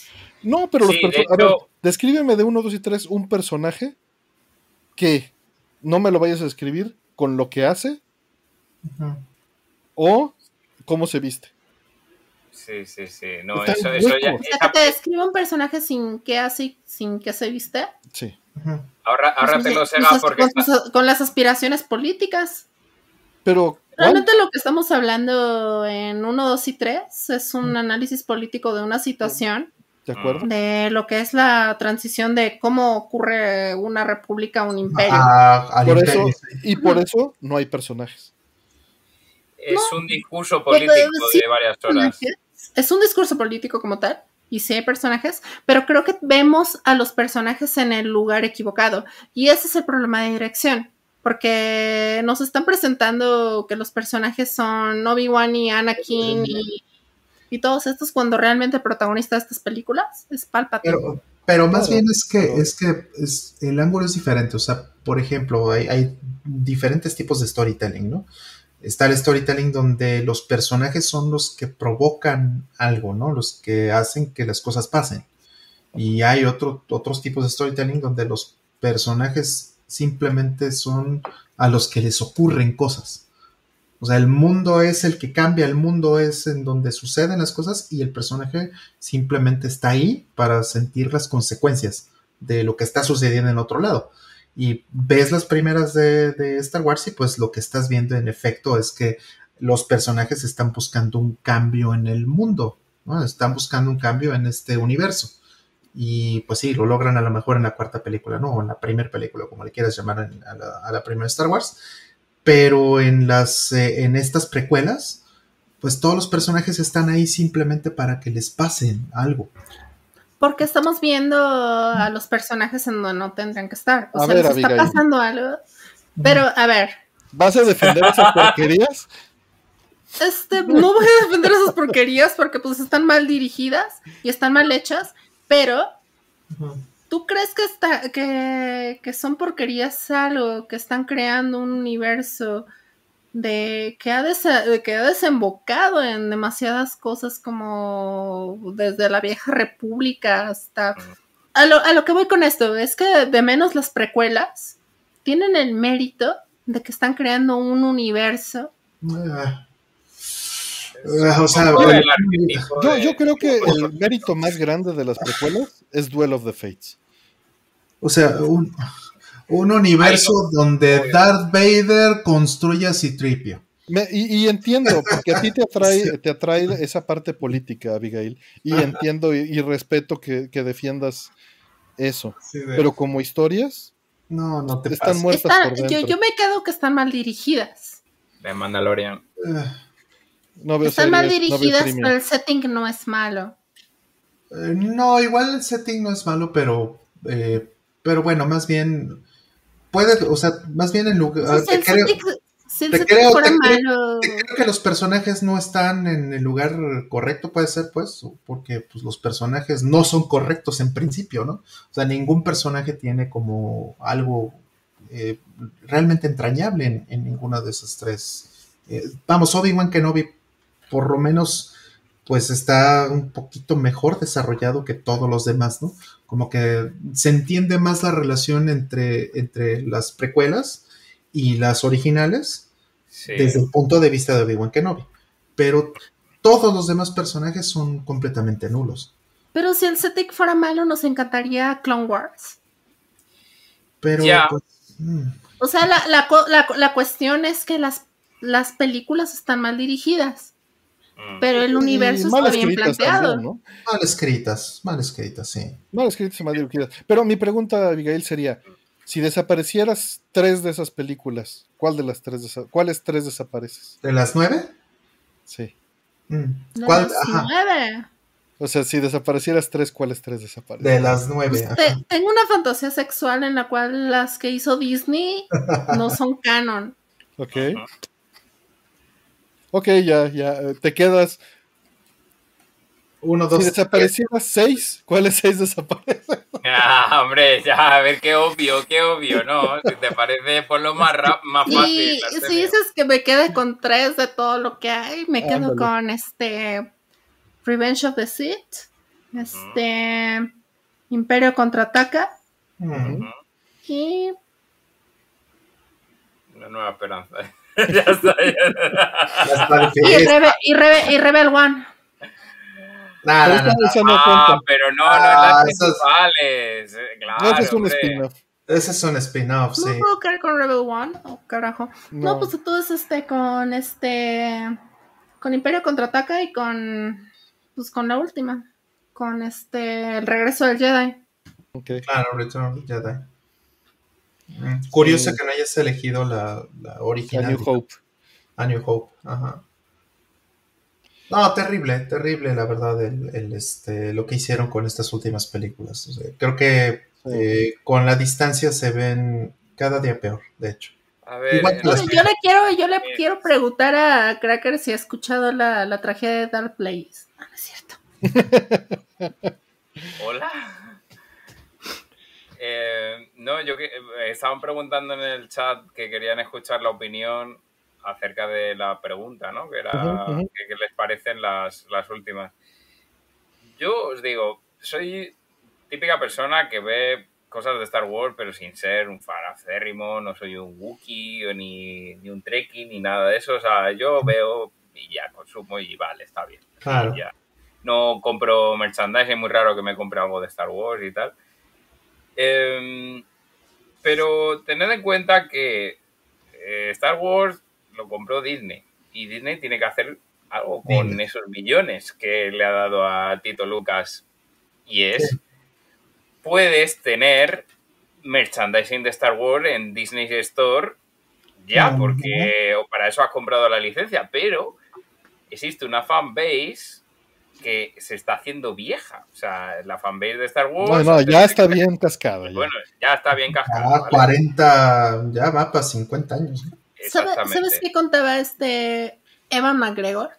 Mm. Que estaba fascinado porque él estaba desencantado con Star Wars después de, de hacer las precuelas.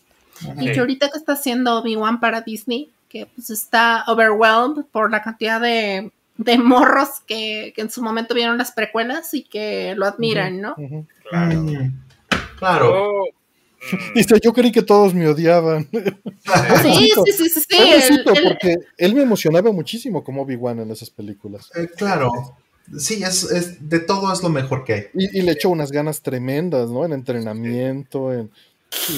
muy, muy chido ver cómo son esas Ajá. coreografías. Pero, ¿sabes? De esas es- tres películas, ¿ustedes las han vuelto a ver? Yo, yo ya no las tolero, o sea... Yo El- sí. No, no, no, ni de broma. A ver, Revenge yo- of the Sith. No, no, no, no, espérame. Revenge of the Sith La, A mí la, me encanta Revenge of the Sith. la, la dos sí la aguantas, Abigail. es- Ataque de los clones. Sí.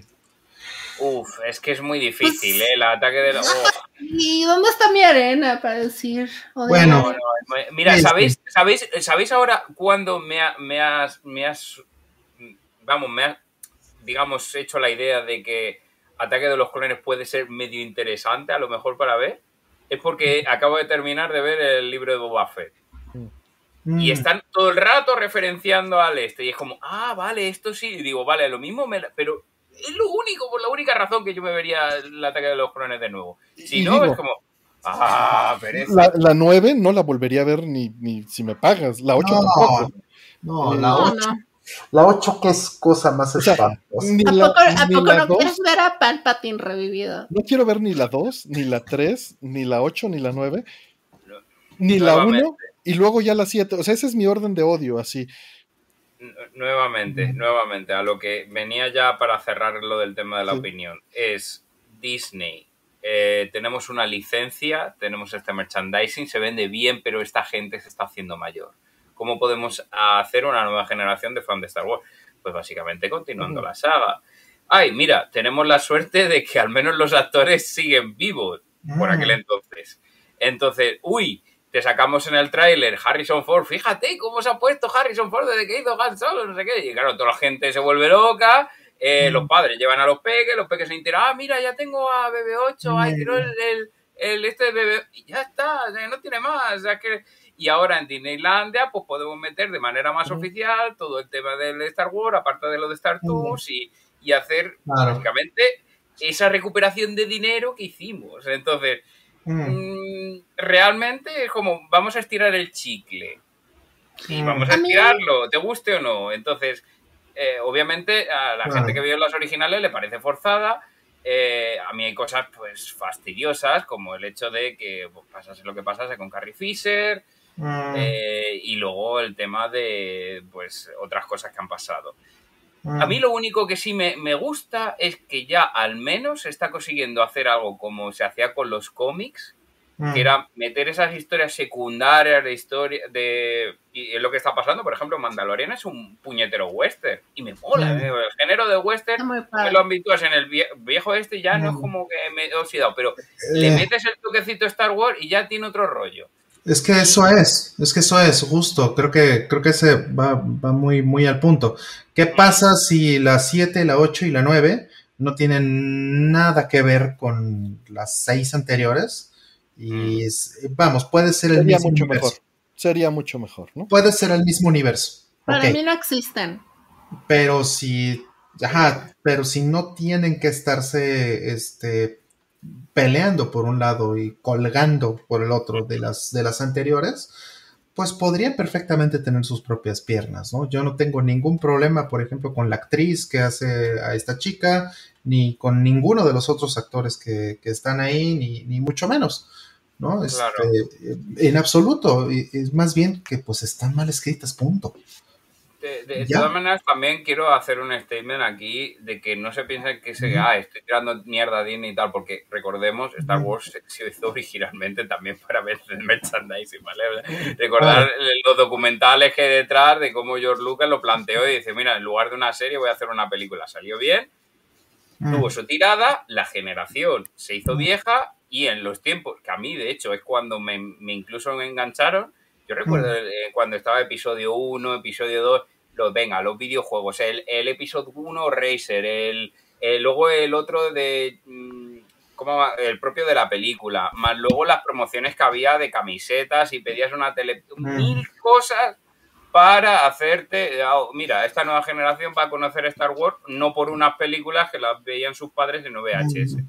Entonces, Pero en ahora es otro reboot, ya está, no tiene más. Mm. Es que en ese momento, en episodio, cuando estaba episodio 1 y todo eso, ya estaba cargadísimo todo el, epi- el universo expandido. O sea, Mm.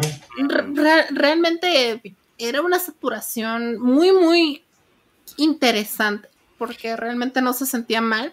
En la cual ya tenías Shadows of the Empire y tenías la vieja Ah, bueno. república y tenías este. No lo sé, o sea. Sí, el, problema, el problema con episodio 1 es que el tráiler era buenísimo. sí, te dejaba, te dejaba una muy buena expectativa. El problema con episodio 1 es que te spoileaban en el pinche soundtrack. Sí, no, eso sí me pasó, pero pues el trailer bueno, ese lo, descargamos y lo vimos miles de veces, ¿no? Y salimos todos tan tristes de ver la película. Mm. Y, y- y créeme que fue todo un reto hacer que ese codec de Sorenson funcionara en Linux. En ese me imagino, me imagino. Sí, y Yo, yo, yo lo, este, fíjate que yo lo vi en... en, Pero este, tiene cosas rescatables. La Naboo Starfighter está bien padre. Mm. Para mí no tiene nada rescatable. La música, La, la Naboo Starfighter es una gran nave. No, y, y le agarré Jar- tirria. Jar Jar Binks es la cosa más espantosa. No, Jar Jar Binks no lo voy a defender. Anda que no tuvimos coñas con el videojuego de Battle of Naboo, que podía, lo podías leer en español en la batalla del Nabo, ¿sabes? Y no hacía mucha gracia por la época. El nabo, claro. No tienes que, que, que no está im- no está implícito, Roxas. Yo me quedo con 4, 5 y 6 y ya. Con cuatro Sí. es más, o sea, bueno, o sea, Bueno, podría si, si me quedo, me quedo con 5 y ya. Ahora pregunta, pregunta, Artemio. Si mato 8 ¿está películas, me quedo con 5. ¿Estándar o remaster? Es decir, Estándar. ¿Java, Java marioneta o Java CGI de Estándar, chustero? estándar, Hecho con Ah. una... Mil veces, mil veces. Eso, eso también era un aspecto muy bonito de Star Wars. O sea, olvídate de si Star Wars te gusta o no te gusta. El aspecto técnico de las primeras tres películas, de que todo era práctico, ¿verdad? ¡Ya tocaba Sega! Acaba de tirar un montón de cosas por sacar a Boba Fett. Sí, ya vi. Estás Sí, bien. Sega? Me ha hecho mucha gracia porque estaban diciendo, va, Cracker tira cosas, Roman falto tira yo cosas. ahora. Tira Sega y ahora falta Artemio. Hay muchas cosas que puedo tirar, muchas. Bueno, en fin, eh, creo que Oye, podrían, podrían haber hecho algo mucho mejor. Tenían todo el dinero del planeta para hacer cosas mejores que, que lo que Sí, pero es, es muy fácil decirlo en retrospectiva. Este, pues, ay, ya ni modo. venga, Ah, que sí. va a subir la media, a ver cuánto sube la media de respuesta en este caso.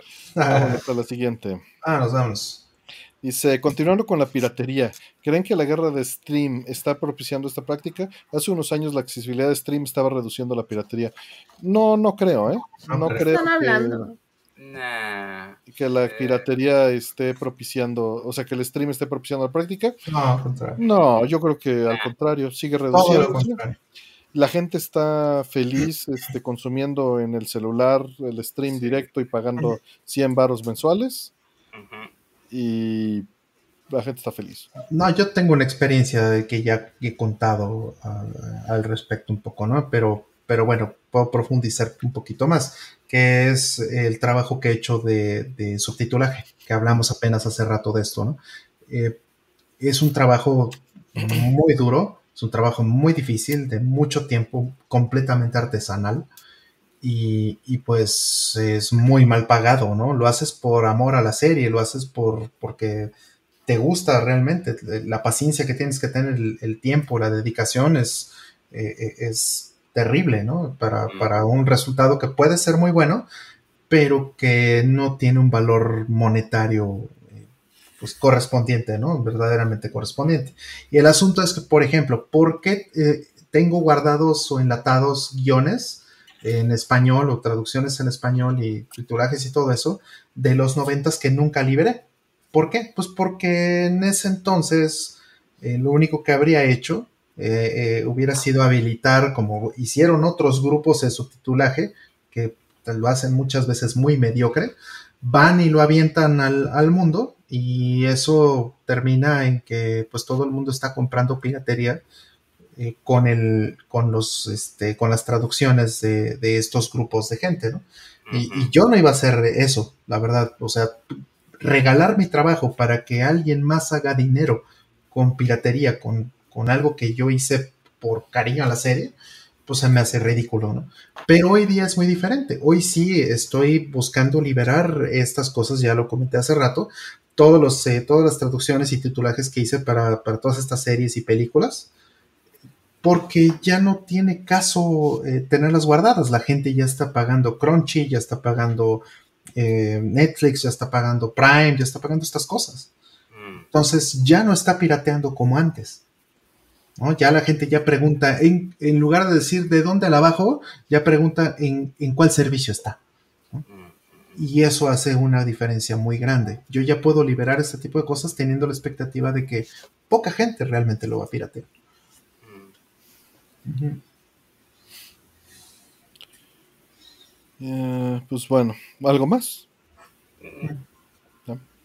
Siguiente. Dice, ¿cuáles son las ventajas y desventajas de los diferentes de modelos de Candy Caps que conocen?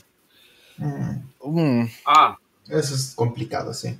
Mira, la desventaja que tienen todos es que eh, los monitores no los vas a conseguir, los chasis no los vas a conseguir fácilmente. Esa es una desventaja generalizada. Terrible. Bueno, si consideramos Candy como únicamente monitores CRT, que luego también mm. están las Candy de monitores planos. ¿sabes? Claro, claro. Eh, y que pues generalizándolo podrías decir que las piezas particulares de cada una son difíciles de conseguir, es decir, fuente de poder particular, cableado mm. particular, mm. porque muchas veces para reparaciones lo tienes que hacer algo custom o, mm. o destruir otra, ¿no? Claro, es que esto es un poco como el, lo que nos habéis preguntado del, del GBS u OSSC, mm. pero no, habe, no ha puesto el, el, caso de yo, mira, tengo este caso y necesito esto. Pues lo mismo con los cabinets, de generalizar un montón, es como eh, de ventaja y de ventaja de cabinet. Tengo un vídeo que intento abarcar todo en, en, el canal que se llama Guía de antes de comprar una recreativa, guía sobre recreativas, guía sobre arcade. Y en ese vídeo intento tratar tipos de cabinet pero antiguos, explicando pues eh, que es una cóctel, que es una candy japonesa, que es una upright, que es un sit down, dependiendo pues para más o menos que la gente sepa el argot. Pero es que luego del tipo de cabinet depende de la necesidad en concreto. Hay cabinets que te ofrecen una señal eh, muy específica para una serie de sistemas muy específicos con la interfaz muy específica. Hay sí. otras que son un poco más universales, pero que no cubren todo. Hay, depende muchísimo. Entonces, siempre en estas cosas, cuando, eh, de ventajas y de ventajas, pero si sois más específicos, incluso nos podemos explayar más con el tema de, ay, mira, pues esta hace esto, esta hace lo otro, uh -huh. pero es que es muy, muy generalizar, porque te puedo hablar de una Taito Viewlix que no tiene nada que ver con una Astro City, pero nada, ni en tecnología y tal, y a, a fin de cuentas ambas son candy. Ventajas y desventajas, vale, en una está pensada más para placas eh, con HD, como Sega Limber y tal, la otra está pensada para placas mucho más antiguas, como CPS, MVS y tal. Pero es que nuevamente, como no hay casos específicos, es generalizar demasiado, como para que nosotros nos podamos centrar en desventajas y desventajas de cada cosa. Claro, es demasiado amplia la pregunta. Sí, sí, resulta, es muy, muy amplia. Es, siempre agradeceríamos eso. Eh, que por eso hizo una respuesta tan general, ¿no? Mm. Eh, sí, hablando de desventajas en todas.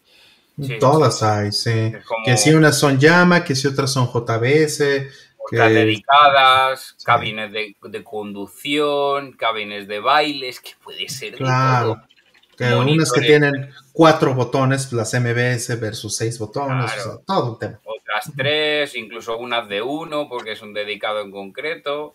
Sí, los, los Mortal Kombat y los eh, Soul Calibur que van a tener este claro. cinco botones, ¿no? Claro, claro. Uh -huh. Entonces sí, sí, es, es muy general. Y sí, va a depender sí. mucho de tus necesidades.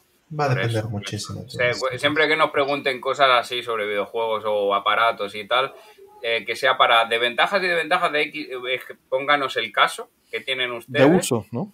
De y de uso, uso de necesidad y de y en concreto qué elección tengan. Entonces ahí se- le podemos ser más específicos. Claro.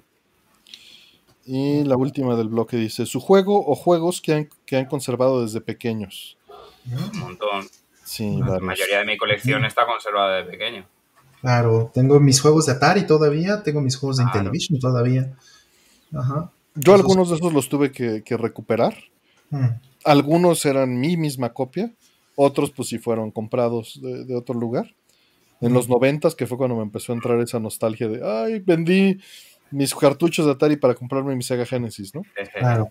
Eh, algunos, por- el, que, el que puedo decir con, con mayor orgullo, el primer videojuego que jamás jugué, lo Mm. tengo.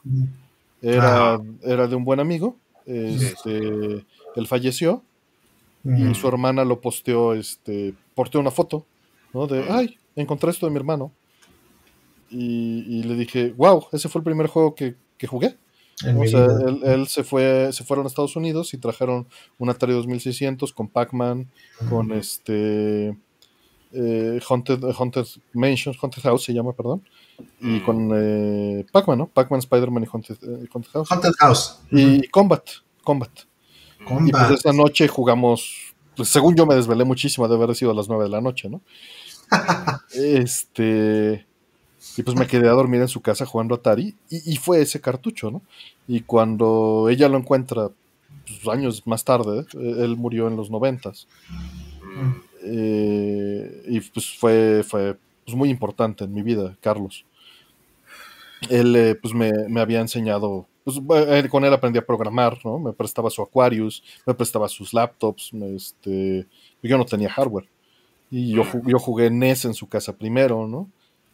Eh, pues ese, ese cartucho lo tengo, ¿no? Y está ahí. No, le, no lo he ni limpiado, ¿no? Lo dejé así. Mm.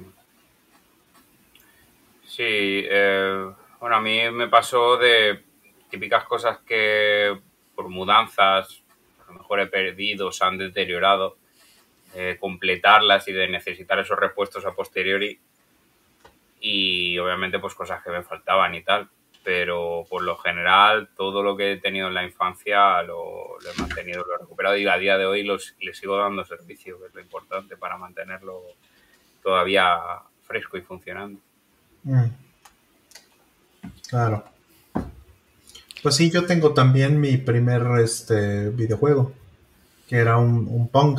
Mm. Y, y bueno, mi Atari, mi, mi Television, esos eh, sí tuve que eh, recuperar algunas cosas, pero eh, tengo muchas de las de las que eh, eran las mismas desde niño.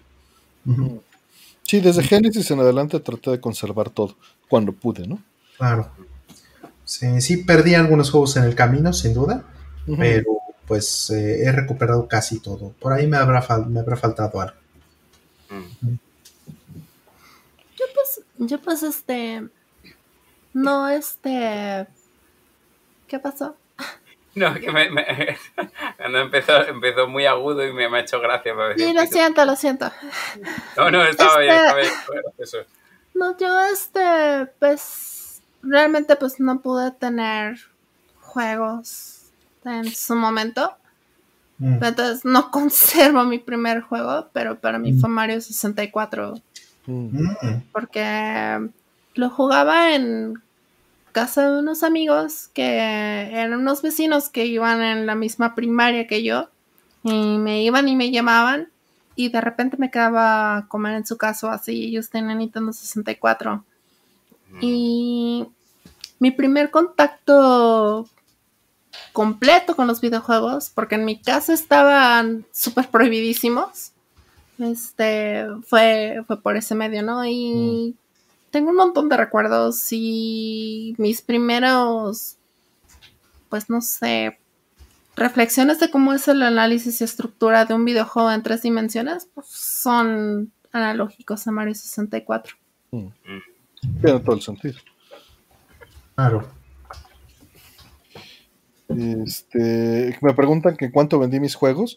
Vendí mi avalancha y vendí mis, mis juegos de Atari 2600 como en 5 o 10 pesos. Era lo que se podía, el equivalente, ¿no? Porque eran viejos pesos. antes para comprar, ir a comprar mi Sega Genesis ponía, hacía venta de garage, pero pues no tenía garage, era en la calle, una colcha de, de tigre de ahí de las de este, o una sábana, y pues salir a venderlos afuera, ¿no? A la calle, y juntar de ahí el dinero, figuras de He-Man, cosas así, ¿no? Para, para ahorrar para el Sega Genesis y cartuchos. Fue, mi, fue el brinco, brinqué, o sea, sí jugué NES antes, en casa de este amigo del que mencionaba, o de algunos vecinos, eh, y Family, pues también, evidentemente. Family, claro. Eh, Intellivision jugaba muchísimo, ¿no? Eh, jugaba mucho, mucho Intellivision en casa de amigos. Y pues después mi brinco fue a Sega Genesis. Y sé que porque estaban prohibidos los videojuegos y le borré la partida a mi papá porque no vivía con mi papá. O sea, a mi padre sí le gustaban los videojuegos y él me, él me, él, él le siguió mi vicio. Pero era de verlo de fines de semana. Entonces, sí, ahí hubo varios, este, varios errores en los cuales pues yo llegaba a la casa y de, de repente él no estaba y me agarraba a jugar o eso y pues me metía en cosas que no debía. Mm, claro. Sí, no tuviste el cuidado, ¿no? De- de- Sí, pues no. Ajá. es- sí, O de, o de re- o de repente, el- por ejemplo, me, me acuerdo sí. mucho una vez que pues mis amigos tenían Ocarina of Time. Y yo ya me sabía de memoria Ocarina of Time y me lo pasaba y todo esto. Y, y mi padre apenas este, había llegado al castillo de Ganondorf y me pasé el castillo de Ganondorf y, y le dije bien emocionada, así como de, oye, ya me lo pasé, ya te gané. Y, pues, pero y él estaba así de, ¿qué hiciste? ¿Qué? ¿Qué? Sí, yo quería pasármelo, yo sí, pero todavía puedes matar al malo. Sí, pero no era lo que quería, no quería solamente matar a Ganondorf. Claro, o sea, le avanzaste su archivo, pues. No, qué terror. No, sí, para mí eso ya, ya es como para. Ya no es tu juego, No, sí, ya, ya, es- ya. Sí, sí, ni modo. sí, a ver, a ver, hija, cuéntame, platícame. ¿Qué hiciste? ¿Qué cosa? Sí, sí, qué horror. Vamos por la última pregunta. Que dice el buen Shura, gracias Shura, saludos. ¿Cuál es su hora normal de sueño? Buenas noches. Ay. Pues eh, yo le he mejorado bastante. Yo he tratado de dormir este, pues ya mis ocho horas o por lo menos siete horas eh, diarias. O, o sea, sí me desvelo eh, en los fines de semana, por supuesto, los viernes aquí con ustedes, pero trato de normalizarlo durante el fin de semana y el lunes sí trato de, de despertarme temprano, eh, darme mi buen shot de café y tratar de que eh, en- entre semana pues ya se normalice un poco. ¿no? Ya oyeron a Rol, después del programa 100, el programa se mueve al horario de las 9 de la mañana los sábados. Exacto. ¿Se imaginan? Pero es la medianoche ahora para Cracker. Sería la medianoche. Sí, yo ahí sí que podría decir que cenaron. Ahora sí. Ahora Ahora sí. tendría ya el sentido el que cenaron. Exacto. Sí, ya estaríamos aquí solos. Sí, sí. Dos views Bueno, los views ya serían post. post. Eh, y es más, lo, lo que es más, estaríamos este, en- pisando el horario del programa de Harada, Ándale. que lo liberan todos los sábados a las 10. Bueno, a las 10 de ahorita, ¿no? Este, viene el, cambio de horario. Sí. Eh, ¿Ustedes? Yo a las 12 de la noche. ¿A, a las Yo me 12? Tú te duermes acuerdo. 12. Es, intento. Hay días que lo retraso por tema de hacer un vídeo. Por ejemplo, aquí al, aquí al amigo me voy a tirar hasta las 3 de la mañana este paso, Mm. pero em, en principio suelo tenerlo a las 12 más que nada porque al día siguiente pues suelo trabajar. Es, es muy buena hora esa. Sí, porque no, o sea, no pierdes ni mucho tiempo de la parte de noche después de la cena, ni tampoco demasiado poco como para que si te tienes que levantar temprano, pues no puedas eh, ser persona directamente. No sé ustedes. Yo pues entre 2 y 3, más o menos. Aquí me están diciendo que sí era cruel, sí lo sé, pero es que nada más había tres juegos. Era Mario 64, Ocarina of Time, que eran pues a los que yo les sabía y que eran los que pues yo le iba a meter mano, porque el tercer juego era Shadow Man. Entonces, Uf. Sí, o sea, de ahí sí me acuerdo de cosas como así de We cannot lose for we are many o cosas acá. Pero, We cannot lose for we are many. Está bueno. I'm Legion en línea. for we are many. Este, yo ah, he estado Pero tratando de mejorar miedo. mi horario y dormirme a las 2. Mejorarlo, güey, durmiendo a las dos. Ok. Es que eh, sí está muy mal, está muy mal. Veo las, las, las, cuando, cuando veo tres y media, dije ya valió madre, carajo. Mañana lo voy a pagar súper cabrón. Cuando veo cuatro y media, sí ya, ya, ya digo, pues ya la regué. ¿Ahora qué hago? ¿Me sigo? O, o, o- Pero cuando veo la una digo, ah, es bien temprano, ¿no? No, qué terror. Y no, no, está del carajo, ya, ya estoy moviendo, o sea, ya lo he movido, es lo que quiero decir, lo moví de las 4 a las 2. ¿no? Ya es lo que he logrado este último mes. Eh, porque sí estaba, estaba horrible. Pero es la hora en la que puedo trabajar tan bien. No suena el teléfono, nadie te está diciendo, este, oye, ven, oye, este, atiéndeme. Lo- lo- sí, lo peor que me puede pasar es empezar a clavarme en hacer algo a la una de la mañana. ¿no? Sí, eso es lo peor. Eh, Ah, porque... Ya tienes la noche hecha ya. Porque luego, o sea, con estos horarios, así como lo estaba manejando esta semana pasada, ya a las 9 estaba cayéndome, ¿no? Estaba azotando así durísimo a las 9 de la noche, de que ya no podía, literal, me estaba cayendo. Pero a la una, despierto perfecto, ¿no? Desde carajo. Y pues no, me forcé así a, a- dormirme temprano ya. Pero eh, dice Dr. Mike, pues trato de dormir entre 6 y 8 horas. Pero cuando ya llevo esto cargado mucho tiempo, pues a veces sí son 10. Y, y cuando me duermo esas 10 horas, me levanto peor. Me levanto más cansado. Sí, qué horror. Y, Sí. y justo esta semana o la pasada, ya no sé, un día me dormí a las 9 y me levanté a las 6. Me sentí tan bien. ¿No? De, de- Ahorita, en este momento, ya se me quitó el cansancio. Me siento súper bien, me siento súper despierto. Y eso está terrible. Ajá.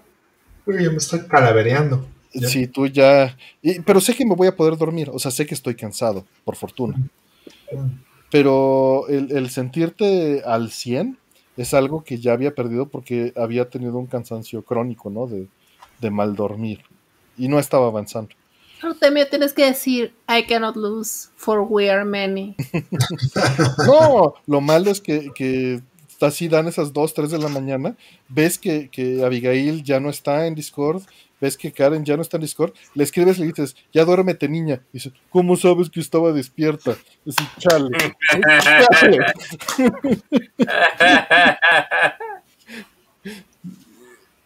Sí, también Karen, Andamos en Elden Ring. también Karen me trolea de repente y me dice, ¿qué onda? ¿Por- no- ¿Tú cómo es, cómo es eso que nunca duermes? Y cosas así me dice. todo el Ujú. tiempo. Y no, no, ya, ya he mejorado mucho, Karen. Pero sí, es raro dormirse temprano, tanta claridad espanta. Fíjate que luego sientes que ya puedes hacer lo que sea al día siguiente en claridad mental y física, ¿no? De, de cuando estás descansado. Y, y eso hay que valorarlo, no, no despreciarlo tanto. ¿no? Sí, no hay que desperdiciarlos. realmente. Sí.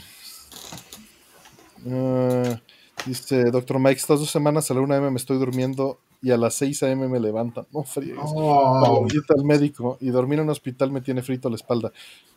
A veces, fíjate que yo estuve haciendo siestas para compensar y no es lo mismo, no es lo mismo. no, no es lo mismo. No es No, lo ahorita dormí. Este mi, esto estaba atentando contra mi sueño.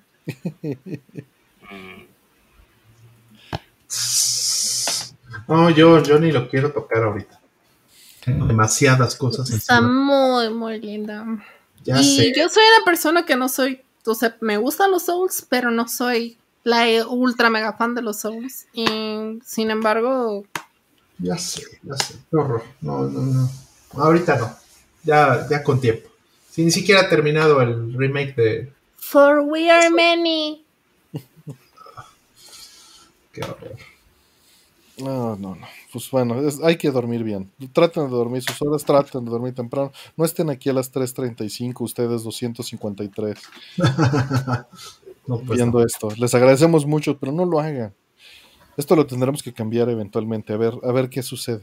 A ver si no se muere el programa, ¿no? Porque la comunidad está despierta hasta ahora. Sí, Y eso, eso es un asunto. sí. Digo, también tiene que pasar poco a poco. Que si ya. Se va abriendo todo, pues la gente va a empezar a ocuparse los viernes de otra cosa. Pues la, la banda ahí dice que no, pero Tú sabes que es mentira. Eh, dice, mi reloj biológico me hace despertarme para ver el stream, gracias, y que deseo. No lo hagas. no hagas eso. Sí, no. Ya murió Scorbg, ya murió Vida entre Bits, y ahora esto. dice. Dale. Bueno, eso más bien puede ser que revivan otros proyectos gracias a eso. Sí. Porque las, las agendas de la gente a lo mejor Y va a llegar Fire a reclamarte de que no ha muerto Vida entre Bits. Está en, en hiatus. Hiatus. Dice Acros que toqué fibras sensibles con Shadowman. Lo siento. Dale, dice Dr. Mike que estar aquí es mejor terapia. es la mejor terapia. Ya, ya quedará nada más puro programando con y streams de hojar revistas. Es todo lo que va a quedar. Exacto. Que por cierto, el stream de ojeada de revistas cambió esta semana. A Así. ver si. Sí, el, el concepto El nuevo, ¿no? unboxing. Está bien variar. Sí. Lo, lo hice porque lo tenía a la mano, no porque fuera algo planeado ni nada por el estilo. Dije, ah, pues se puede y está fácil, ¿no? Mm. A ver, la última del bloque ya para que Roll se vaya a dormir. Ah, y ya me estoy calavereando. Dice Guillermo Guzmán, pienso que Disney está conduciendo Star Wars a un callejón sin salida. Mm. Y tarde o temprano todo lo que produjeron va a dejar de ser canon.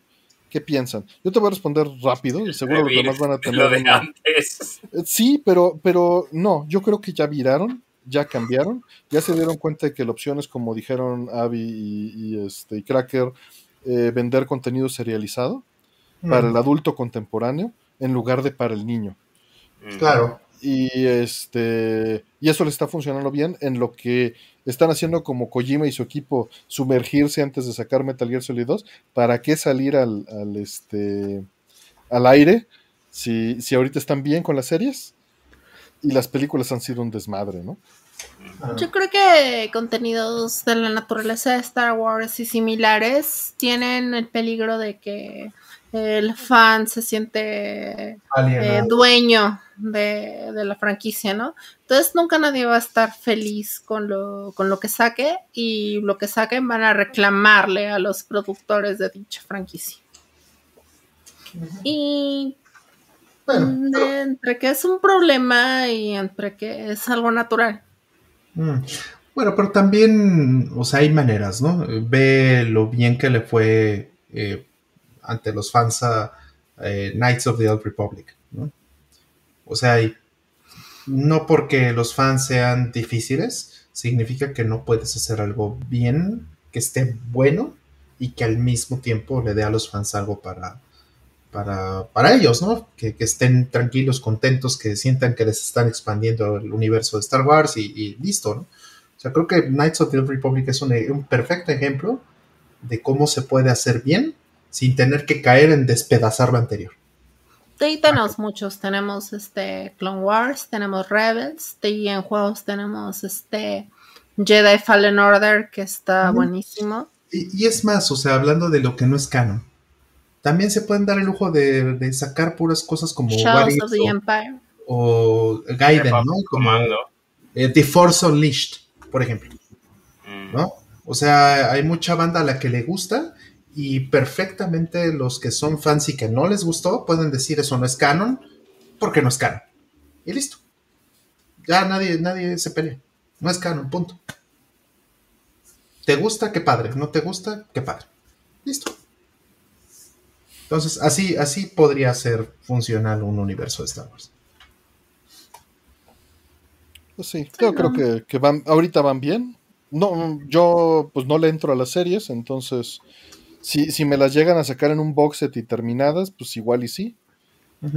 Pero así, no, ya veremos. Clone, War- Clone Wars no está en una cajita. No sé.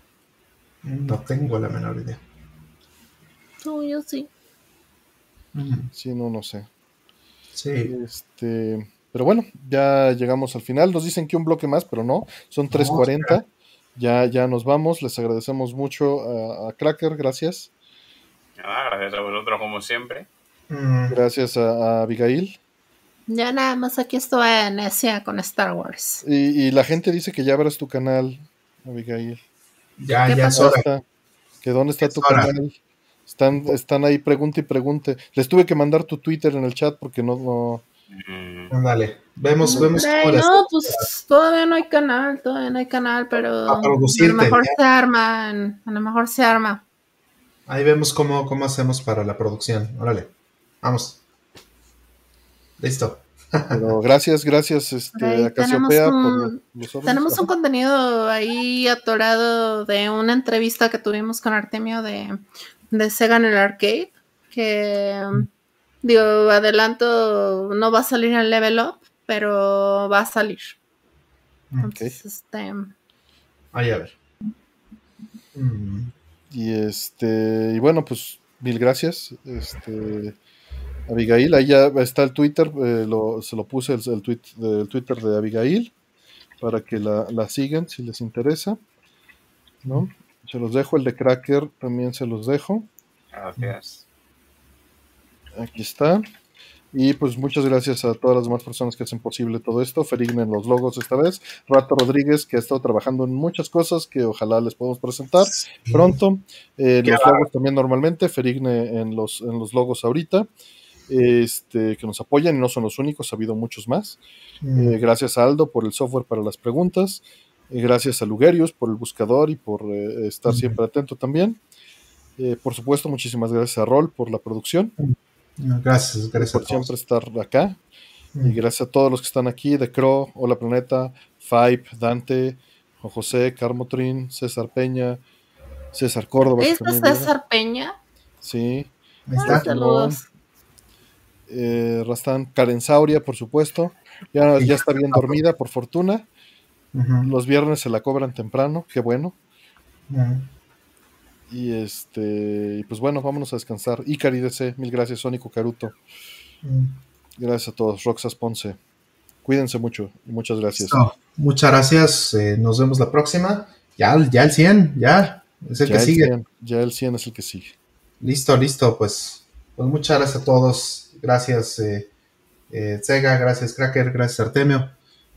Nos vemos y jueguen gratis. Bye. Bye, bye.